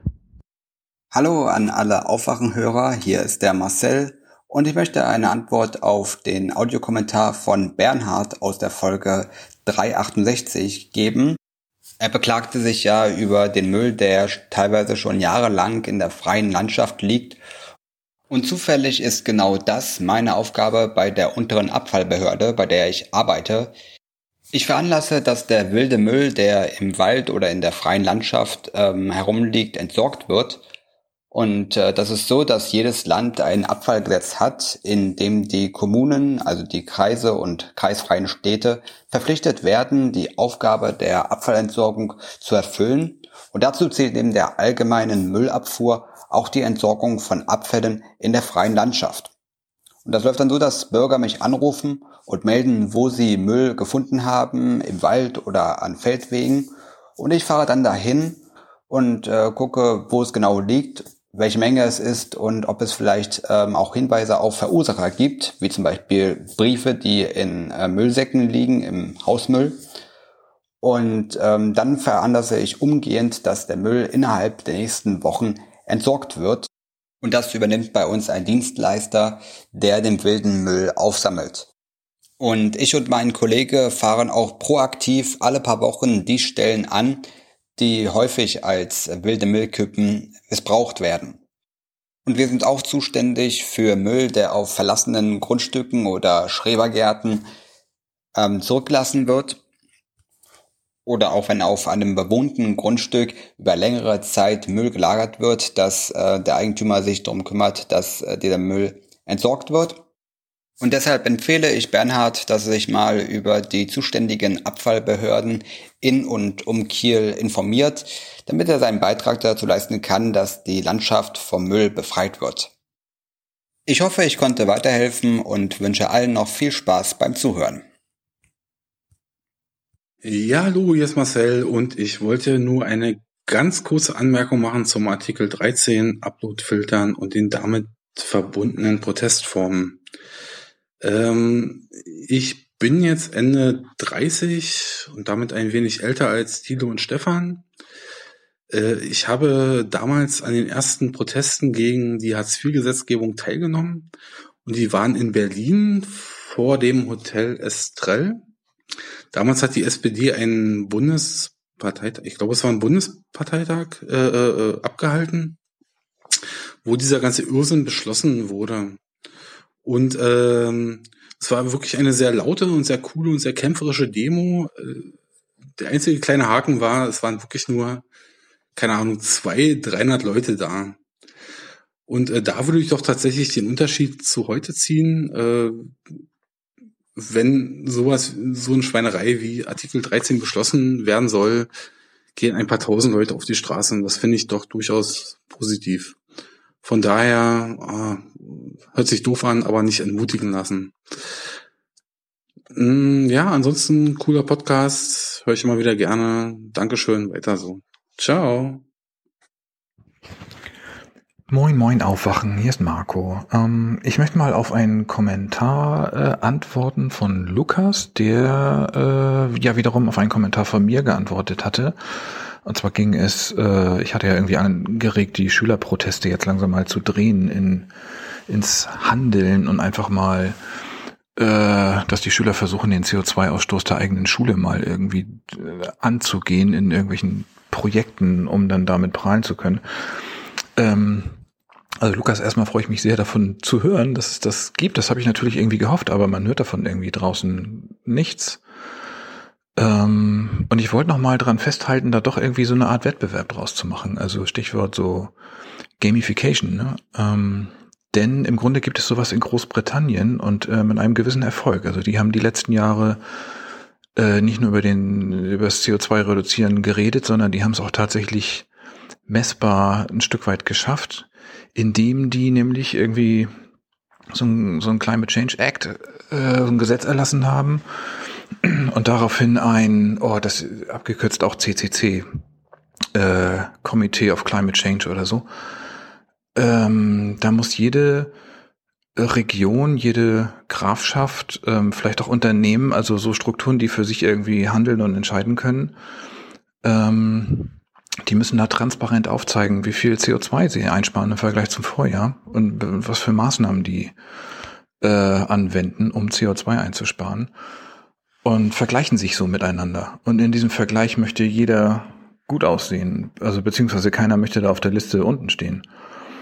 Und ähm, ich glaube, das wäre doch cool, wenn, wenn die Schüler oder ihr Schüler, also du hattest richtig spekuliert, bei mir ist die Schule, ich bin äh, Ende 40, schon ein Weilchen her. Ähm, aber wenn ihr da äh, jetzt mal nach vorne prescht und äh, irgendwie auch, auch öffentlich ähm, ähm, zeigt, was ihr macht. Denn, also ich für mich natürlich, äh, ich habe an meinen Stellschrauben gedreht ähm, was so mein privates Energiemanagement im, im, im, Wohnbereich und meine Mobilität und so weiter angeht ähm, und überhaupt mein Konsum von, von diversen Gütern, da lebe ich mittlerweile anders, als ich das noch vor, naja, ich sag mal vor zehn Jahren gemacht habe oder so. Ah, aber wenn ich so um mich rumgucke in meiner Altersgruppe, dann reden meine Altersgenossen darüber, dass wir euch junger Generation ja einen ganz schön versauten Planeten übergeben und sorry, ihr müsst das jetzt ausbaden, höre ich ne, Leute sagen und dann setzen sie sich wieder in ihren übermotorisierten Wagen und fahren davon. Ähm, das ist leider so. Ich weiß auch nicht. Ich bin ja noch, ähm, ich kann mich ja noch ganz dunkel an die 70er Jahre erinnern. Ähm, und dann erst recht so an, an, an die 80er. Und da, wenn, äh, so ist das in meiner Erinnerung, ähm, entstand irgendwie die sogenannte Wegwerfgesellschaft, die es vorher so nicht gab. Also vorher waren Produkte irgendwie langlebiger. Nehmen wir mal beispielhaft jetzt irgendwie Klamotten. Und dann kam plötzlich so Billigware auf den Markt. Und das war auch okay, dass die nur eine Saison gehalten hat und dass dann nach, nach der zehnten Waschmaschinentour irgendwie die Nähte da auseinandergegangen sind, denn im nächsten Jahr war das sowieso nicht mehr modern. Und, und, und so ist es in vielen Produktbereichen, dass Produkte ja gar nicht mehr lange halten müssen, denn es gibt ja günstig Nachschub. Das, ich kann mich noch dunkel an die Zeit zuvor erinnern, dass es mal anders war. Und ich glaube, dass viele Leute aber in dieser Wegwerfgesellschaft aufgewachsen sind und wir müssen jetzt irgendwie so, ein, so, ein, so eine Trendwende schaffen, dass wir mal wieder auf Langlebigkeit von allen möglichen Gütern zurückkommen. Denn jetzt einfach nur ähm, ähm, lichtineffiziente Geschichten, also Energieverbraucher in, in moderne, effiziente Geräte zu tauschen und die Energiequellen und so weiter, das wird ja nicht reichen. Wir müssen ja unser Konsumverhalten irgendwie ändern. Und zwar so ändern, dass sich das nicht wie ein Verzicht anfühlt, sondern einfach nur ändern und dass das ein, ein neues Konsumverhalten in allen möglichen Gütern ähm, sich normal gut anfühlt weiterhin. Und ich, also meine Generation versucht, redet ja schon seit zig Jahren darüber. Seitdem ich das so wahrnehme, wird ja darüber gesprochen, dass wir über unsere Verhältnisse leben und den Planeten ausbeuten. Ähm, aber wir kriegen es ja nicht hin, da eine Trendwende hinzuschaffen.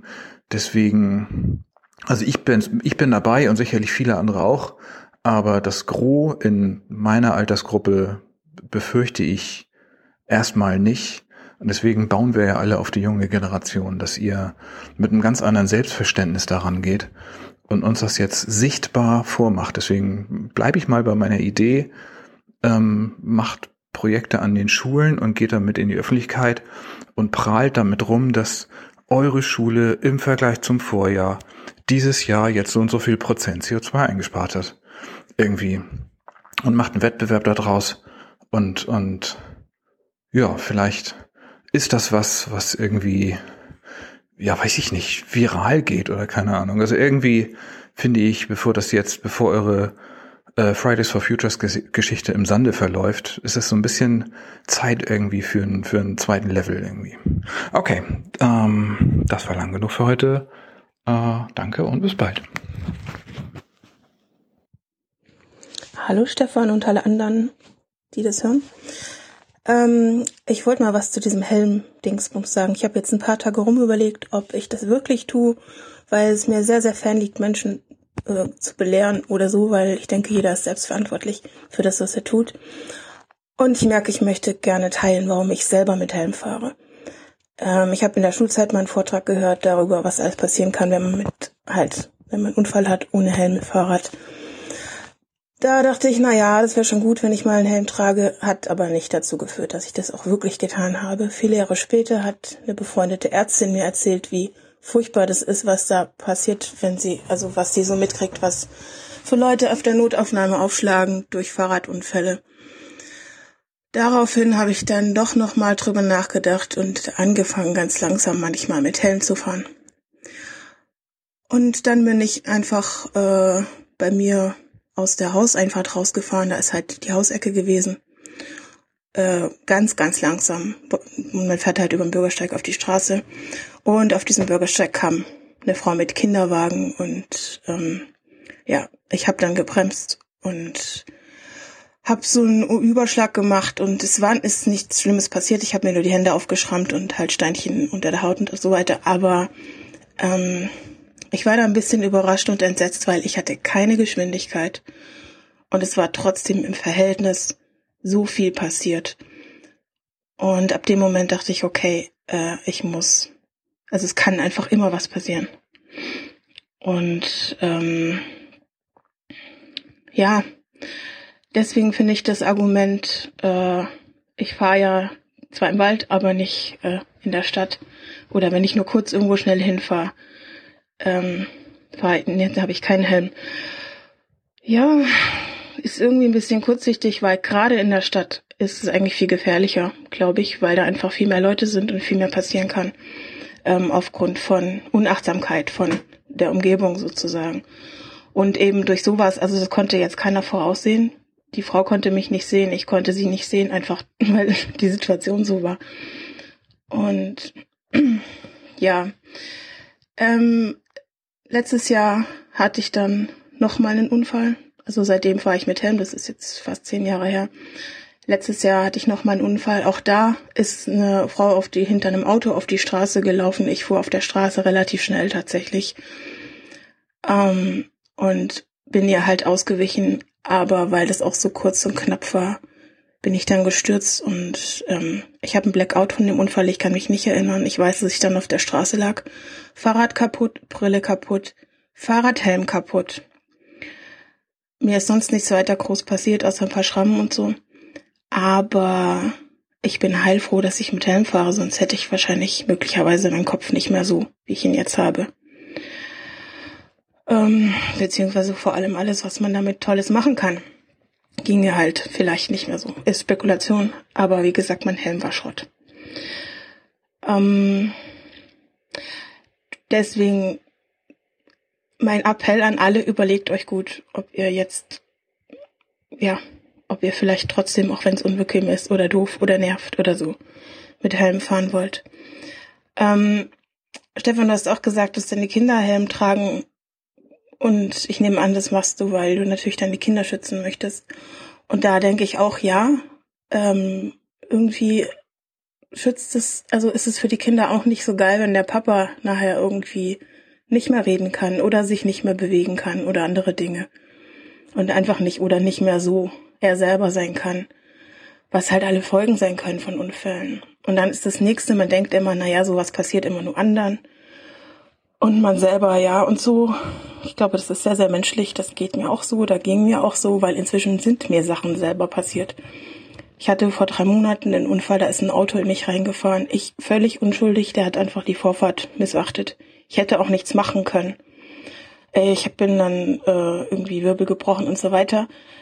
Es ist nichts Dramatisches passiert, da hätte mir jetzt auch mein Helm nicht geholfen. Aber ja, solche Sachen passieren. Und ich bin jetzt irgendwie in die Unfallstatistik eingegangen der 300 Schwerverletzten äh, in E. unserer Stadt oder in, weiß ich nicht.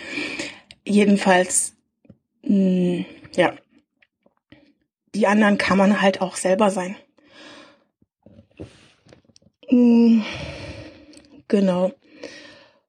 Dann eben die zwei Argumente zu, warum in der Stadt und warum nicht. Es ist eine, ja, es ist ja nur kurz. Ja, es ist nur kurz, aber äh, es kann halt sofort was passieren. Siehe, aus der Hausausfahrt rausfahren. Und das andere ist, ja, ja, und ich fahre ja dann nicht so schnell. Ja, aber auch bei nicht so schnell kann was passieren. Siehe, aus der Hausausfahrt rausfahren, beziehungsweise wenn jemand in einen reinfährt, dann ist es egal, wie schnell man fährt, weil der andere natürlich auch eine Geschwindigkeit hat. So, Ende jetzt mal langsam. Ich glaube, ich quatsche schon viel zu lange. Ich wollte es nur einfach gerne teilen, damit jeder sich selber überlegen kann, was er jetzt für richtig hält oder nicht und was für Risiko man eingehen will oder nicht und wie gut man für sich sorgen will und für seine Gesundheit oder nicht. Ähm, genau. Und ach, zur Fahrradpflicht, im Helmpflicht. Ich bin tatsächlich auch dagegen. Ähm, einfach aus ziemlich egoistischen Gründen. Wenn ich doch mal einmal in drei Jahren irgendwie ohne Helm fahre, habe ich keinen Bock, dass das eine Ordnungswidrigkeit ist. Und wie gesagt, ich glaube, dass jeder selbst für sich verantwortlich ist und an der Stelle ist es ja wirklich was, wo man sich selber schadet und eher den anderen weniger. Na gut, soweit für jetzt. Ganz lieben Dank für euren Podcast. Das ist ganz prima, was ihr tut. Und ja, vielleicht bis bald. Tschüss. Moin Tilo, moin Stefan. Ähm, mein Helmpflicht-Kommentar zum Helmpflicht-Kommentar in Folge 367 und von wegen, ja, das würde Leute vom Fahrradfahren abhalten. Ähm, ja, mag alles sein, ist genau die gleiche Argumentation, wie sie auch schon bei der Gurtpflicht, bei der Helmpflicht für Motorräder und so weiter und so weiter war. Im Endeffekt könnte man, so wie die hervorragenden Kommentare mit dem äh, ja, Framing Manual in dem Text des äh, Kommentargebers jedes Wort durch Motorrad oder durch Auto und Gurtpflicht äh, ersetzen und hätte äh, in ungefähr 30 Jahren Abständen dann auch äh, die, die jeweilige Diskussion der Zeit wieder auferleben lassen. Ich bin für eine Pflicht in eine ganz andere Richtung. Also was tatsächlich erwiesen ist, ist natürlich, dass diese Heslon-Helme äh, von Uvex und Co eher einen, bedingten Schutz bieten. Und leider ist es so, dass die meisten wirklich schweren Unfälle, die Fahrradfahrer erleiden, äh, dann eben auf den Schädel gehen. Und das sorgt halt dafür, dass insbesondere der Schädel geschützt werden muss, weil da werden richtig lang anhaltende Schäden verursacht. Also ich habe meinen meinen Zivildienst auf der ähm, Neurochirurgie in einem Krankenhaus abgeleistet und da siehst du so einiges, was so eine ordentliche Kopfverletzung mit einem Mann, äh, mit einem Menschen, Mann, ja, mit einer Frau auch, aber äh, mit einem Menschen machen kann. Ähm, also schützt die Köpfe. Ich bin sogar so, so weit dafür, dass man äh, mit dem Pedelec, die ja durchaus irgendwie 35, 40, 50 kmh fahren können, ähm, mit dem Pedelec direkt einen Motorradhelm äh, verschrieben bekommt. Weil wenn du einen Mofa hast, ja, diese kleinen Pedal äh, dann äh, musst du auch einen Helm tragen und die Dinger fahren irgendwie 25, bergab mit Heimweh vielleicht 30 kmh. Und ähm, warum das nicht auch für Fahrräder gilt, beziehungsweise für elektrisch unterstützte äh, Fahrräder, das muss man mir mal erklären. Also das verstehe ich überhaupt nicht, weil du begibst dich in eine viel größere Gefahr du bist schneller unterwegs, du hast noch weniger Wahrnehmungsfläche auf der, ähm, auf der Straße, weil die Dinger sind auch immer noch schwarz und irgendwie gibt es keine Vorschriften dafür, was für äh, Signalkleidung die Fahrradfahrer tragen sollen. Also meiner Meinung nach gehört wie bei Motorradfahrern auch eine Warnweste daran. Ähm, du klar, Licht ist Pflicht, aber schau dir die Fahrräder mal an, das ist, das wird auch nicht genutzt. Ich meine, jetzt wird's wieder wärmer und heller, ja, alles schön und gut. Jetzt sieht man die Fahrradfahrer schon auch. Aber gerade auf so kurzen Strecken äh, zwischen den Dörfern kannst du das total vergessen. Da kann es sein, dass du äh, einen Fahrradfahrer übermangelt hast, bevor du überhaupt wahrgenommen hast, dass da einer ist, weil die Leute natürlich auch entsprechend völlig bescheuert mit 120 bis 140 zwischen den Ortschaften hin und her düsen. Also es sind natürlich viele Probleme, aber ja, ähm, meiner Meinung nach mehr Helm fürs Fahrrad ja, und nicht weniger. Liebe Hörerschaft, lieber Thilo, lieber Stefan, lieben Gruß aus Bogota, der kolumbianischen Hauptstadt. Das ist vermutlich die letzte, der letzte Audiokommentar, den ich euch aus Südamerika schicken werde, denn in zwei Tagen geht's für mich dann auch nach zwei Monaten Reisen wieder zurück nach Deutschland. Ich hatte die letzten Tage sehr, sehr interessante Erfahrungen gemacht. Ich war in einer kleinen Hippie-Gemeinschaft ähm, bei San Gil. San Gil liegt in den kolumbianischen Bergen, sechs, sieben Autostunden von Bogota entfernt. Und ähm, ist ein perfekter Ort eigentlich für viele Leute, sich zurückzuziehen, gerade aus der modernen Welt auszusteigen. Und es gibt dort viele kleinere Gruppen, die sich zusammengeschlossen haben und halt dort ein Leben in, ja, ich sag mal halt in der Weisheit führen, wie es in der westlichen Welt dann nicht akzeptiert werde, werden würde. Also es ist dann es ist ein sehr einfaches Leben. Es gibt dann kleinere Zelte. Ähm, eine ist dann eine große Küche, eine große Gemeinschaftsküche, wird immer gemeinsam gekocht, wird gemeinsam gegessen. Ähm, es wird gemeinsam dort äh, Gartenarbeit gemacht und es wird vor allem darauf geachtet, möglichst wenig, hm, ich sag mal, möglichst wenig Schaden anzurichten oder auch gerade im, so verbunden, wie es irgendwie geht, mit der Natur noch zu leben. Ähm, wir waren dort als Gast, also ich meine Freundin sind dort als Gäste einfach äh, vorbeigekommen, haben dort fünf Tage jetzt mit den Leuten gewohnt. Ein ganz bunter Misch aus äh, Kolumbianern, die sich dort niedergelassen haben, aber auch viele, also auch viele Amerikaner. Es gab auch äh, einige Deutsche. Es gab drei Sprachen, die nicht dort in dem Camp jetzt vorherrschend waren: Spanisch, Englisch und Deutsch tatsächlich so als dritte Sprache. Deutsch ist äh, überall präsent. Das ist der Wahnsinn, wenn man reisen geht. Merkt man erst, wie viele Deutsche doch offensichtlich gerne die Welt gucken gehen. Und diese Gemeinschaft, diese Community ähm, hat sich bildet sich halt eben auch als Kult um die Ayahuasca-Pflanze, beziehungsweise das Ayahuasca-Ritual. Ayahuasca, für die Leute, die es nicht kennen, ist eine Tradition, eine schamanische Tradition der indigenen Bevölkerung hier in Südamerika. Der Ayahuasca-Saft wird aus einer Wurzel vorwiegend gewonnen. Es werden aber noch viele andere Bestandteile beigemischt. Und Ayahuasca sorgt nach der Einnahme für einen starken, teilweise auch halluzinogenen Trip. Es hängt dann immer so ein bisschen von der Beschaffenheit des, ähm, des Konsumenten, aber halt auch von der Zusammensetzung und der Stärke des Tranks dann ab. Interessanterweise ist zum Beispiel die Ayahuasca-Wurzel an sich selber nicht halluzigen. Die halluzogene Wirkung wird erst dadurch oder kommt erst dadurch zustande, dass man noch andere Substanzen beimischt, die dann den Wirkstoff DMT enthalten. Und durch die Kombination mit der Ayahuasca-Wurzel, die wenn ich es richtig verstehe, ähm, wenn ich es richtig verstanden hatte, viele Mao-Hämmer enthält, ist es erst, ist es nur in diesem, dieser Ayahuasca-Tradition möglich, DMT auch über einen einen längeren Zeitraum zu spüren, beziehungsweise die Wirkung da auch lange aufrecht zu erhalten. Äh, DMT normalerweise, es wird ja auch dann geraucht zum Beispiel, ähm, verfliegt sofort nach wenigen Minuten, weil die Mauhämmer das sofort abbauen. DMT ist auch ein Botenstoff, der zum Beispiel in so menschlichen Extremsituationen ausgeschüttet wird. Also beispielsweise bei der Geburt ähm, stoßen Frauen und auch die Kinder DMT aus. Das sind halt so ganz besondere, spezielle Momente des, des Lebens. Ähm, wie gesagt, wenn man DMT raucht, verfliegt die Wirkung meistens nach fünf Minuten. Bei Ayahuasca wiederum, dadurch, dass hier noch viele Mauhämmer enthalten sind, was den Abbau des Botenstoffes dann halt so extrem reduziert oder extrem verkürzt, äh, beziehungsweise die Länge streckt, ähm, hat man eben wirklich einen lange, längeren halluzogenen Trip durch diese Pflanze, die ähm, die Tradition, wie gesagt, kommt ja aus dem äh, indianischen Raum und ähm, im Amazonasgebiet wird es halt, wird es von den Ureinwohnern halt genutzt oder steht in der Tradition, sich mit seinen Ahnen in Verbindung zu setzen, mit der Unterwelt Kontakt aufzunehmen. Und ähm, wichtig halt eben dabei, es wird halt als Gemeinschaft genommen. Also man setzt sich nicht irgendwie, was ich wie ja Drogen nehmen, in Europa, gerade was ich im Techno oder im Partybereiche auch dann verbreitet ist, so, so also das, das ist gar nicht der Ansatz von Ayahuasca. Es geht ja wirklich um eine rituelle Reinigung. Äh, die Reinigung erfolgt auch schon dadurch, dass man eigentlich bei der nach der Einnahme relativ schnell anfängt zu kotzen. Das ist aber auch tatsächlich dann gewünscht. Also auch die Schamanen sagen, das ist tatsächlich auch Teil dieser oder auch Teil der Zeremonie, dass du halt eine gewisse körperliche Reinigung auch davon mit, auch davon trägst.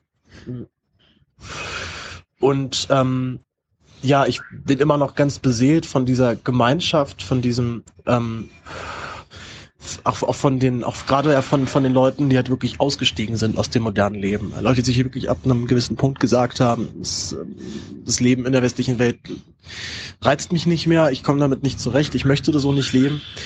Ähm, es gibt ja da unterschiedlichste Gründe, warum man, warum man das so sieht. Und diese Gemeinschaft halt sich sowohl zum Ziel gesetzt hat, ihre Botschaft in die Welt zu tragen. Natürlich auf einem ganz kleinen Gebiet. Also wie gesagt, man lädt natürlich auch immer wieder Gäste ein und Gäste sind da auch herzlich willkommen, aber man lebt halt doch für sich dort in seiner Community. Versucht halt aber auch diese, diese Tradition an die Menschen weiter zu vermitteln. Und ähm, ja, ich bin immer noch ganz, ja, sehr, sehr angetan von, von dieser, von dieser Idee und habe auch jetzt dieses Ayahuasca-Ritual jetzt auch nochmal sehr viel mehr verstanden, weil gerade, wie gesagt, dieser gemeinschaftliche Aspekt, dass sich alle ums Lagerfeuer versammeln und sich ähm, nach spirituellen Erfahrungen hingeben, ist eine, also ist eine wirklich sehr magische und ähm, ja, sehr intensive Erfahrung und Prozession, der ähm, also ich, boah, ich weiß nicht, kann man, kann, kann man das legal sagen? Also es ist in, äh, in Deutschland natürlich nicht legal, Ayahuasca.